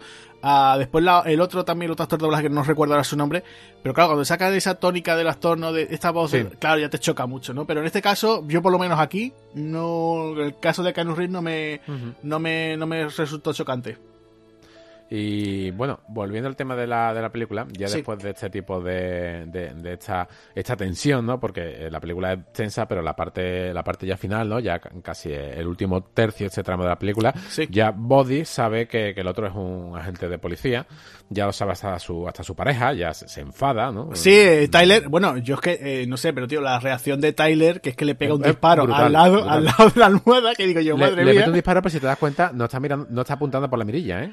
Se lo Sí, mete a ojo. Es que hace así y digo que se lo podía haber cargado, ¿no? Además que incluso eh, puede decir, uy, esta es una imagen así muy sensual, ¿no? Porque Tyler aparece con esa camisa abierta, ¿no? Que no, no, Sí. no muestra ningún pecho, pero, pero se ve ella, se ve ella- íntegra desnuda. Claro. Lo único que lleva es una camisa. Es una Pero camisa corre, está desnuda, des- ¿no? Otro desnudo integral. Vale, pues eh, resulta que aparece una forma, pero aparece así muy sensual, ¿no? Eh, La, la claro. forma de mostrarla con el arma así y tal, me, me recordó un poquito rollo en plan Sin City. Me acordé un poco así. Sí, sí, sí. Eh, ese rollo así, digo, bueno, pues no sé si es que a lo mejor lo tenían pensado o simplemente, bueno, la forma tal y como aparece ella así, digo, uy, mira, pues queda muy, muy fen fatal, ¿no? Muy rollo fen fatal. Sí, y me gustó ahí eso, es ¿no? donde se le debería haber dado un poco, porque imagínate tú eh, lo que hablamos al principio, ¿no? En esta escena, eh, ella coge, descubre que él es policía, bueno, que, que es agente del FBI, ¿no? Coge su arma, ¿no? Eh, en esta parte, ella debería haber salido corriendo con el arma de él, porque si te das cuenta, el arma simplemente la tira, la tapan con una, la tapa, intenta taparla porque ahora viene, eh, viene a visitarlo Patrick Swayze, viene Body, eh, y él, él no se no puede coger su arma que está en el suelo porque tiene la rodilla reventada, ¿no? La de- de- Sí, porque eso es un dato que también hemos saltado, que es que nos dicen claro, que Johnny Utah iba para jugador profesional del fútbol, pero Sí, tuvo ¿y qué una lesión de rodilla Sí. y entonces por eso estudió derecho, ¿no? Y ya se mete en el FBI, ¿no? Entonces, claro, pues él digamos que puede hacer sus escenas, digamos, su, bueno, como policía, ¿no? A la hora de ejecutar el tema de la acción bien, pero hasta cierto punto, ¿no? Y por eso él va con esa rodilla hecha polvo, ¿no? Sí, que también tiene un cierto paralelismo con el personaje principal, con el actor. Sí, porque Keanu Reeves eh, también, también iba para deportista. Resulta que él iba, pero para jugador de hockey. Y también le pasó también lo mismo. Tuvo una lesión de rodilla y lo, lo tuvo que dejar y se metió en el tema de, de la actuación. Bueno, la verdad que, que es, un- es una auténtica, nosotros lo vemos en pantalla, la cámara engaña, pero estamos hablando de una persona que mide 1,86, ¿eh? que, que casi es una, es, eh, es un bestiaje, ¿eh? Sí, sí. eh, lo que pasa que es que, eh, claro, él aparece ahí, ya te digo, sobre todo muy niño. Yo, sobre todo cuando Sí, lo enfocan al principio. muy, muy, muy jovencito. Mira, sí, muy jovencito. Te, te iba a comentar, que eso me lo he saltado antes, eh, ¿quién iba a ser Johnny Utah, no? Eh, ¿Quién tenían pensado Johnny Utah, no? Como protagonista Johnny Utah, pues por esa época, sorpréndeme. Te voy a sorprender. Matthew Broderick. El niño de juegos de guerra, sí, sí. Vale, pues, eh, no Claro, puede- no tú imagínate- nada, nada, no le tú imagínate, eh, ah, Comedia, ¿no? claro, eh, Le tú- pega otro tipo de película. Eh, Ferry Bueller, ¿no? Eh, todo en un día, Lady Claro, un día, ese tipo de ese tipo de Claro, líos. ese tipo de Pero- películas, pero ¿no? tiros no le, le pega un toque más aventurero Claro, pues. mira si la película se hubiese tomado puesto a lo mejor de ese tipo más aventura de los 80 pues a lo mejor sí Pues, pero en los 90 no Claro, es que además tú imagínate el cambio que hubiera sido, ¿no? Un cambio de registro muy grande. A- además que no me imagino a Matthew No. Broderick, o sea, hombre, lo hubieran metido Bueno, en la magia de hoy en día de los gimnasios la Claro, también, cambios, mira, no tenemos, ¿eh? tenemos el caso, ¿no? Chris Pratt, antes de hacer Claro, Guardianes de la Galaxia, en, sí. en Parks and Recreation, el tío está gordito. Está gordito, pero gordito que le sobran los kilos, pero bien. Y tú lo ves después en Guardianes de la Galaxia y está el tío súper fuerte. Yo entiendo que si a Matthew Broderick pues, le hubiera pasado eso, supongo que le diría, oye Matthew, vamos a pasar un poquito por el gimnasio, va, corre un poquito, entrete un Sí. poquito al sur. Hubiera sido raro, pues sí, porque Sí. nunca ha sido un actor de, de este tipo de historia. Fíjate tú que, No. por ejemplo, tiene un golpe de altura, que aparece ahí como el secundario, ya está mayor, cincuentón. Y te lo voy a decir tú, no me imagino a este señor pues corriendo detrás de Patrick Swayze, la verdad es que no. no no déjalo para el inspector Claro, eh, y- exacto. Pero fíjate, mira, mira, más gente que se presentó para el casting. ¿Quién, de- quién, quién, quién? Mira, por ejemplo, Johnny Depp, tanto que estamos hablando del doblaje de Eh, mira, pues sí, pues Johnny Depp, hubiese, Johnny hubiese entrado, es que entra en el, En en el- el claro, de, claro, es que eso, eh, mira, fíjate, por ejemplo, Val Kilmer, Val Kilmer, Pues también por la época, porque Tiene- esa es del 91, fíjate la forma física que tenía en Top Gun, Claro. le, pega, le pega perfectamente, pero ¿no crees tú que Val Kilmer hubiera sido mejor? Body.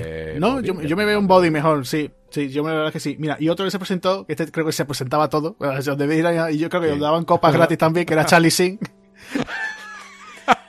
Charlie, pero es curioso que Sí, Charlie... sí, iba, por, iba por el catering de, de- del ¿no? Sí, sí. Mira, Charlie eh, resulta que tiene una película que aquí no es muy conocida. Se va a presentar así en la playa, ve nenas, ve, ve- ve- ve carne y dicen, me, me voy ya. Claro, claro, es que eso. Pero Charlie tiene una película que hizo en los 80, que no recuerdo el título, pero que ya te digo, no es muy conocida, que él hace de un agente también infiltrado de una banda que, que roba coches. O sea, Sí. ya más pre- a todo gas todavía, ¿sabes? Entonces, eh, tampoco, ¿no? Y fíjate tú que Patrick Swayze sí se presentó para el casting, pero para hacer de Johnny Utah. O sea, tú Es que, le pega- es que, claro, Patricio, eh, todo el mundo tenemos metido siempre a, a ese personaje de Ghost, ¿no? Claro. Eh, eh, o, ese, o ese típico malote adolescente mayorcete ya de, de Dirty Dancing, pero aquí hace de aquí hace de, de cabroncete, porque ya Eh, casi sí. que se le está yendo la pinza al final, al principio mola mucho. Sí, sí, sí, al final, Todo el mundo quiere ser amigo de él, tú dices, Claro. es que le llaman Body, es que es el protagonista. Y, y ya Tiene- final tiene cuenta como sí. Mm. se le está viendo la, la- se le está yendo la pinza, eh, pero, pero se le va a un nivel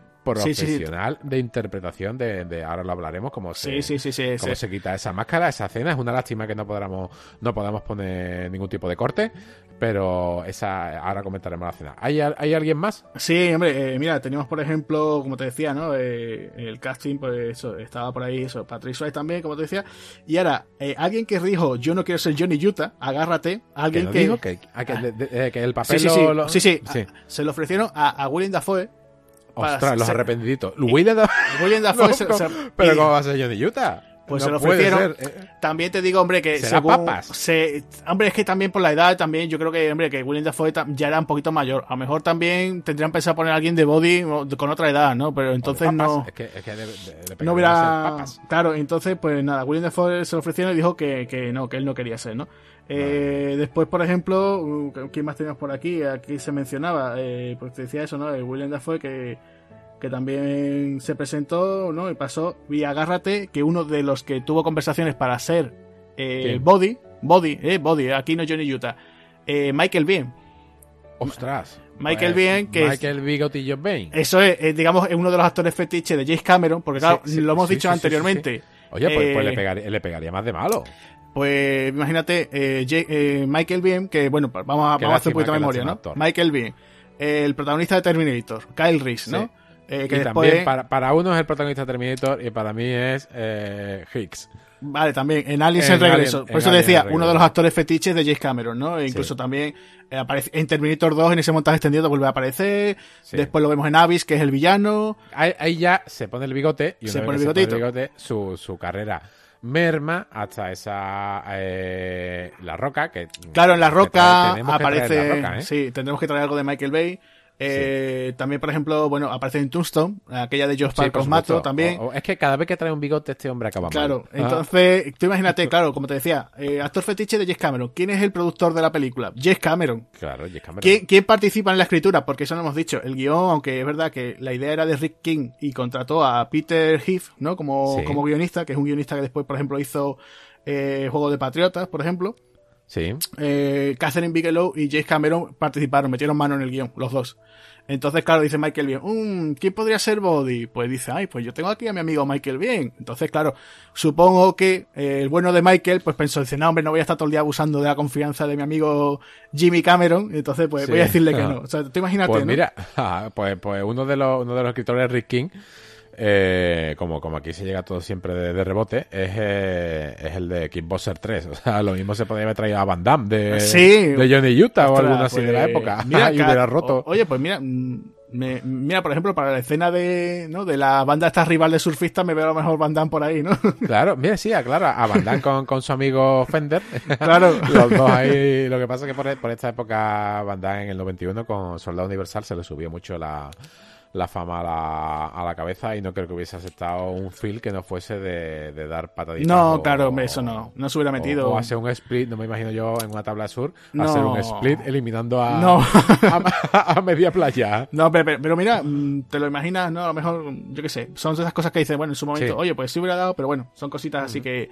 que no, la verdad que el que casting está ¿no? muy acertado, los sí. personajes son todos muy, muy, muy creíbles. Sí. Eh, todos, tanto desde, desde Tyler, la Lori Petty, la chica desde Gary Bassi. Gary Bassi es un poco quizá el que más es un estereotipo clásico. Oye, yo soy de no me toques los cojones porque yo estaba en Vietnam mientras tú sí. estabas. Sí, yo ya la gente mocos. cuando tú estabas. Eh, sí, sí, sí, sí, sí claro, cosa, ¿no? eh, sí. Que en la versión en la versión clásica no dice mientras tú estabas comiendo los mocos, algo así. Dice mientras tú te, te, te, te restregabas la caca del, del pañal en la cara.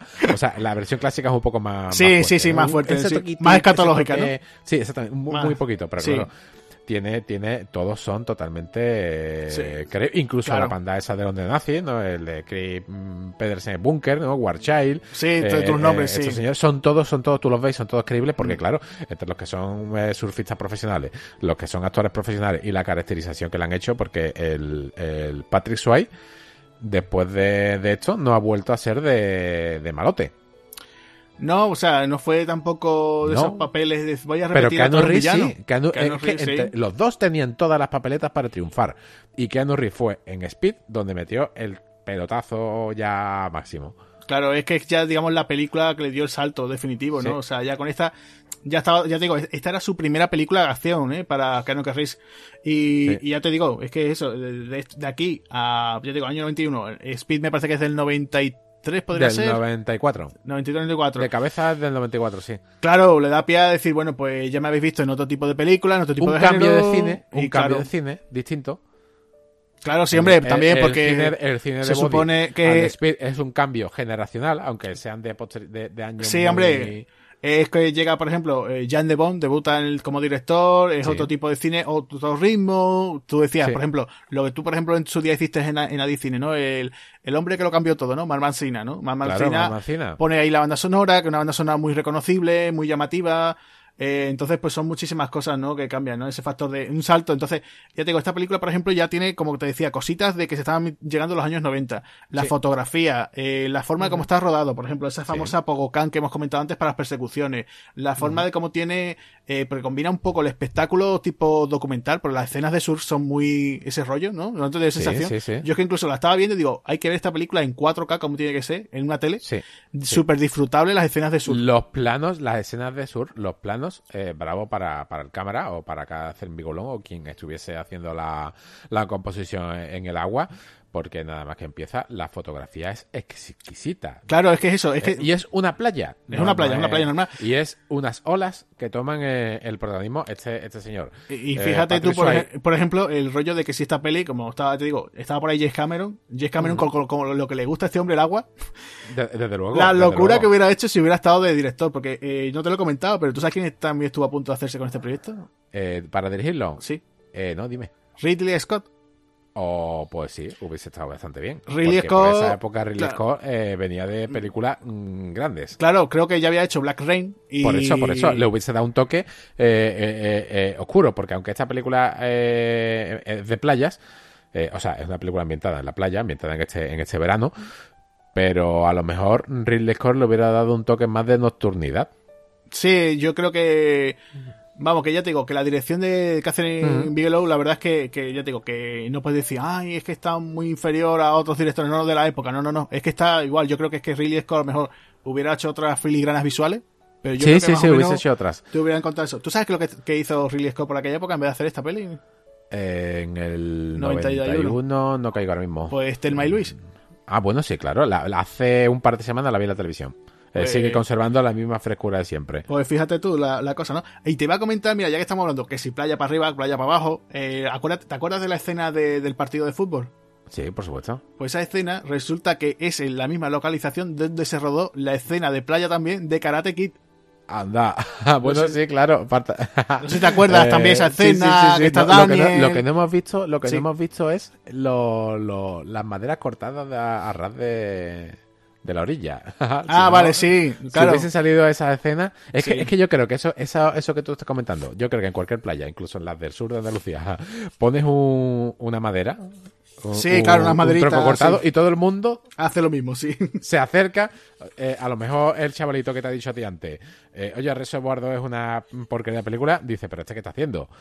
Pero eh, el que tenga dos dedos de frente le dan ganas de salir la patada de la grulla. sí, totalmente. Además es así, el que el- uno lo ve y dice, aquí hago yo la patada de la grulla. Claro, es que eso ¿Qué te es parece que- si, ana- si analizamos eh, después este clima final, ¿no? Sí. Eh, ya cuando, cuando esta escena, ¿no? Porque la Sí. verdad que esta escena es brutal. Esto no se ha visto en el cine. Lo más parecido que podemos ver a esto, eh, estamos hablando de una, de un, de una, eh, bueno, antes de esta escena hay un tiroteo, que, que por cierto, el tiroteo en este tiroteo, este, este personaje, ¿no? Eh, nosotros tenemos una teoría, nosotros Sí. tenemos la teoría de que eh, mm, Gary Bassi, eh, Papas, eh, no cae, ¿no? Porque en, la, en la- teóricamente en las películas pasa eso. Si no ves el cuerpo... Sí, eh, si no lo has visto, si no lo has ¿cuántas enterrado, ¿no? hemos visto en película, ¿Cuántas veces hemos visto en millones de películas que ha pasado esto y al final ha salido una ambulancia sonriendo? Claro. ¿Qué pasa, tío? No, es Claro. que me ha dado en las costillas, ¿no? Claro, eso, cualquier cosa. No, lo, yo lo que pasa que es que, mira, el- ayer cuando la estuve viendo, eh, me fijé un poquito más en el detalle. Es verdad que se le ve que el personaje. Por detrás cae bien. Si le pegan un buen tiro a papas por detrás. Le que meten es- un- vamos a, vamos a, a ponerlo en pie. eh, a- eh, pa- van a, van a un, después de un atraco fallido. En ese atraco fallido es donde Body cambia. Sí, porque hay que decirlo que, que digamos que la película, o sea, desde cuando eh, Tyler descubre que Johnny es, es agente del FBI, O sea, todo eso es como una acción sin límite, o sea, no parar, Sí, sí. un no parar. O sea, es el salto, la escena del salto que es súper espectacular, porque además te piensas que aquí van a intentar matarlo. O sea, tú piensas, Sí. y no, es que dices tú, No. vamos a hacer el super salto y todos se lo pasan súper bien. ¡Ey, sí. qué bien! Él Johnny! disfruta, él disfruta Están su- todos súper felices ahí. es lo que es lo que comentó antes Silvia. Claro, y entonces, por ejemplo, mira, esa, para esa escena de paracaidismo, eh, pues se construyó una especie como de plataforma con una grúa, con un brazo telescópico, para la Sí. sensación de que estaban ellos colgados. Aparte que es verdad que sí rodaron, vamos, que se tiraron Sí, se tiraron los porque se ven, especialistas se ven, y, se ven ellos. Lo que y pasa se es que lanzaron. es cierto, si ponemos un poco de ojo, eh, vemos que la el, el actor que bueno el actor no si vemos las escenas eh, los planos donde sale eh, Patrick Swayze son literales y extensos o sea son, son, eh, es su cuerpo entero dando vueltas él nada no él vuela en el aire y cuando sale eh, mm, Keanu Reeves, no, cuando sale Keanu Reeves son planos más cerca, más de la cara, y sí, y sí te da esa sensación, además cuando ves el fondo, eh, en algunas escenas las nubes están abajo y en otras escenas las nubes están arriba, ¿no? En el montaje intentaron hacer algo...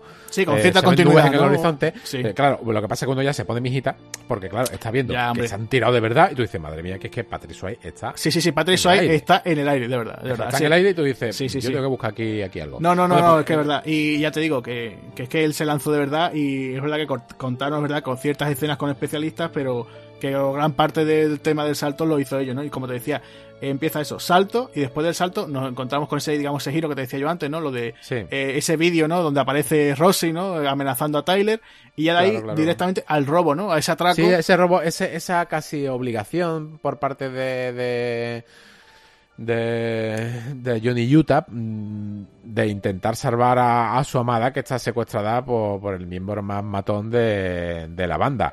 Que, por cierto, eh, este robo, eh, el ya aquí se acabó el toque simpático. Empiezan en un toque simpático. Somos los presidentes. Sí, sí, sí, Eh, pero no, que- no se levanten del suelo porque esto está ya cubierto por el seguro. Y Eh. ahora sale el típico, lo típico también que hemos visto en millones de películas.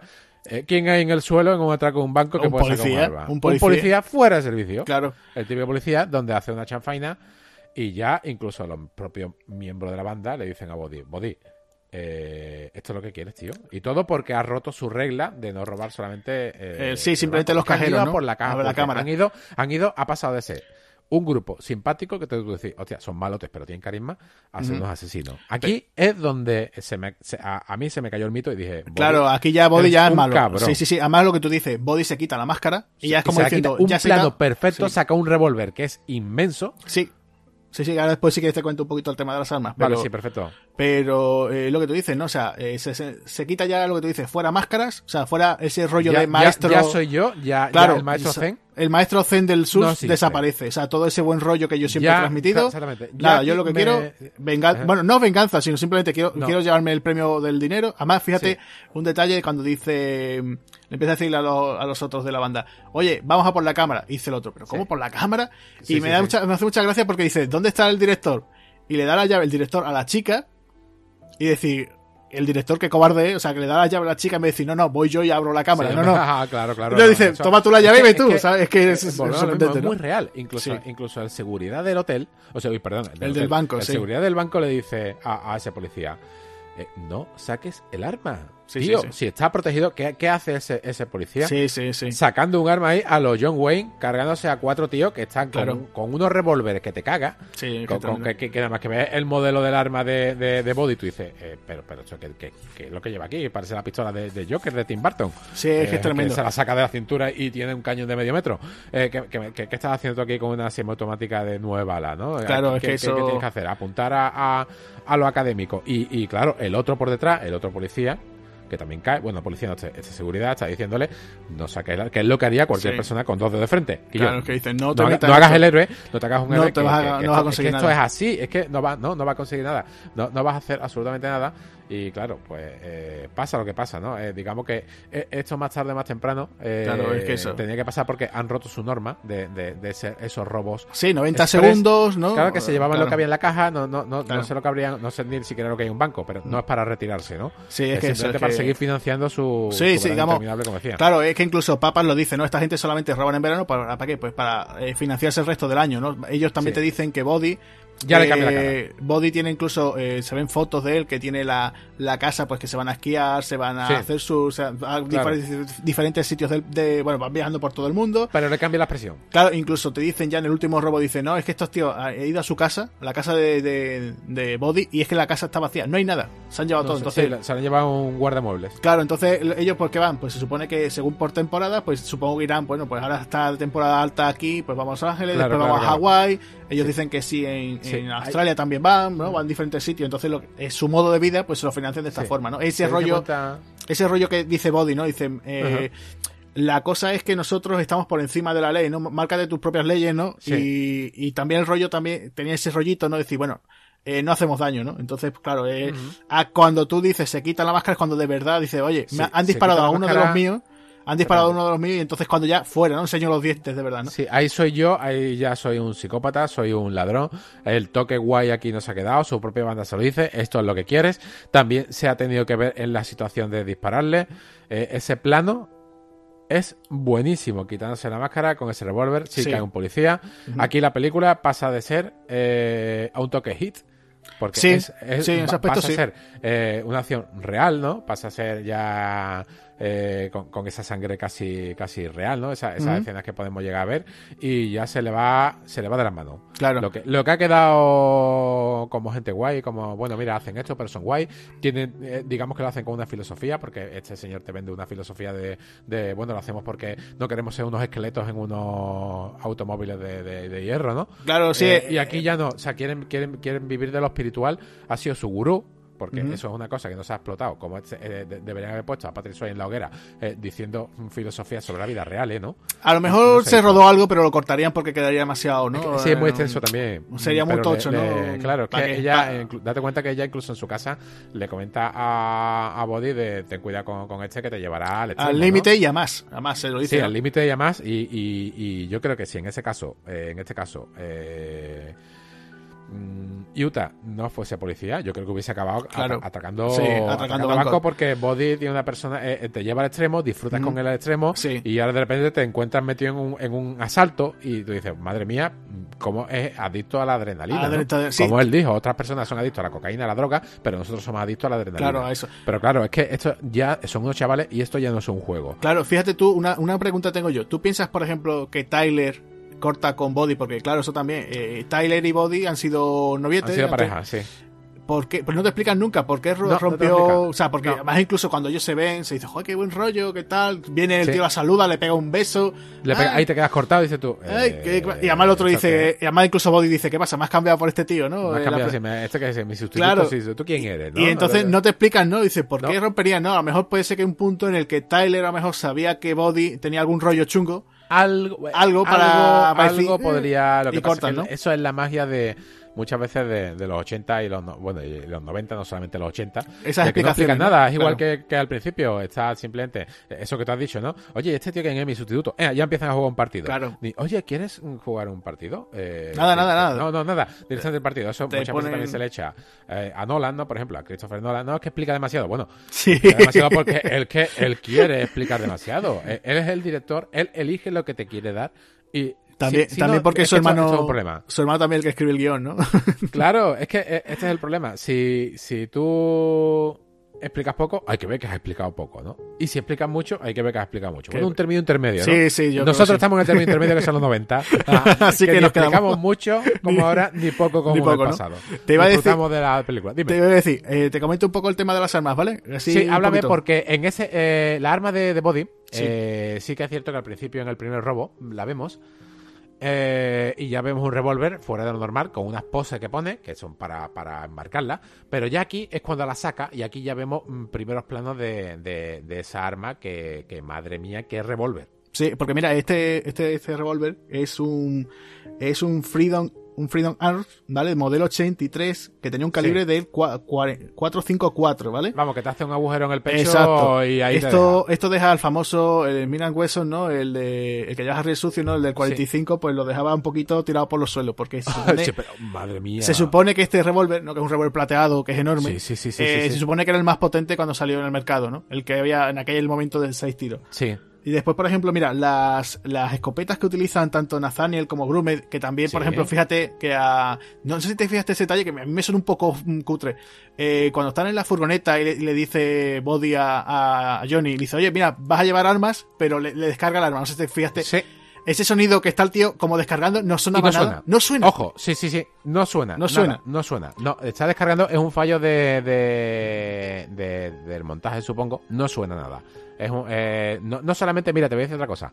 Eh, eh, eh, suele pasar en muchas películas, que como no las hemos escuchado en idioma original, eh, hablando también, ya hemos hablado en Cyborg. En Cyborg, por ejemplo, también hay otra escena donde el, a Van le está metiendo una, una paliza a Vincent Klein, eh, este actor que también sale en esta película, y le habla antes de que lo crucifique. También le habla, podemos ver cómo se mueve de espalda la mandíbula, incluso la oreja al hablar, y no le dice nada. Son pequeños detalles que Sí, pasan un, algunas veces en un la fallo. La verdad es que no No entiendo. sé por qué no ha pasado, pero ha sido así. Ha. Bueno, pues lo que te decía, esa- esas escopetas, ¿vale? Pues son, son una mezcla entre, vamos, la- se supone que ese modelo es una Musber 590 AT, ¿vale? Sí. Pero tenía como una empuñadura entre de pistola, de una, por ejemplo, no sé si te acuerdas de esas famosas escopetas, la- las Ichaka, las Itaka, estas que alguna vez han mencionado, por ejemplo, en Training Day, me parece. Pues eh, era eso, entre ese modelo, entre la Itaka 37 y la Remington 870.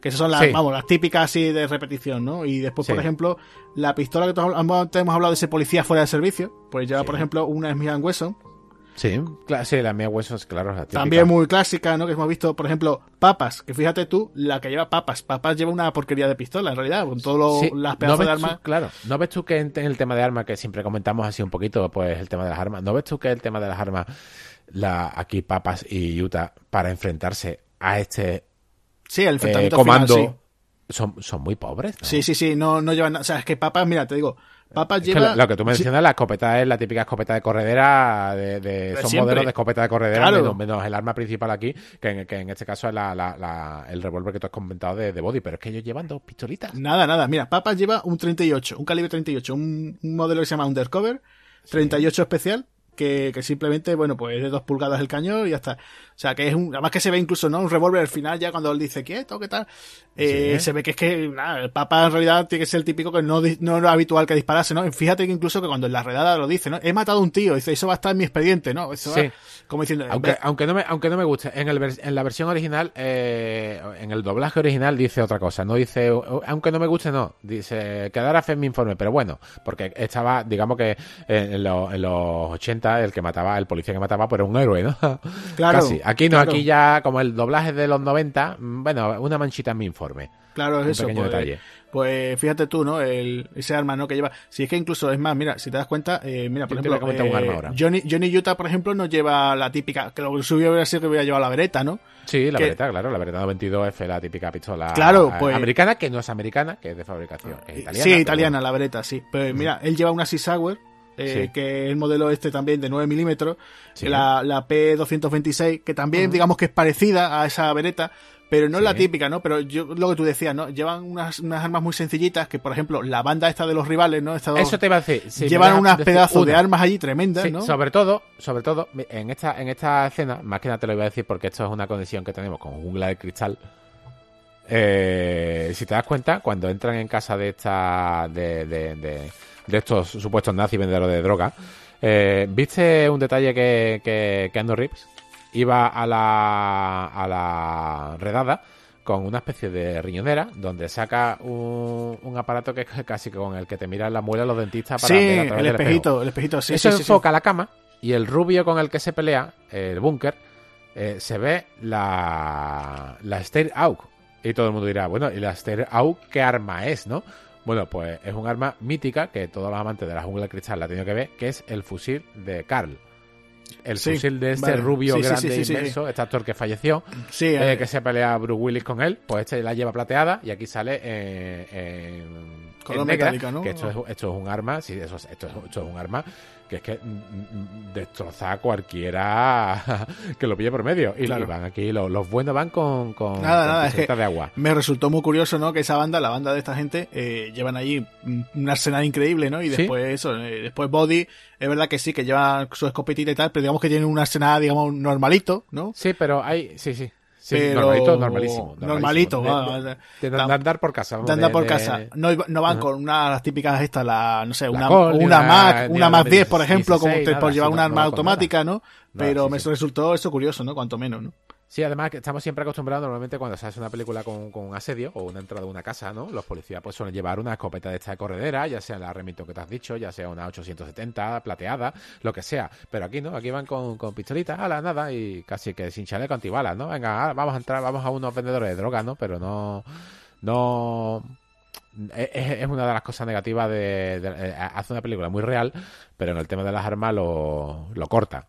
Pero bueno, es que eso, en, bueno, líneas generales cumple. Sí, sí, bueno, no, por lo menos llamativo, llamativo. Por lo menos decir, no vamos a coger siempre las típicas mismas armas de siempre, ¿no? Pero bueno. Pues no sé, si quieres pasamos ya, pues no sé si tengo por aquí el tema de curiosidades o al eh, bueno, que cambiarías tú. me gustaría comentar la, la cena clímax, porque eh, la cena del gran salto. Este salto desde un avión que tiene que hacer Johnny Utah, eh, me impactó. Estamos hablando sí, de. Sí, sí, sí. También es otra de esas escenas, ¿no? Que dices tú, madre mía, ¿no? Es que es como, no puede ser, ¿no? Además que incluso se ve a, se ve a él como diciendo, no puede ser, no, no, no, no, venga, voy. no puede ser joder, porque joder se dice en esta película, mmm, muchas veces. Sí, eh, bueno, aquí lo tengo anotado, 105 veces lo dicen. Madre mía, es que no paran de decir palabrotas. no, pero... Casi que parece un guion como si fuese el último Boy Pero... Además, joder, me voy a matar, joder. Sí, pero es más de esto de, eso que tú dices, ¿no? Ay, me voy a matar No es en plan, eh, tú, no sé qué, ¿no? Que es más que se repite esta palabra, ¿no? No es, no es por ejemplo, Scarface, ¿no? El precio del poder, ¿no? Que ahí también el tío está diciendo, venga, joder, joder, esto, otra vez. Sí, sí, sí. ¿No? Eh, pero bueno, eh, yo creo que más que nada por esas expresiones, ¿no? De los saltos y tal, ¿no? Pues esta, esta, esta escena, ¿no? Ya digamos que, que Body, eh, en verdad los dos no quieren matarse. No, no es una cosa que se quieran matar, sí que quiere eh, si quiere coger a Body vivo. ¿Y cómo intenta cogerlo? ¿Te acuerdas de... Mira que he visto en el cine escenas peligrosas, de hecho eh, una de las escenas más peligrosas sobre aviones que hemos visto fue la, escena de Máximo Riesgo, ese robo de ese avión donde un extra, se, bueno, un doble, se jugó la vida de un avión a otro, que lo podemos escuchar en el programa de, del acomodador, que les mandamos aquí un saludo a Ali Trujillo.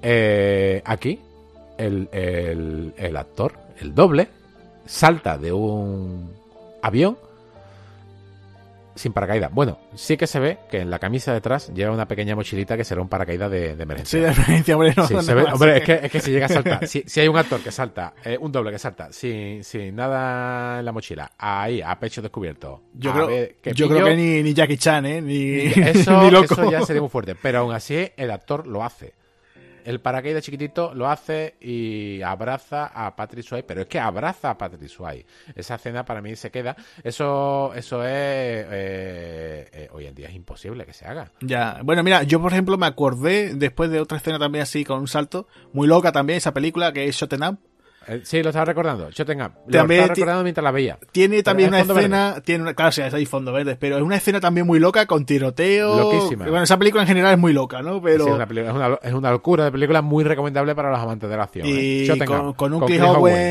Cliff. Owen eh, rompiendo todas las tonterías, bueno, tonterías no, sino simplemente dejándose atrás todo eso de actor serie, ¿no? Sino que en plan, me voy a convertir en una estrella de cine de acción, que Para lástima. es un película, eh, que por desgracia no, no se convirtió, ¿no? Pero bueno. No, no, no, es cine de autor, Está escrita. Nosotros ya cuando habíamos, eh, cuando había Messenger, teníamos los bocetos de, el director lo hizo público, hizo los, el storyboard animado, storyboard animado, que eran unos dibujitos como si fuese con una Sí, pequeñas animaciones, sí, Y nosotros veíamos ese storyboard de, de, de 15 minutos creo que duraba, y, y se veían esos saltos en paracaídas, esa escena tiroteos con sexo, y ahí decíamos, esto no se puede llegar a realizar.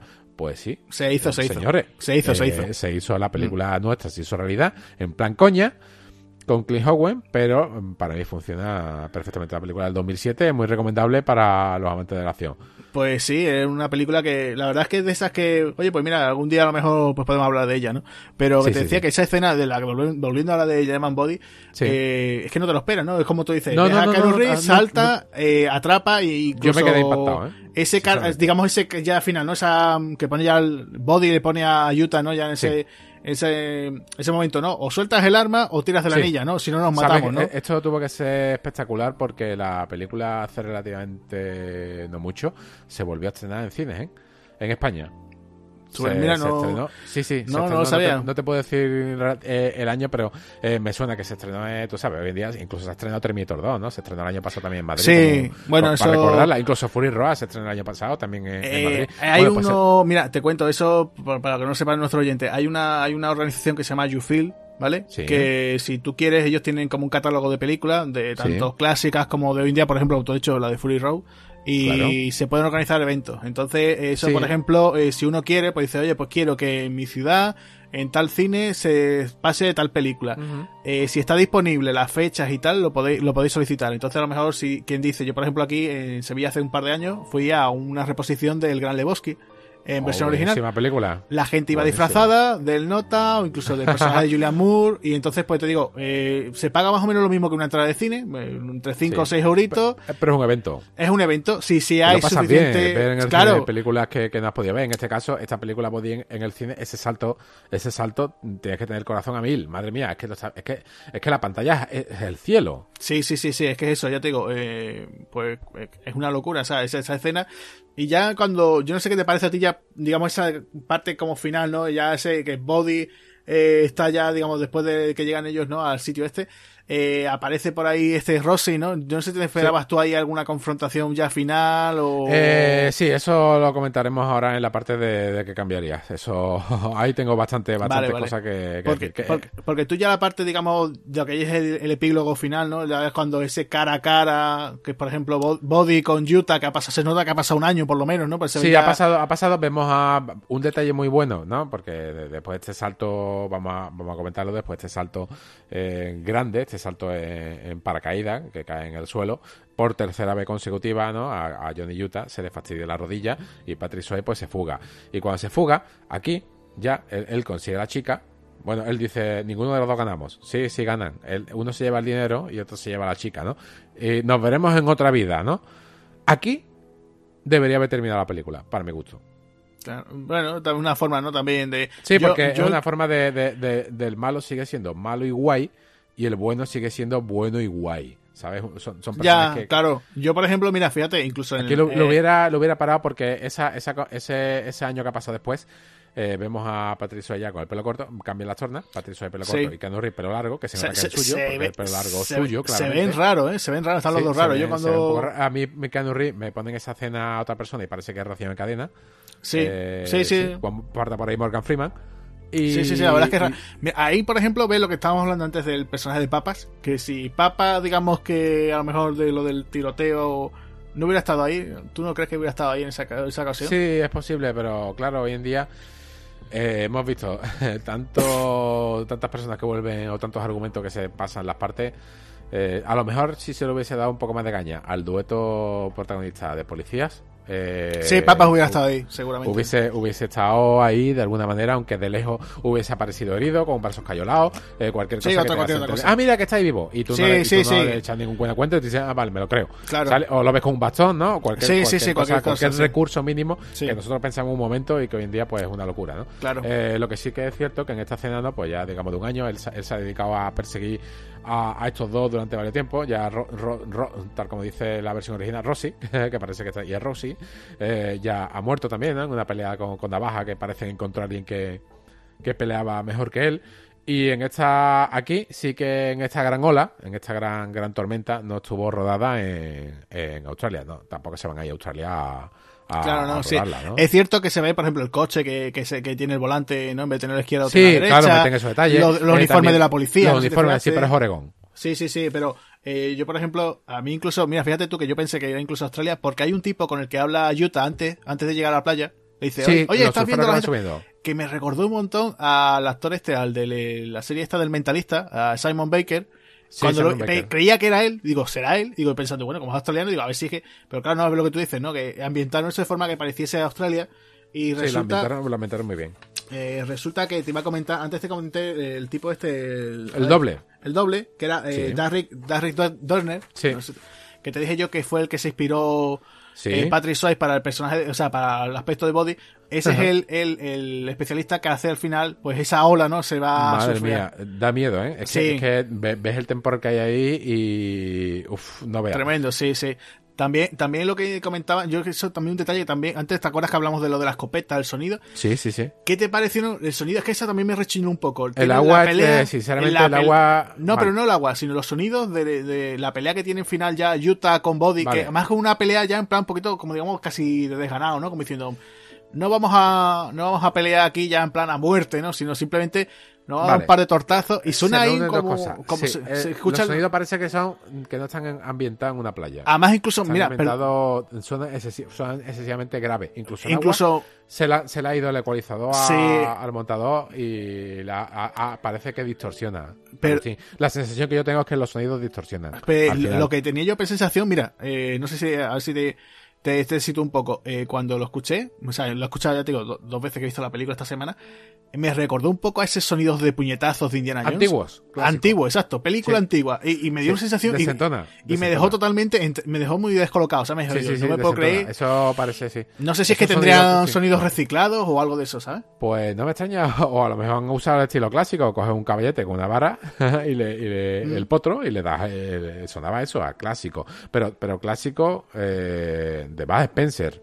Sí, y encima el sonido de las olas eh, han intentado hacerlo tan real, no sé si a lo mejor era el sonido real, que la han capturado de verdad, pero sí que es cierto que, si pegamos un poco la oreja, lo que somos así, que no solamente vemos y escuchamos la película, sino que ponemos todo nuestro oído a disposición de, esos efectos especiales y esos, eh, eh, esos sonidos, sí que consigue distorsionar Sí, es que ya te digo, esa parte me, resultó rara, ¿no? También eso que tú dices, el cambio de look de, cada uno de ellos. Y ya eso, como te comentaba, ya. Y esa, gran frase final.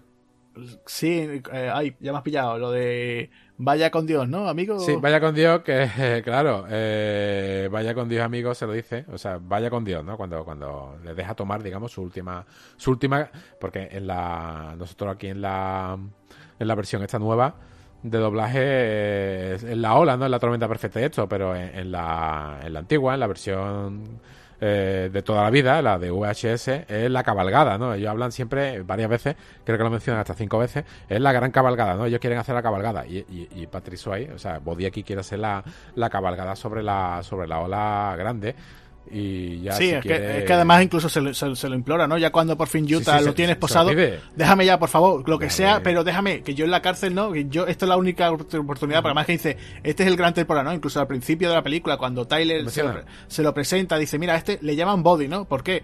Y dice, porque este tío es un buscador, este tío busca la ola perfecta. Siempre está detrás de la ola, ¿no? Incluso en la fiesta igual, ¿no? Empieza a decir, la mejor ola en tal sitio, la de cuánto. Y dice Body, no, no, en Australia. Y dice, no, Body, llevas diciendo eso hace un montón de tiempo, que tal, que no sé qué. Y claro, ya está el tío, déjame ya, hombre, venga, eh, venga, hombre, qué tal. Y ya es cuando eso, ¿no? Dice, vaya con Dios, amigo, ¿no? Que eso yo creo no sé si era esa frase o incluso la del salto, ¿no? Que dice, adiós, amigo. Me parece que eso lo dice en español, ¿no? Me parece, ¿no? Eh, no he visto la versión original. Eh, no, no he visto la versión original. He visto la versión original del doblaje, no la, no la, no la, la verdadera doblada. Que la verdad que seguro que ya hemos dicho que son dos doblajes distintos, pero la, original ganará siempre. Pues sí, yo ya te digo que me resultó ¿no? un poco curioso. También se comenta, eh, no sé si te fijaste el detalle, ese de cuando ya por fin llega la policía australiana, le empieza a decir, Yuta, pero ¿qué está haciendo? ¿Qué tal? No sé qué. Eh, se cuenta eso, ¿no? De que no sé si te fijas bien el detalle, de que Yuta al final coge su placa y la arroja al mar. No sé si te fijaste ese detalle. Sí, eh, me, me, fijé y al principio cuando, cuando la vi la primera de la película, eh, me resultó curioso. Simplemente un detalle de decir, mira, ya no quiere ser policía. Pero yo creo que, eso de, de, muy ochentero, es muy. yo suelto, suelto la placa, he, cumplido mi caso. Eh, aquí tiene mi placa, la entrego y me voy para adelante. La cámara me sigue y mientras tanto el policía, el jefe, no, vuelve, vuelve. Y yo acabo de terminarla. Claro, eso lo hemos visto en más, muchísimas, más icónicas. Claro, por ejemplo, en Harry el Sucio, en la primera pasaba eso. O sea, eh, claro, sí. Eh, cuando terminaba. o sea, cuando él acababa con el asesino, con Scorpio, al final, pues él arrojaba su, su placa al mar, ¿no? Que era una cosa muy, así, muy, un plan muy típica, ¿no? Que bueno, que empezó con, con Harry Sucio, que yo creo que, como tú dices, en otras películas de los 80, pues también eh, solía pasar, ¿no? Eso, yo no sé si fue un guiño que hicieron o o que tenían pensado, bueno, pues vamos a dejarlo de esta forma, ¿no? Un final un poquito más, más dramático, ¿no? De, en vez de decir, bueno, pues eh, Utah atrapa a Body y ya está, ¿no? Y se quedan ahí, ¿no? Pues vamos a dar este, este final, ¿no? Pues, ¿qué te parece si, si antes de, que habíamos cambiado y la, nuestra sí, curiosidad escuchamos un último comentario que tenemos de Sergio? Sí, vale, tenemos por aquí, creo que nos ha llegado, ¿no? Sergio Reina, ¿no? Nuestro, nuestro amigo de, de Chiflados por el Cine, ¿no? Recordar que todos los domingos, ¿no? En, YouTube, ¿no? Podéis escucharlo. Eh, pues nada, pues en esta ocasión, pues me parece que también nos ha dejado aquí su audio comentario dándonos su opinión sobre, sobre la película. A ver qué, qué nos dice Sergio. De acuerdo, vamos a escucharlo. Bueno, de nuevo todo un honor estar aquí con los espartanos del cine. Muchas gracias Javier, muchas gracias Agustín por permitirme estar aquí. En esta ocasión, eh, por una película mítica, ¿no? Ya, le llaman Body, como se llamó y como se debería haber llamado realmente en nuestro país, en España, Point Break, ¿no? Poco os puedo contar que no os vayan a contar o os estén contando ya en este gran programa. Además es que los pocos programas que llevan están desmenuzando grandes películas y sin duda lo van a hacer con esta, con Le llaman Body. Y estoy impaciente ya por escuchar todas las eh, anécdotas de rodaje, todas las, eh, bueno, todas las noticias, todo lo que nos estén contando de esta, de esta gran película dirigida por Catherine Bigelow, ¿no? Una película que recuerdo gratamente alquilar en el videoclub eh, no asistía a su estreno en cines, pero sí que era una de esas películas, ¿no? Que tenías que ver en el videoclub sí o sí. No es que tuviera una gran portada, una gran carátula, no que llamar la atención, pero sí que era una película que desde luego te la recomendaban y te decían tienes que verla, ¿no? Y sobre todo pues para los amantes del cine de acción, del cine de acción de los 90, estamos hablando del año 91, era una gran película.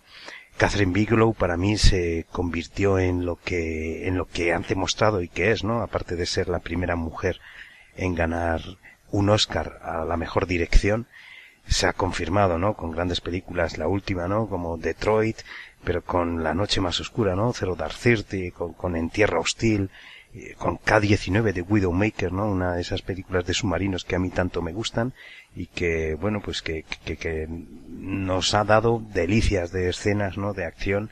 Es una mujer que entiende muy bien el entorno masculino, ¿no? De, la acción y con esta le llaman body, aparte de regalarnos esas escenas de acción, eh, no solamente nos, no, no, como estaba diciendo, no, no solamente nos regala esas escenas de acción, sino que aún encima nos da bellos parajes y nos da una historia que si la comparamos con el remake fallido por completo, ¿no? Y que desconecta completamente con el espectador, que se hizo hace poco, hace un par de años, ¿no? De, de esta película, no tiene nada que ver, ¿no? Es verdad que mm, contando un poquito el argumento que ya os habrán contado, ¿no? La historia de esos surferos eh, que son atracadores de bancos y que está este este Johnny Utah, ¿no? Eh, este agente del FBI que va a investigarlos y que se infiltra dentro de ellos pues eh, puede parecer eh, pues casi una chorrada o casi motivo de una TV movie, ¿no? Y es lo que ha hecho el remake, ¿no? Convertirse en una, prácticamente en una TV movie en la que desconectas por completo, en la que no te crees esos lazos de amistad que, que sí que vemos, ¿no? Entre Body y, y Utah. Aquí te los crees completamente, sobre todo con ese desgarrador final, ¿no? Y que, que con ese eh, Utah con ese Keanu Reeves entregando a Body a, bueno, en fin, no, no os quiero spoilear y no quiero fastidiar el final, eh, pero bueno, los que ya la hayáis visto ya sabéis, ¿no? Esos sentimientos encontrados, ¿no? De dejar, bueno, escapar o partir a un amigo, ¿no? A pesar de saber que, que no, que no deberías hacerlo y sobre todo siendo un agente del FBI, ¿no? Aquí lo dejamos, por así decirlo, el spoiler. Dentro de la película tenemos a un estupendo Patrick Swayze, eh, me gusta bastante más que, Keanu Reeves, aunque Keanu Reeves eh, desde luego se ha confirmado y sobre todo con las últimas entregas de John Wick, ¿no? Como un gran héroe de acción.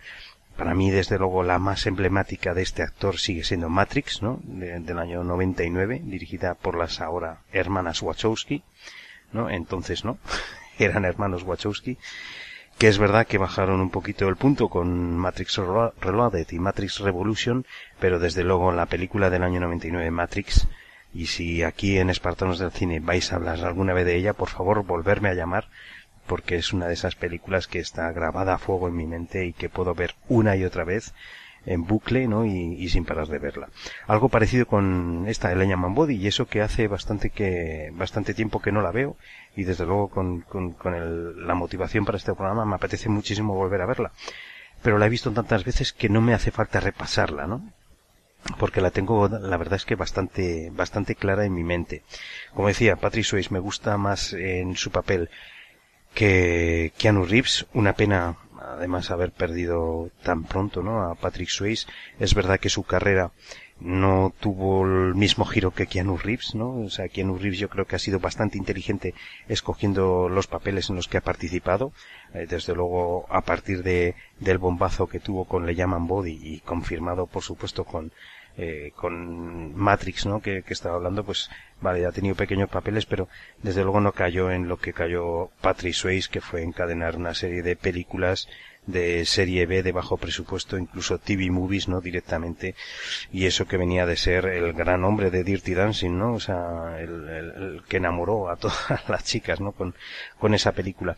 Aquí es al contrario. Aquí yo creo que el que enamoraba a las, eh, a las féminas era Keanu Reeves aunque no hacía tan buen papel como desde luego el que hacía Patrick Swayze. Y ya digo que Catherine Bigelow rueda como nadie las escenas de acción y estoy seguro de que nos va a seguir regalando muchísimas buenas películas como este Point Break que hay que desde luego que rescatar y reivindicar como así lo intentó hacer el remake y que falló contundentemente, ¿no? Puesto que no tenía ni, vamos, en fin, a pesar de rodar prácticamente las mismas escenas, ni los actores tenían el mismo carisma ni la manera de rodar en fin, un desastre, ¿no? Un desastre que hace más grande, por así decirlo, a la película dirigida por Catherine Bigelow, ¿no? No así a, al trabajo de Erison Core, que, bueno, pues eh, se ha quedado prácticamente en eso, ¿no? Aparte de regalarnos una estupenda Invencible con Mark Wahlberg, ¿no? Pues con este Point Break, desde luego que, que metió bastante, bastante la pata.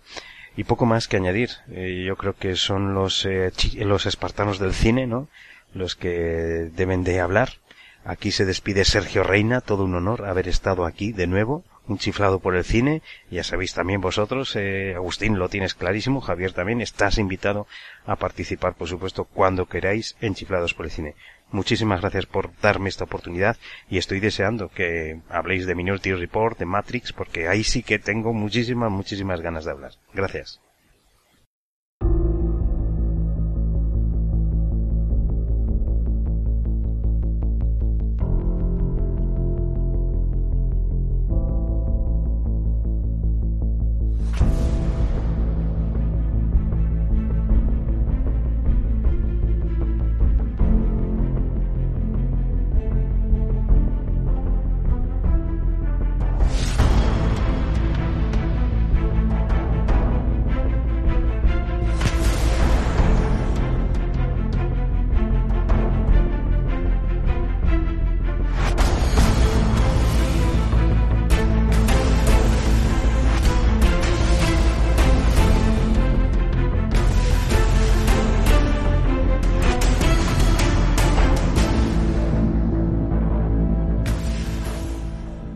Pues eh, muchísimas gracias a Sergio. Eh, Muchas como siempre le mandamos un saludo y un abrazo muy grande porque la verdad que que como con audio comentarios como el suyo, pues la verdad que Sí. se agradece, se le agradece, hombre, que, que contemos ¿no? en, en este programa con este, con este tipo de, de aportaciones, ¿no? Sí, además es un programa que, vamos, exactamente igual que con el de Luis Barriales, ¿no? Con, con Palomita, eh, no puedo escucharlo en directo.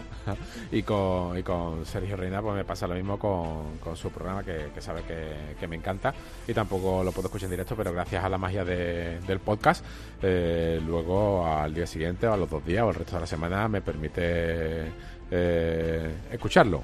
Pues sí, y además, si, ah, si me permite, Javi, Sí. eh, hace cositas de, bueno, hace unas semanas con el estreno de, de esta última entrega de, bueno, digamos última entrega, con la nueva película de, de Shyamalan, ¿no? Glash.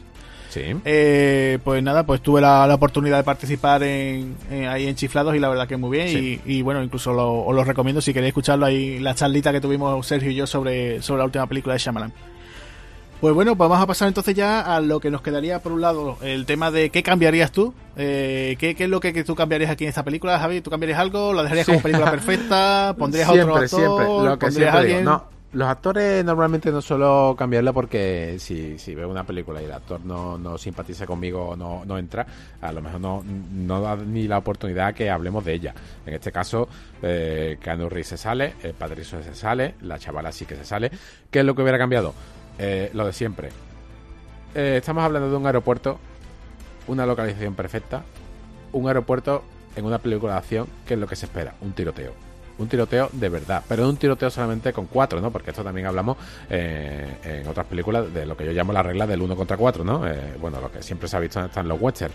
Eh, enemigos, lo hubiera metido, mm, a lo mejor sí que hubiera hecho una confrontación de alguna manera de guion, un giro de guion, donde la banda hecha de, digamos, los... O, perdona, Javi, perdona, perdona que te interrumpa, solo un segundito. ¿Tú te hubieras imaginado el típico, esta cosa se decir, ¿no? El término, el, el Mexican standoff? Ese, este rollo de tres tipos apuntándose a los John Woo.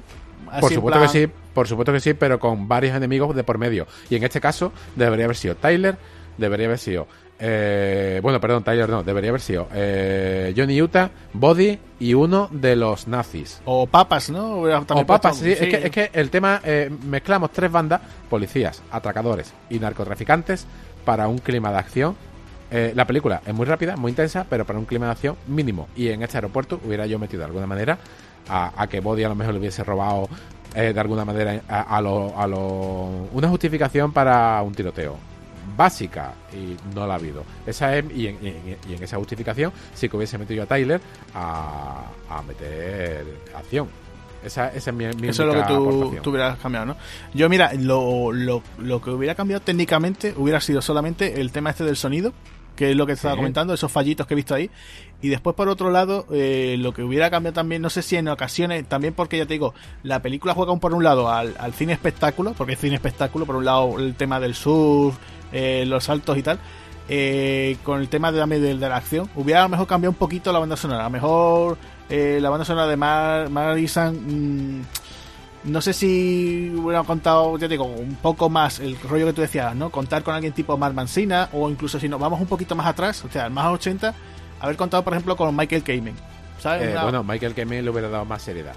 Eh, pues no sé si, si, con eso, con esos dos cambios, ya está. Yo no hubiera, yo hubiera añadido tampoco, eh, ¿sabes? A lo mejor, es que ya te digo, está bien, el, el guion está bien, ¿sabes? Incluso es más, eh, me pongo en plan un poco más, más sencillo, ¿sabes? Incluso hubiera cortado a lo mejor, eh, o sea, el, final de la película para mí a lo mejor podría haber sido incluso en el, en el último robo, en el banco, tal y como se ve el policía disparando, todos allí, en ese tiroteo, a lo mejor hubiera y acabado, ¿no?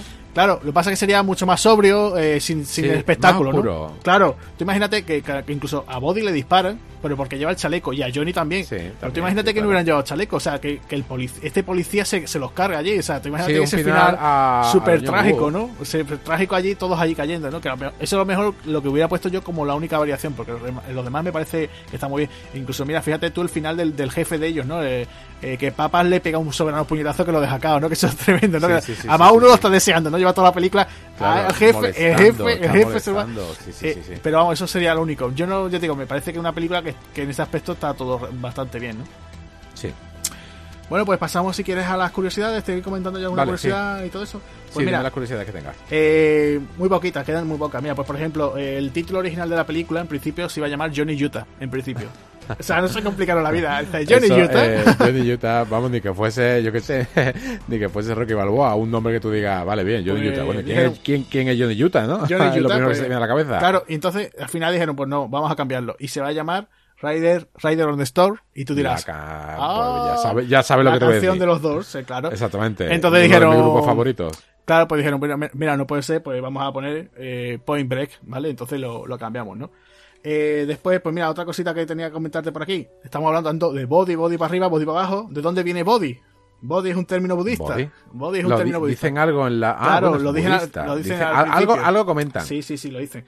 Es, es supuestamente eh, bodhisattva, bodhisattva, y por lo visto significa vigilia o desvelo, es lo que significa. ¿Vale? Eso es una de las cosas. Después, como te comenté antes, la taquilla de la película fue bastante bien, o sea, cerca de 100 millones en todo el mundo. Pero es que la película, además, en Videoclub, solo en Estados Unidos, el VHS fueron 20 millones de dólares más. Con lo cual, tú imagínate el dinerito que, dijo que el estudio, pues dijeron, oye, pues vamos a hacer una secuela. Y entonces durante años se habló de hacer una secuela y agárrate, agárrate los machos, vienen curvas peligrosas. La secuela contaba de nuevo con Keanu Reeves y con Patrick Swayze. Eh, os, pues, claro. Mira, No sé, lo, volvemos a decir lo mismo. Mientras no hay cuerpo. Claro, no, mientras no hay cuerpo no hay nada. No pasa nada. ¿Qué pasa? La que, magia del cine. Que llega el amigo James Cameron. Yo no sé si sería por venganza, no se vería muy bien sí. con su, su ex esposa. sí, por, con su porque ex. James Cameron no sé cuántas veces ha casado, pero, pero unas cuantas. Con Catherine Bigelow no se quedó. Y resulta que él, según él, porque él metió mano en el, el guion, pues él dice que, que Body al final muere. Entonces, claro, pues mmm, con eso te dejaba cerrado con la cosa de que el personaje de Patrick Swayze no, no regresara. Ya. Pero el, esa secuela supuestamente planteada, pues regresaba el personaje tanto de Johnny Utah como Body. Lo que pasa que, bueno, pues entre una cosa y otra, en los 90 no se llegó a hacer. Eh, cuando el momento ya que se plantean hacerlo, pues casi a principios de los 2000, ¿qué ocurre? Que ya Patrick Swayze está enfermo, con lo cual, pues claro, pues descartaron hacer esa secuela. Con lo cual, en principio, eh, no, se, no se llega a hacer, claro. Eh, totalmente descartado. ¿Qué ocurrió? Hubiese pues estado que... curiosa, ¿eh? Sí, hubiese estado Por curiosa. lo menos haber visto lo que es un parte de la sinopsis del argumento, porque ya el tema de infiltraciones ya no entraría. Ya entraría un tema de, de, de robo y ya por un ladrón. Ya sería casi hit. Sí, sería otro tipo de historia, o sea, otro tipo de película totalmente diferente. Eh, ¿Qué ocurre? Bueno, ya sabéis, el remake encubierto lo hemos dicho, en 2001 llega todo gas, ¿no? Que David Ayer es uno de los que escribe ahí el guion. Y bueno, pues todo el mundo, ¿no? Casi todo el mundo en el cine, pues te voy a decir que, oye, pues una, es una especie como de remake encubierto porque básicamente la trama es muy parecida, ¿no?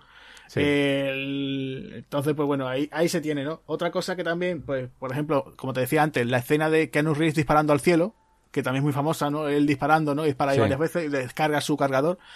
Eh, esa escena resulta que la vuelven a, le hacen un pequeño homenaje en la película Arma Fatal, Hot Fuzz. No sé si tú la has visto, que es la de Edgar Wright. No te suena, Arma ¿no? Más fatal. Sí. No, no caigo. ¿No? Bueno, pues mira, te cuento. Eh, resulta que. Bueno, este es el actor de la película de zombies de Party. Claro, de esa Party, es, ¿no? eso es, eso es. No, no he llegado, no he llegado a verla. Bueno, la vamos a lo típico. La trilogía del corneto, el director es Edgar Wright, los, los actores son Simon Pegg, el otro es Nick Frost. Bueno, pues la Sí, segunda sí, entrega es Arma Fatal, Hot Fuzz.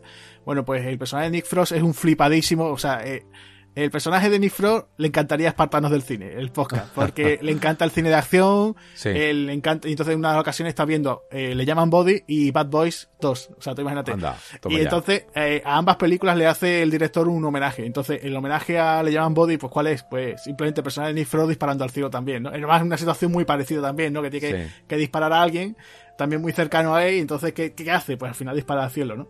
Sí, una y- cosa que, por cierto, es peligrosísima. Sí, hombre, y tanto. Una cosa que es peligrosísima porque la bala cae a una velocidad brutal que muchas veces se han- se en Estados Unidos eh, ha fallecido gente de, de esas balas perdidas que, que no se saben dónde, dónde están, pero ha- han caído del cielo.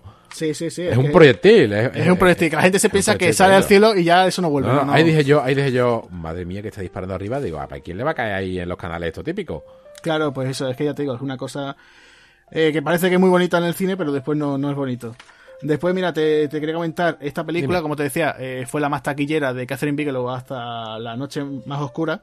O sea, tú imagínate. Ah, Sí, sí, sí, sí, sí. Fíjate tú, con la fama que tiene, por ejemplo, eh, la de En Tierra Hostil. Tierra Hostil, eh, incluso la, la anterior, esta de Días Extraños, que también es muy Eh, famosa. Días extraños, sí, sí, Días extraños del año 95. Pues nada, la más taquillera hasta aquel entonces, pues era esta película. Que vuelve, sí. Después, por ejemplo, mira, ¿cuántas muertes hay? Porque aquí hemos hablado que si hay sangre, que si Poquitas, tal. son poquitas, Muy ¿no? poquitas, solamente mueren 10 personas. Ah, O sea, claro. sí, ¿es la, mitad la, bueno, claro, son cuatro o cinco malotes más los alemanes, bueno, los, los nazis. No, Sí, es, Es que poquito, eso. son Son poquitos, son poquitos. Mira, una metedura de pata por mi parte, una fe de rata que tengo aquí. Sí. He dicho los presidentes. Los presidentes, he dicho a Gerald Ford, no, Gerald Ford no, eran Jimmy Carter, Richard Sí. Nixon, Ronald Reagan y Lyndon Johnson. Esos eran los presidentes. Y además Vale. mueren, van cayendo según el orden de mandato. O sea, Ah, sí, eso fue una coña que hicieron. se sí, han puesto las máscaras de acuerdo con. Sí, sí, sí, sí, sí. Eh, después también una cosa muy graciosa, que por ejemplo, eh, tú sabes, Body lleva la máscara de Ronald Reagan, ¿no? Que- y es Sí, el que sí. se iba... eh, se supone que era casi el único que no lleva un disparo, al final sí se lo lleva, pero en, la, en la vida real sí, a Ronald Reagan sí tuvo un atentado. Un atentado Vaya. que intentaron matarlo cuando, cuando fue presidente, ¿no? Recibió de hecho un disparo, no sé si te acuerdas aquel tipo que, que era por lo visto un tipo enajenado, que estaba enamoradísimo de Jodie Foster, que Sí, sí, pues intentó intentó asesinar a Ronald Reagan. Eh, imagínate, ¿no? Yo he visto su película, ¿eh? Sí, ¿no? Pues... Sí, una película que echaron en la segunda cadena y dije, bueno, ¿y este quién es? Y es Ronald Reagan, sale ahí tipo vestido como Indiana Jones, hace como así de un- una especie de personaje chulesco malote y bueno, está entretenida. Tú, te refieres a, la- a cuando Ronald Reagan, claro, era actor, ¿no? Sí, una, Vale, vamos, vale. una Sí, película y además sí, no la he visto entera, he visto, he visto, a lo mejor habré visto 20 minutos hasta que... Vale, vale.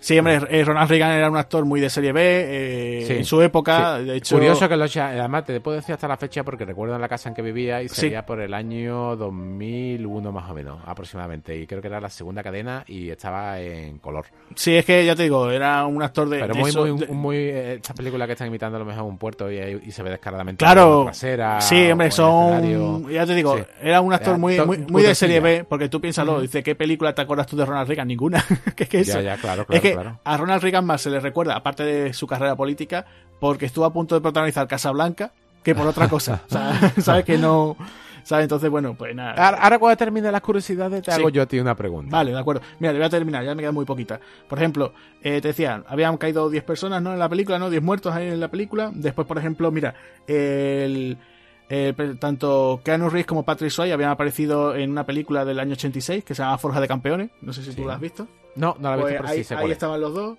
Eh, yo es que no la he visto, o sea, no te sí, puedo no, decir. estos títulos son tan complicados de ver hoy en día. Ya, por eso que son cosas que dices tú, bueno, como no sea que alguien lo tenga muy en el tiempo, se o- acuerde. o, o que te pasen un DVD, o es que es tan complicado. Mm. Mira, eh, otra curiosidad. ¿Tú te acuerdas? Antes has mencionado a, a Zach Morris, ¿no? El protagonista de Salvados por la Campana, ¿no?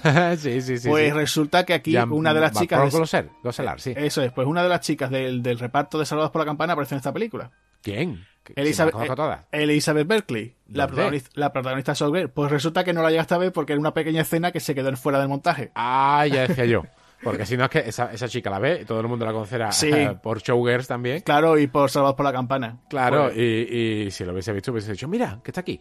Pues nada, eso simplemente, ¿vale? Mira, y, ya para terminar, pues, por ejemplo, el tema de que el- en el tráiler había unas Sí. escenas que después no aparecen, no aparecían en el, en el lo que es el montaje, ¿no? Que eso suele aparecer en muchas ocasiones. Bueno, eso es muy, eso es muy, muy típico no solamente en las escenas de montaje, sino en las carátulas de las películas. Sí, también. También se puede encontrar alguna que otra ocasión, alguna sorpresa. Pues mira, había una, eh, una de las escenas era una que aparece Body y Utah en el camión de Body. Y Utah está disparando con el arma y diciéndole el otro, ¿no? Eh, Body le está diciendo, esto va a ser un gran día, Johnny. Y, y hasta esa una, una de las escenas. Y otra era una en la que aparece Utah en la oficina esta del FBI con su tablita del sur. Y Sí. aparece la chica, la chica, no sé si te fijaste que hay una chica en la oficina que le ayuda, que es la que está con el ordenador. no Sí, sé, la informática, sí, claro. Claro, y entonces, Bueno, pues, pues ajá. nada, simplemente es una, una frase que la chica parece enfadada y le dice: No estás aquí para recoger chicas, Utah, que es cuando estaba investigando sobre la chica esta, sobre Tyler, ¿no? Sí, Y aquí hay una cosa, hay un detalle en esta escena. Eh, simplemente Utah le dice: El término original es bebés. Y ya está, simplemente es- esa, es- esas dos trocitos, esos dos fragmentos, pues los Sí, cortaron. de- aquí, del aquí se cambiaron, se cambiaron en el, en el doblaje original. eh, cuando la vi en el doblaje original, está, están viendo ellos mm, la ficha de Tyler, ¿no? Y dice eh, los antecedentes que tiene. Y uno de los antecedentes dice, es como si hubiese tenido una cena sexual en un coche, ¿no? Como, como Sí, eh, un escándalo público sobre un coche. Y ella dice en el en el doblaje original dice "Mm, caliente caliente no como, como diciendo "Jo, que, que la- que la chica está caliente no y le hace una sonrisita así a, a Johnny Utah en la nueva versión no dice caliente caliente sino dice "Mm, fuerte fuerte son cosas que cambian no que tú dices bueno y, y, y esto- ¿Y para qué, no? Asunto de para, qué, ¿no? para qué están cambiando para qué estás cambiando esto Int- no? Ese- supongo ese que int- intentarán ser un poco más la- sí, pero- políticamente correcto, ¿no? Con sí, el por la época, pero Sí. también te digo una cosa, si es políticamente correcto, eh, si se redoblara ahora la película a la fecha de hoy en día, que se cambiaría a lo que quieren transmitir hoy en día, no. La mentalidad de esa época era esa. Y señores, eso pasó, esté bien o esté mal, si una chica ha dicho, "Mm, caliente, caliente, pues, pues, pues lo ha dicho, no tienes que cambiar. Eso significa que a lo mejor dentro de 20 años se redobla. Eh, imagínate que dentro de 20 años se, se redobla Pulp Fiction. Bueno, pues entonces hay que, hay que cambiar todo el guion entero, ¿no? Hay que cargarse Claro. la película. No, no, no, eso... eso- Eh, tú, de- imagínate, perdona Javi, el Sí. re- si llegan a, re- a redoblar de nuevo ahora las aventuras de Fort Far Lane. Oh, oh, madre mía, madre mía. Oh, bueno, tira la no película. Fort Farley, claro. eh, imagínate El último Boy Scout. También, claro. Redobla la película, la redoblas, sí, pero si la, vas, si la van a redoblar, que la hagan con las frases originales. No inventen diálogos como hicieron, por ejemplo, con la máscara, ¿no? Claro, sí, eso. miedo me da, ¿eh? Mira, ¿te quieres, te quieres creer que yo todavía la tengo en VHS? Y, no he visto ese doblaje nuevo, ¿eh? me, da, me da miedo, tengo miedo. Tampoco. No, eh, sí que he visto escenas. He visto escenas, no tengo más remedio, porque en YouTube hoy en día uno puede ver ciertas cosas desagradables. ¿Y has terminado con las curiosidades? Me queda solamente una relacionada con la banda sonora. te voy a hacer una pregunta. Vale, vale. Mira, la banda sonora hemos dicho que Mary Sansi se encargó, pero aparte, eh, como pasaba antiguamente, ¿no? En el cine, ¿no? Tenías tu banda sonora instrumental y por otro lado te encontrabas pues una recuperación de canciones que sonaban en la película. Pues Entonces, aquí sonaban bastantes temas, ¿no? Hemos comentado, por ejemplo, suena Jimi Hendrix, suena, por ejemplo, una versión de Small on the Water, ¿no? Eh, después, por ejemplo, hay un tema de Sheryl Crow, una serie Crow que todavía no era muy conocida al principio de los 90. Eh, es la, escena, por ejemplo, esta de mm, bueno, cuando conoce, cuando Tyler conoce a Utah, ¿no? Que se pone a hablar en el restaurante, ¿no? Una, especie de rollo baladita, un tiempo, un medio tiempo. Y después el tema final, el que suena al final de los títulos de crédito, el de, el de Nobody Rides for Free, es de Rat, que es ese grupo así de, de hard rock, ¿no? De rock duro así de los 80. Y curiosamente, mira, esta canción no aparece, o sea, no aparece en ninguno de los discos del grupo. Aparece, aparte de la banda sonora, tú me das, hombre, es normal, pero después se, se incluyó después en un, en un grandes éxitos del grupo, ¿no? Que, entonces es curioso, ¿no? Pues dices tú, uy, pues ya te digo, como estaba comentando anteriormente, esta, esta banda sonora tiene mucho rock, hay mucho rock, hay incluso un poquito de funky, está incluso, incluso no sé si te acuerdas, en la casa de los malos, ¿no? Aparece un póster de Metallica, no sé si te acordabas que aparece no, no, no, mira, aparece un póster de Metallica. Es ¿eh? mi grupo favorito. Pues, pues aparece Metallica. Semana, es que, es que sabes lo que pasa, que, la, cámara se mete como en primera persona a ver a, lo que hace y está allí, por ejemplo, uno está haciendo el colgado, otro está bailando, otro está tomando un chupito y, estoy tan pendiente de, la gente eh, como si fuese Johnny Utah en primera persona que, que del ambiente. Pues, pues nada, como te decía, hay mucho rock y bueno, entre eso, pues la curiosidad era esa, que, el grupo Rat, o sea, el tema final que suena, es, uno de los más conocidos del grupo y resulta que, no lo incluía en ningún disco suyo de estudio hasta el recopilatorio, ¿no? O sea, tócate las narices, ¿no? En ese aspecto, y nada, pues ya si quieres, mira, yo lo, lo, último podríamos decir que si quieres el apartado de remake, pero si quieres te paso si quieres a que tú me digas esa pregunta que me querías hacer. Sí, pues te voy a hacer una pregunta. Hoy en día, eh, ¿Qué presidente ¿Qué máscara te hubieras puesto tú? ¿Qué presidente te hubieras puesto tú? Yo, yo lo tengo claro.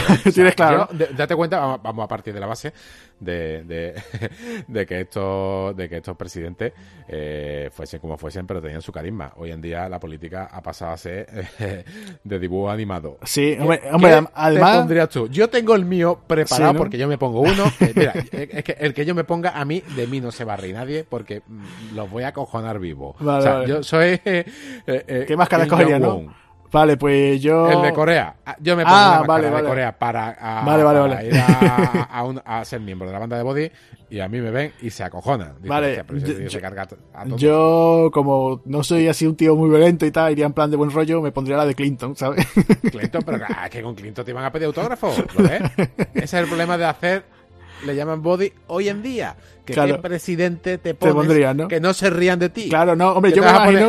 imagínate, tú por un momento que, que, que, hay un le llaman body y se pone la, la del presidente de, Estados Unidos con el flequillo con el flequillo rubio el de Trump, ¿no? Este, de este hombre, el, flequillo Trump mm, mm, claro. y va a sacar el móvil, ah, ah, mira, claro. y van a estar tuiteándolo. no, no, no, hombre, yo por ejemplo, eh, me imagino por, ejemplo el remake español, ¿no? Pues, por ejemplo lo típico, ¿no? Con, con González, Aznar, Rajoy, ¿no? Me imagino. que te pones a Zapatero y te pones a, Uy, que estamos hablando de política. Sí, sí, sí, sí, corta, corta, ¿no? Arranco dos USB de aquí, ¿eh? Sí, sí, sí, ah, vamos. Y hablando de cosas modernas. Sí. Ha llegado la hora. Sí, el terrible momento no vamos a hacer. Voy a hacer una. una un comentario. Eh, hay un amigo que lo conozco ya hace 20 años se llama Iván Viedma de Lora, le mando un, saludo desde aquí. Y una de las frases que me dijo un día es, eh, hay abismos a los que es mejor no asomarse. ¿Sabes por dónde voy? Sí, sí, creo que sí. sí. Eh, Point Black Remake. Sí. Madre mía, madre mía. o sea, hay abismos a los que es mejor no asomarse. He visto el tráiler y ya lo siento mucho. Nada. Es una película que, que supuestamente algunos esperarán que la hubiese comentado. Para mí es superior. Es el remake es todo lo que no representa el cine que hablamos de, de, de Claro. Del cine. Es todo lo contrario. Sí, sí. Vemos CGI. Bueno, yo te digo que solamente he visto el tráiler. Vemos escenas imposibles, vemos fantasmadas a los eh, Triple X y a los, bueno, no sé qué película. Lo siento mucho. eh, Yo me voy a quitar los auriculares, voy a quitar cable USB. eh, me, me voy, mira, aquí te lo dejo en la mesa. eh, comenta Sí, todo lo que tú quieras y Vale, vale. me haces seña para que vuelva. Vale, de acuerdo. Pues Eh, Empieza todo, todo sí, tuyo. sí, sí. Mira, Yo pues- te haré alguna preguntita, pero madre mía, Vale, vale. por favor, si Mira. no la habéis visto, ved el trailer y Ya luego está. ya, si queréis, el programa ya lo cortáis, lo que sea. Mm, Yo me quedo aquí escondido. Vale, de acuerdo. Pues nada, mira, eh, como te decía, el eh, la Fox en su día pues intentó hacer una secuela, incluso quiso estrenarla en el año 93, pero por problemas de agenda no se, se pudo hacer nada. Eh, incluso había, por lo visto, lo que estábamos diciendo, ¿no? Había un supuesto borrador de guion para esa secuela que no se pudo hacer. Y llega el año 2015, se habla mucho, no sé por qué, de, de estos remakes. Y bueno, pues llega el remake que, que, lo, que lo dirigió Erickson Core, que es un tipo de segunda unidad y también director de fotografía de películas así muy importantes. Y resulta que... Como Fan Furious. Claro. Resulta que eh, entre. Bueno, ¿quién, ¿quién escribe esto? Pues escribe eh, un señor que, que mucha gente conocerá, que se llama Sí. Kurt Wilmer. Que Sí. Kurt Wilmer eh, resulta que es conocido por haber hecho esa película que es bastante, digamos, tiene culto, que es Equilibrium, que es aquella Sí, película que se hizo en la supuesto. época de Matrix, con Christian Bale, que ese famoso Kung Fu con armas, ¿no? El Guntaka. Sí, Guntaka. Guntaka. Y entonces, pues, esa película, digamos que, que aquí, por ejemplo, en España no llegó, se sacó, creo, en mercado doméstico y. Ya, eh, sí, bueno, no llegó, pero ya... la Sí, ya está doblada, sí, pero bueno, ha pasado muchos años y esa película es de la época del primer Matrix, ¿no? Eh, ¿Qué ocurre? Que bueno, que este hombre sigue escribiendo más, haciendo más guiones, por ejemplo, Salt, aquella película de espías con Angelina Jolie, que también era un Sí. despropósito. Y Otra una- película muy criticada también, eh, También. Desafío Tal.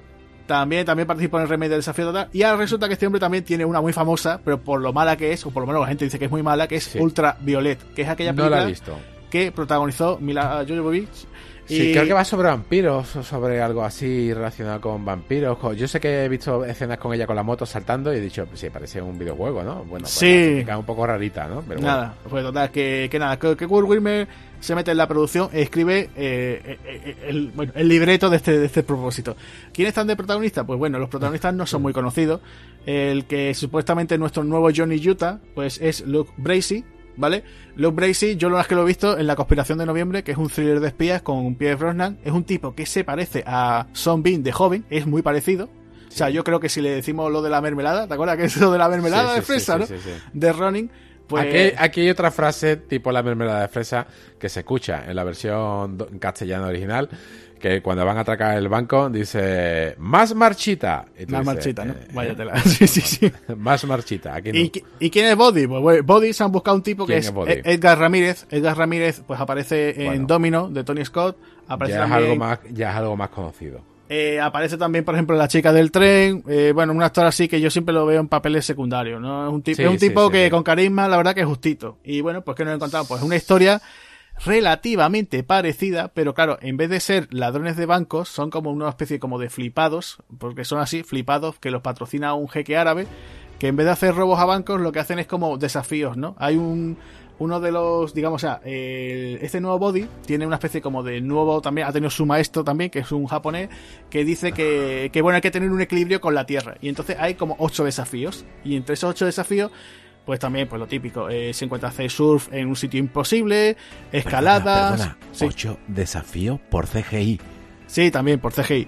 Eh. Por ejemplo, robos, por ejemplo, roban, por ejemplo, un avión, un avión que está repleto de dinero, lo roban y tiran el dinero. O sea, ellos en realidad hacen esos robos, pero en realidad más que nada, pues como para devolvérselo a la naturaleza. Eh, por ejemplo, eh, hay una compañía minera que está extrayendo oro, pues ellos lo que hacen es sabotearlo para que caiga. eh, ese, ese oro caiga en la, en la mina de nuevo, o sea, es como un rollo Eh, me entre me estás ecologista. contando al zorro Pues una cosa, es una cosa, va, te digo.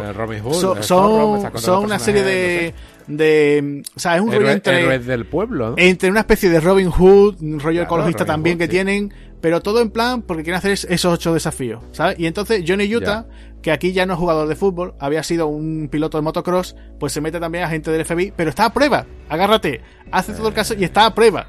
Entonces, claro, pues también ellos lo conocen, porque claro, como ellos también, el eh, Body y su nuevo equipo también, también son todos de estos eh, que si especialista en escalada, salto base, cosas así. Bueno, pues claro, pues se fijan en Utah. Y aquí lo único cambia que la chica, en vez de Tyler, se llama de otra forma. eh, pues nada, ella sí participa, lo que tú has comentado, ¿no? Ella sí participa en la acción. Y poco más, el nuevo Papa no tiene mucho carisma, el típico señor mayor que siempre está echándole la bronca a Utah. Y ya hay momentos que ya te digo, eh, por ejemplo, hay pequeños guiños. Por ejemplo, aparecía el actor este que te hemos dicho antes, eh, Jace LeGros, aparece aquí haciendo un pequeño cameo. Eh, por ejemplo, en vez de, eh, aquí no son expresidentes, que es, es muy triste aquí, ¿Qué claro. son? Aquí simplemente aparecen eh, robando. ¿Emoticones? Emo- no, mira, te cuento, hay uno de ellos, o sea, eh, uno de los primeros robos es robar una fábrica de una factoría de diamantes y van con motos y saltan, o sea, saltan del edificio y tal. Ellos van, los cascos, en los cascos aparecen las caras de algunos presidentes, van de Obama, van incluso con un globito así de esto, como si fuese un bocadillo de un cómic, pone eh, Jeff Claro, te lo he dicho. y te cosas dicho, así, ¿no? emo- Emoticones porque ves el trailer y te duele, ¿no? Y- te sangran. Y son cosas así. Entonces, en realidad, ya te digo, no se centra en el tema de los robos, sino más bien en el tema ese de, de hacer esos desafíos. Y ya Eh, te digo, ¿cuán- un ¿Cuántas poco... veces has visto la película? Una vez, pero te digo, mira, agárrate, la película tiene una duración de casi dos horas, ¿vale? El CGI, te- el CGI es muy malo. Bueno, pues te quería comentar, te quería comentar. Mira, la película dura eh, casi cerca de dos horas. Bueno, pues la película termina a, la, a los 100 minutos. El resto, o sea, los 15 minutos finales, nada que son créditos. Créditos de... o sea, los créditos finales, de- simplemente de... ordenadores. Claro, de efectos especiales, ¿vale? La- es verdad que te digo... Pero de que son, pero sí que tú dices, no, mira, hacen los efectos especiales bien, pues tú dices, pues mira, pues vale. Pero mm, si hacen los efectos especiales, es que para hacer esto no lo hagas. Pues sí, y ya te digo, mira, y lo después lo que encima es que lo fuerte es que se nota que hay, ha habido especialistas. Ha habido Sí, especialistas. sí, para no, no, no, no, especialistas. Hay escenas que, que, que se ven. eh, vamos a ver, eh, el tema de los efectos especiales eh, siempre lo hemos hablado. De hecho, vamos a traer aquí películas con muchos efectos especiales, porque los efectos especiales están, señores, eh, para hacer cosas que no se pueden hacer de manera artesanal. Pero todo lo que se puede hacer artesanal eh, que se haga, ¿no? O sea, siempre, siempre queda algo más real que algo digital. Eh, lo digital siempre es un buen maquillaje. Pero en este caso, y mira que vamos a traer películas eh, casi íntegramente realizadas mediante técnicas de CGI, pero porque no hay más remedio, pero en este caso eh, lo que te están mostrando es a nivel, yo personalmente no soy de suspender muchas películas porque parto de la base de que casi todas tienen un propósito, ¿no? Están hechas eh, con un fin, con unos trabajadores ahí detrás, pero es que yo pongo a, según el tráiler, no la he visto, ojo, pero parece que estoy viendo Torque. Sí, es que tiene, mira, eh, ya te Eh, digo. es que parece que el motor, eh, mucho digamos que el motor gráfico con el que sí sí sí sí sí es sí eso sí Y- y- un poco eso dices, sí y, y también también te digo es como lo que suele pasar al cine de acción de ahora mucho postureo o sea mucho rollo tipo Ese eh, tipo ese, ese rollo tipo que se le critica mucho la de triple X la de a todo gas ese rollo en plan de yo soy malote porque llevo todo el cuerpo tatuado sabes ese tipo de rollo. Eh, por ejemplo también una cosa que me sorprendió mucho ver aquí un actor que es que lo tenía súper perdido que es del Roy Lindo que es eh, Roy Lindo, madre mía, el hombre de color que- que, siempre ha hecho Sí, de, o de sí. policía o de mafioso malo. Claro, y me sorprendió Todo el muchísimo mundo lo verlo. conocerá. Pues sí, el que no lo conozca, pues decimos títulos. Pues, por ejemplo, Cómo conquistar Hollywood, Broken Sí. Arrow, eh, Eh, por ejemplo, tiene 60, una también con 60 Jet Li. segundos, 60 segundos, El único. Eh, O sea, es que es un actor muy reconocible. Pues aparece aquí y digo yo, ¿pero qué hace este hombre aquí? Vamos, es que me quedó rayadísimo. Después, por ejemplo, eh, otro guiño, aparte del guiño ese de los cascos con, lo- con las caras de los presidentes, que también aquí el nuevo Johnny Utah también dispara al cielo. O sea, hace ese pequeño guiño de disparar Bueno, al cielo. mira, por lo menos es un, por lo menos es un, es un detalle a y ya está. Y lo único, lo único que me gustó, que vaya a decir, bueno, va, la chica, la chica, la nueva Tyler, en este caso, Sí. que es Teresa Palmer, que es una actriz que he visto, por ejemplo, en el número 4 Number o, sí. eh, y algunas otras peliculitas así muy tontorronas, pero que es lo único que me gustó ver, decir, bueno, porque es una chica muy guapa, ya está, simplemente. Pero el resto es que no tiene nada salvable esta película. ¿no? Ya, sí, es que la, la, verdad que, que cuando se hace algo, eh, siempre, siempre estamos hablando del, del tema de, lo- de los remakes. Remake sí, remake no. Eh, uno de los comentarios más afortunados que, que escucho últimamente es el remake hace grande al título original. Hombre, es que ya- sí, ya- ya pues por son, sí- son necesarios, no, Claro. eh, no son necesarios, nadie te obliga a verlo, nadie te obliga a conservar esa obra, ¿no? Mira, por ejemplo, aquí eh, eh, se va a hacer el, el- eh, la serie, ¿no? Estamos se está preparando la serie de Señor de los Anillos. ¿Te tiene que gustar más o menos? No, simplemente es una visión eh, de una obra literaria hecha por otra cadena. Tú puedes elegir cuál vas a ver. Eh, Claro, remake sí, remake eso- no. Desde mi punto de vista, eh, los remakes sí son necesarios, ¿no? Date cuenta, to- todo en verdad parte de una premisa de que ya- o viene de una obra literaria, o viene de una idea cogida de otras películas, o viene basado de, ¿no? Entonces, eh, cine original, eh, hoy en día, muy poco. Muy poco. Se puede encontrar, mira, alguna que otra ocasión, ahora que tú Eh, estás yo- hablando de eh, esto. un momento, cine Sí. original en, en acción, ¿eh? Sí, sí, sí, sí. No estamos Yo- hablando de otro tipo, no estamos No, hablando hombre, no, terror, no, no, ni, en- no. ni en drama, pero- Estamos- nosotros nos centramos en acción puramente y cine original de acción, muy, muy poco. Pero, por ejemplo, mira, el caso de estas nuevas del Planeta de los Simios, la verdad que la gente ha terminado muy contento. Sí, no sé claro, si claro, sí, sí, tú las has visto, pero yo creo que de, de los pocos casos que de las veces que te encuentras con un remake, que, que es que me hace mucho... Está hecho- esas películas están hechas muy serias, ¿sabes? Pero que es de las Eh, veces que, que a lo mejor yo creo que ha funcionado, ¿no? La hacen original en Blu-ray, ¿eh? Las Que tres. la gente le ha gustado, ¿no? Decir, oye, pues yo soy muy fan de las clásicas, Son- pero aparte son- me pero gustan las- ¿no? Todo cambia. En, la, en estas se cambia el color, cambia la, la tonalidad, cambia hasta la saturación. Todo tiene una, todo tiene un, eh, un conjunto exquisito tomado desde la seriedad más absoluta. En cambio, eh, la seriedad más absoluta en una película de acción, que es la que nosotros solemos hablar aquí en, en el cine de acción, de, que ya no se hace, ¿no? Eh, le llaman body, y cuando ves el tráiler de la nueva, sinceramente, eh, yo estaba diciendo que se acabe ya, ¿no? Que se Sí, acabe, por es favor. que- O sea, es que esto, este, este CGI aquí, esta No pinta nada, este no humo, pinta nada. este- esta cosa, sí, sí. esto ¿a qué viene, no? No, es que ya te digo, yo la estaba viendo, incluso, mira, es más, te cuento. Si esta película, el remake, lo llegan a hacer sin contar con todos esos efectos especiales. Es que ese es el problema, es que se debería Oye, haber- sido real. Incluso te puedes decir, eh, es más, incluso es que esta historia eh, le quitan el rollo de Johnny Utah y me dicen, es un agente secreto y está buscando a unos Y a lo- enemigos y de no sé qué. vende, ¿eh? Y vende, vende. Yo es que digo, joder, pero si esto puede vender perfectamente. Lo que pasa ¿Sabes que quién era no el pega. que iban a coger? ¿Eh, ¿No? No, pues se supone que era Gerard Butler.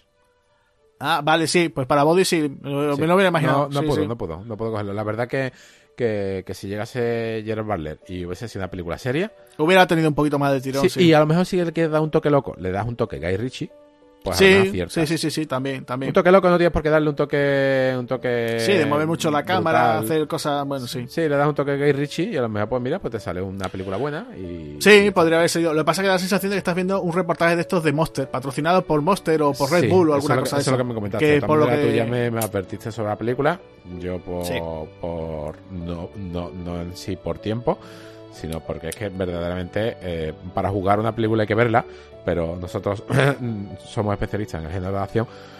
Vemos esto y tiene algo ya que te echa para atrás, ¿no? O sea, comparándola, Sí, eh, si, no, si no hubiese existido la, No. la original, pues mira, por lo menos una película que, que- que es para desconectar como Triple X. Sí, ¿no? es que Desconectas eso, el cerebro, pero... te pones a verla y ya está. Y tú dices, ah, mira, el tío saltando aquí. Mira qué guay. Pero es, es inevitable ver el remake de, de Point Blank, ver el tráiler, es inevitable y, y de repente compararla con la- las partes se te van. Claro, eh, se- eh, siempre piensa- estás pensando siempre, ¿no? Este tío, Sí. no es John- este tío no es Johnny Utah, este otro tampoco Ese es el Body. problema que tiene. Deberían Sobre todo, has dicho, también eso. llamado de otra manera Sí. y seguramente hubiera vendido más y no hubiera sido. o, mira, por ejemplo, eh, la película eh, Need for Speed, ¿no? La película basada en un videojuego También, sí, sí. nació en el año Mm. 94, me parece. Que, que- Eh, perdona, perdona, con Rami Malek, ¿eh? el chico que está Claro, este año nominado claro, por hacer de. Freddie Mercury, Y- que aparece por el secundario, sí, sí. Y, y es una película que no compite con. O sea, está en la misma tonalidad, en la misma casi eh, liga de, de Fan Furio, pero está eh, en un nivel inferior. Pero aún así hizo su, su dinero. También, Esta, también jugando incluso. por eso, también se- jugando también. Perdona, también jugando un poco en el rollo de las pelis de videojuegos, ¿no? También un poco. Claro. Que también es otra cosa, que- ¿no? Sí, sí, sí. En esta está el, el fallo, es eso que te has dicho. Se debería haber llamado eh, más allá de- del nivel, cualquier, cualquier cosa otra forma, eh, al límite del cuerpo, yo qué sé, invéntate cualquier Sí. título que sea No, y- y deporte extremo y además lo hubiese sido el inicio de una saga. Pues sí, además incluso lo, lo gracioso es que eh, la película ha costado dinero, ¿eh? Que ha costado más de 100 millones de dólares. Que no, No, me lo puedo creer. Sí, sí, no sí, me lo puedo creer. Ha sido uno, vamos, fue en su momento, en el 2015, fue uno de los mayores fracasos de ese año, ¿eh? Es Se que gastaron un dineral. Sinceramente, solamente hace falta ver el tráiler para que a un amante de, de la acción clásica te eche para atrás. Esto no estamos hablando de acción moderna tipo eh, mm, de Reeves, yo qué sé. No estamos hablando de, mm, de John Wick. Estamos hablando de, de- de un tipo de película que intenta imitar a lo descarado a, a Fan Furio. Por lo menos la impresión que me da a mí el tráiler. Pues sí, yo ya te digo, que en principio no le dedicaría más tiempo a hablar de ella, pero vamos, yo sí que si quieres hablamos un poquito de las conclusiones finales de la, de Sí, la buena, ¿no? De la original. Vale, pues vamos a pasar a, a las conclusiones. De acuerdo, pues no sé, ¿a ti qué te ha parecido ya con todo esto que hemos hablado? Una película no le puedo dar, sé que para muchos es una película de, de culto, ¿no? La aman muchos. Yo no le puedo dar un sobresaliente, tampoco le puedo dar un bien. Eh, volvemos a, las películas que traemos, a esa, esa tónica. Yo esta película la, considero de, un notable. Una película. Sí, es una película. Bastante, bastante. Notable. Sí, sí, sí, una película muy notable. notable. Muy notable. Yo creo que también el tema original, lo que me. Creo que aquí sale muy bien con. O sea, se puede decir que, que ese aspecto, la dirección, le podemos dar sobresaliente a Catherine Bigelow. Bueno, claro, evidentemente. Eh, el tema de combinar lo que sería, eh, por un lado, el deporte espectáculo con una, película de acción. O sea, cómo combina. Una fotografía exquisita. Sí, la fotografía, ya digo, muy Cada plano de una ola es para enmarcarlo. Claro, es para decirte ya, ya están aquí los 90. O sea, esta película estaba diciendo, oye, amigos, o sea, amigos de la acción. Esto es lo que os queda durante los próximos 10 años. Eso es, eso es lo que estaba ya vaticinando. Y la verdad es que muy bien. Yo le tengo una pena que lo que decía, eh, se comentaba ahí, ¿no? Que qué pena que no se hubiera hecho esa secuela. A lo mejor hubiera sido una buena secuela o no. Sí. Pero bueno, ahí nos quedaremos con la duda. No lo sabemos. Muchas veces también eh, eh, se habla de es que la secuela no tiene por qué ser buena. Bueno, es que no, aporta nada nuevo. Bueno, es que se trata de que es una secuela que te va a aportar, ¿no? Una secuela que te aporta algo nuevo es Mad Max, que ya lo hemos anunciado, donde la primera no tiene absolutamente nada que ver con la segunda, ¿no? Eh, eso sí, es que me está aportando una cosa distinta y que tampoco es nuevo, porque el, el, género apocalíptico, pues me parece que la primera fue el Metrópoli del año. bueno, eso es una distopía del año mm, de hace ya casi 100 años. Entonces, eh, no, la, la secuela no pueden aportar nada nuevo eh, porque es que son secuelas basadas en la obra original. Aquí eh, secuela que a lo mejor de un giro de tuerca y hable sobre sobre otra bodias ahora otra persona está ocultado, se mete en un lead, tiene que llamar, yo que sé, hay mil millones de maneras de arreglar un, un argumento. Y más en una película de acción donde lo que estamos acostumbrados es a ver eh, acción. Tampoco se le puede dar mucha vuelta a, los argumentos y a los giros de vuelta porque mira John Wick, ¿no? Eh, John Wick, eh, me matan al perro, la leoparda, y la leoparda es la segunda, y en la, la tercera ya la leoparda con el planeta Tierra, ¿no? O sea, eh, ¿qué argumento tiene? Pues, claro. ¿qué, argumento tiene en sí Mad Max 1, no? pues es un western. ¿Qué argumento tiene en fin Mad Max 2? Por el mismo de Fury Road, uno rodado a, hoy en día, otro antiguamente. No le puedes buscar... yo sí, yo sí, esta película me hubiera gustado ver a estos dos otra vez. Sí, hombre, yo ya te digo, la, incluso a la chica. Incluso, yo, mira, yo te digo, te lo, he comentado, a mí me gustaría incluso eh, eh, haber visto una especie como de arma letal con, con Johnny Utah y, y Papas. Por supuesto que sí. o sea, me lo imagino en otro caso, pero ahora en vez, de, por ejemplo. Solamente te digo una cosa. Eh, una segunda parte a los límites 48 horas. Sí, incluso, mira, fíjate, en, el, por ejemplo, ambientado en el mundo del motocross.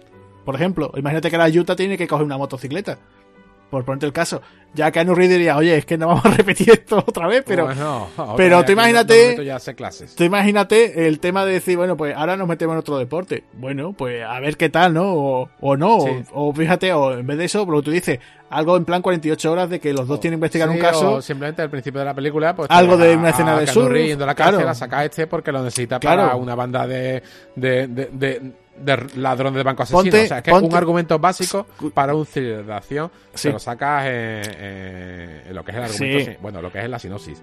Pero, eh, pero tú ponte el caso. Por una, por una película nueva. Tú ponte el caso, por ejemplo, de que a lo mejor eh, hay otro tipo que fue el mentor de Body. Que Body ha tenido un mentor, que ese tío es el verdadero malo. O sea, porque Body, digamos que, digamos, hasta cierto la punto. segunda parte de una organización claro, por encima de la eso. Tú ponte el caso. Claro, tú ponte el caso, por ejemplo, de que. Eh, John Wick, hay muchas películas. Que ponte el caso de que Body, eh, hasta cierto punto, es pacifista, ¿no? No quiere violencia. Pues ponte el caso de que a lo mejor ahora Body. ¿De dónde surgió Body? Pues Body a lo mejor es un tío que estuvo a lo mejor en el ejército o fue paracaidista en el ejército. Claro, y allí conoció una serie. Claro, empieza ahí, empieza a ir la cosa y dice tú, y ahí conoció un tipo que fue de verdad su verdadero. Eh, y, ahora ese tipo en realidad viene de. Bueno, y empieza uno a tirar de aquí, de allá. Ahora también incluso metes a Tyler eh, ahí porque cualquier razón. Y, tienes una. Oye, pues mira, sí, puedes tener un argumento interesante. No sé. Hubiese salido algo interesante. Lo que sí que, lo que, sí que me parece eh, un despropósito es que Rick King, el escritor de. Uno de los escritores de Young sí, sí, eh, haya participado también como escritor en, en la nueva. Bueno, pero no, pero, Porque pero tú, estás, escribiendo esas partes y, eh, se parece la nueva parece una sucesión de No, pero escúchame, eh, eso pasa eso pasa también muchos en los remakes suele pasar muchas veces de que se menciona al guionista original, ¿no? O sea, está basado en los personajes de o en la idea de tal persona, ¿no? Eso pasa mucho en las secuelas, siempre igual, por ejemplo, Arma de Tal siempre te siguen mencionando. Eh, sí, sí, mencionado los personajes en Black o el otro. claro. Y, la historia de, de, Ricky, ¿no? Pero, eh, Incluso, ¿por qué permite, por qué permite, por qué permiten las la distribuidoras sacar estos productos? Porque, hombre, eh, esto ya sí que, mira, ya casi como para, para terminar te comento, esto es lo que pasa. Eh, a día de hoy, tú y yo no somos el target eh, que tienen los estudios de Hollywood. O sea, los estudios de. Hollywood apuestan, ¿por qué? Pues quieren llenar las salas de cine de Producto chavales. fácil, barato. Producto fácil. Sí, para que también vayan los chavales, pues los chavales de, de Exactamente. 15 en adelante. Entonces no piensan en realidad nosotros. Eh, como mucho se marca a lo No. mejor personas hasta de 30 años, como mucho Sí, sí, sí. para claro. el producto fácil de fácil consumo. ¿Qué ocurre? Que, que ya nosotros, pues quieras que no, eh, se supone que ya a partir de cierta edad, eh, los estudios que están pensados, pues eh, a personas a partir de tal edad, bueno, pues el drama así en plan épico, Sí, sí, la, sí. eh, la película romántica, no sé qué, la comedia así un poquito más sesuda, que no es la típica escatológica. Entonces, pues claro, ¿qué pasa? Que son películas mucho más pequeñas. Se supone, se supone, ¿eh? Entonces, Sí. ¿qué ocurre? Que, por ejemplo, cuando te encuentras el caso, por ejemplo, estamos hablando, ¿no? Del de John Wick, ¿no? ¿Qué ocurre? Eh, que sí, que a los chavales les va a gustar esa película, pero también a los chavales de los 80 o de los 90 Claro. les va a gustar. ¿Por qué? Porque es una Son- película hecha en plan más el rollo que, que se, Antiguo. se Esa es. Es, es. es casi, es que es casi de la canon, pero con presupuesto. Bueno, y te, y te digo que aún así John Wick tiene, o sea, la primera tiene un presupuesto muy cortito de 20 millones, ¿eh? Que no Sí, es sí, una pero- pero el- película... el, resultado fue increíble. Claro, por eso te digo que, Increíble. que no es... eh, que la gente no se piense aquí, que diga, oye, pues siempre estamos hablando por H por B siempre de este tipo de... ci-". No, hombre, no. Eh, No, simplemente es por Hay decir... cine actual, de acción. Claro, está- hay mucho cine, tanto ahí. Claro, por eso te digo, eh, se lo digo incluso a los oyentes. Nosotros siempre la idea es buscar ese tipo de película que ya en realidad no se suele hacer, pero que te digo que nos encontramos casos que, que, que te digo, que vamos a hablar. A Sí, mejor muchas que películas. Próximamente, pues ya sabéis, ¿no? Vamos a hablar de Hit, ¿no? Hemos comentado también, por ejemplo, el caso de también Abierto hasta el amanecer, ¿no? También, no sé si. Sí, sí, sí. Y, y son cosas que a día de hoy dices tú, joder, pelis de vampiros. Pues sí, se siguen haciendo pelis de vampiros. Pelis de atracos de robos, pues se siguen haciendo. Por ejemplo, mira, hace poco, eh, Sergio Márquez, el de Balas y Katanas, eh, comentó, por ejemplo, Juego de Ladrones, que le gustó mucho, comentaba que le gustaba mucho la película, protagonizada por Gerard Butler. Eh. Yo es una película que, te digo la verdad, la vi en el cine y me estaba recordando muchísimo a Hit. Lo que pasa que en plan macarra, ¿no? Habla, sí, pero hablan muy bien. Hablan, date cuenta también que en la época, de la época, el casting todo de, de- de del 95 comparado con, con lo que es hoy. Hablan muy bien, no lo he visto, eh, es del año, bueno, del año pasado. Es del año pasado, sí, sí. Sí, pero hablan muy, muy, muy bien sobre Juego de Ladrones, ¿eh? Y hablar bien de una película de Gerard Butler hoy en día. Sí, también porque eh, también a Gerard Butler lo han- que ser, tiene que ser buena, que Sí, la porque machacado. también lo han machacado mucho. Él también se encasilla un poco en, el- en este tema de, de pelis de Sí. serie B. Te digo que, que Gerard Butler no es solamente un tío de acción, que también ha hecho sus dramas, sus Hombre, comedias. sí, sí, sí, pero su comedia drama también bueno, ha hecho de todo. escuch- escúchame, incluso tiene eh, tiene una adaptación de William Shakespeare, pero adaptada a la, a la, a la actualidad, eh, que la dirige Ralph Fiennes. También es un rollo así, tema, es la de Tito Andrónico. Que, que tú la ves y bueno, también tiene su parte de acción y todo, porque también hay temas ahí de militares y tal.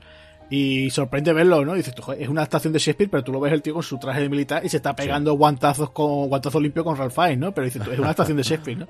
Y te sorprende mucho, ¿no? Pero tú decir que son actores que muchas veces a lo mejor dices, ah, este tío es que solamente, el de 300, ah, ese ya no hace más nada. Claro, claro, claro. Pero da sí. hacer otro tipo de cosas. Pero bueno, yo creo que, que por hoy está bien ¿no? la cosa, ¿no? Sí, pues ya, ya hemos hablado sobre la, sobre la película, la última parte sobre su remake. Si estáis de acuerdo o en contra de, de los remakes de la película, siempre los podéis comentar en, en tanto en iBooks como en las redes sociales, ¿no? En Espartanos sí. Cine en Twitter.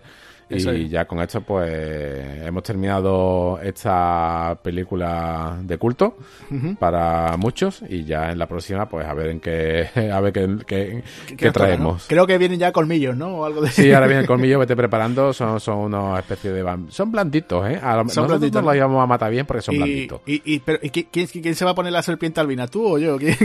Eh, yo no sé, no sé, no sé. Yo, yo- nos hacemos unos tatuajes aunque sea con un rotulador y nos Sí, vamos ¿no? a tomar unas a- a- al norte de México, si te parece. Vale, vale. Entonces yo me pondré la- de las gafas para hacer de Tarantino, ¿no? Bueno, vas a acabar un poquito vampírico, pero bueno. Así que nada, nos despedimos. Yo soy Javier Hernández y nos vemos en la próxima. Vale, y yo soy Agustín Lara y nos vemos en el siguiente podcast de Espartanos del Cine. Simplemente ya para terminar, recordaros, como ha comentado Javi, estamos en Facebook, en Twitter, también tenemos nuestro Instagram y nuestra página. Un saludo para todos.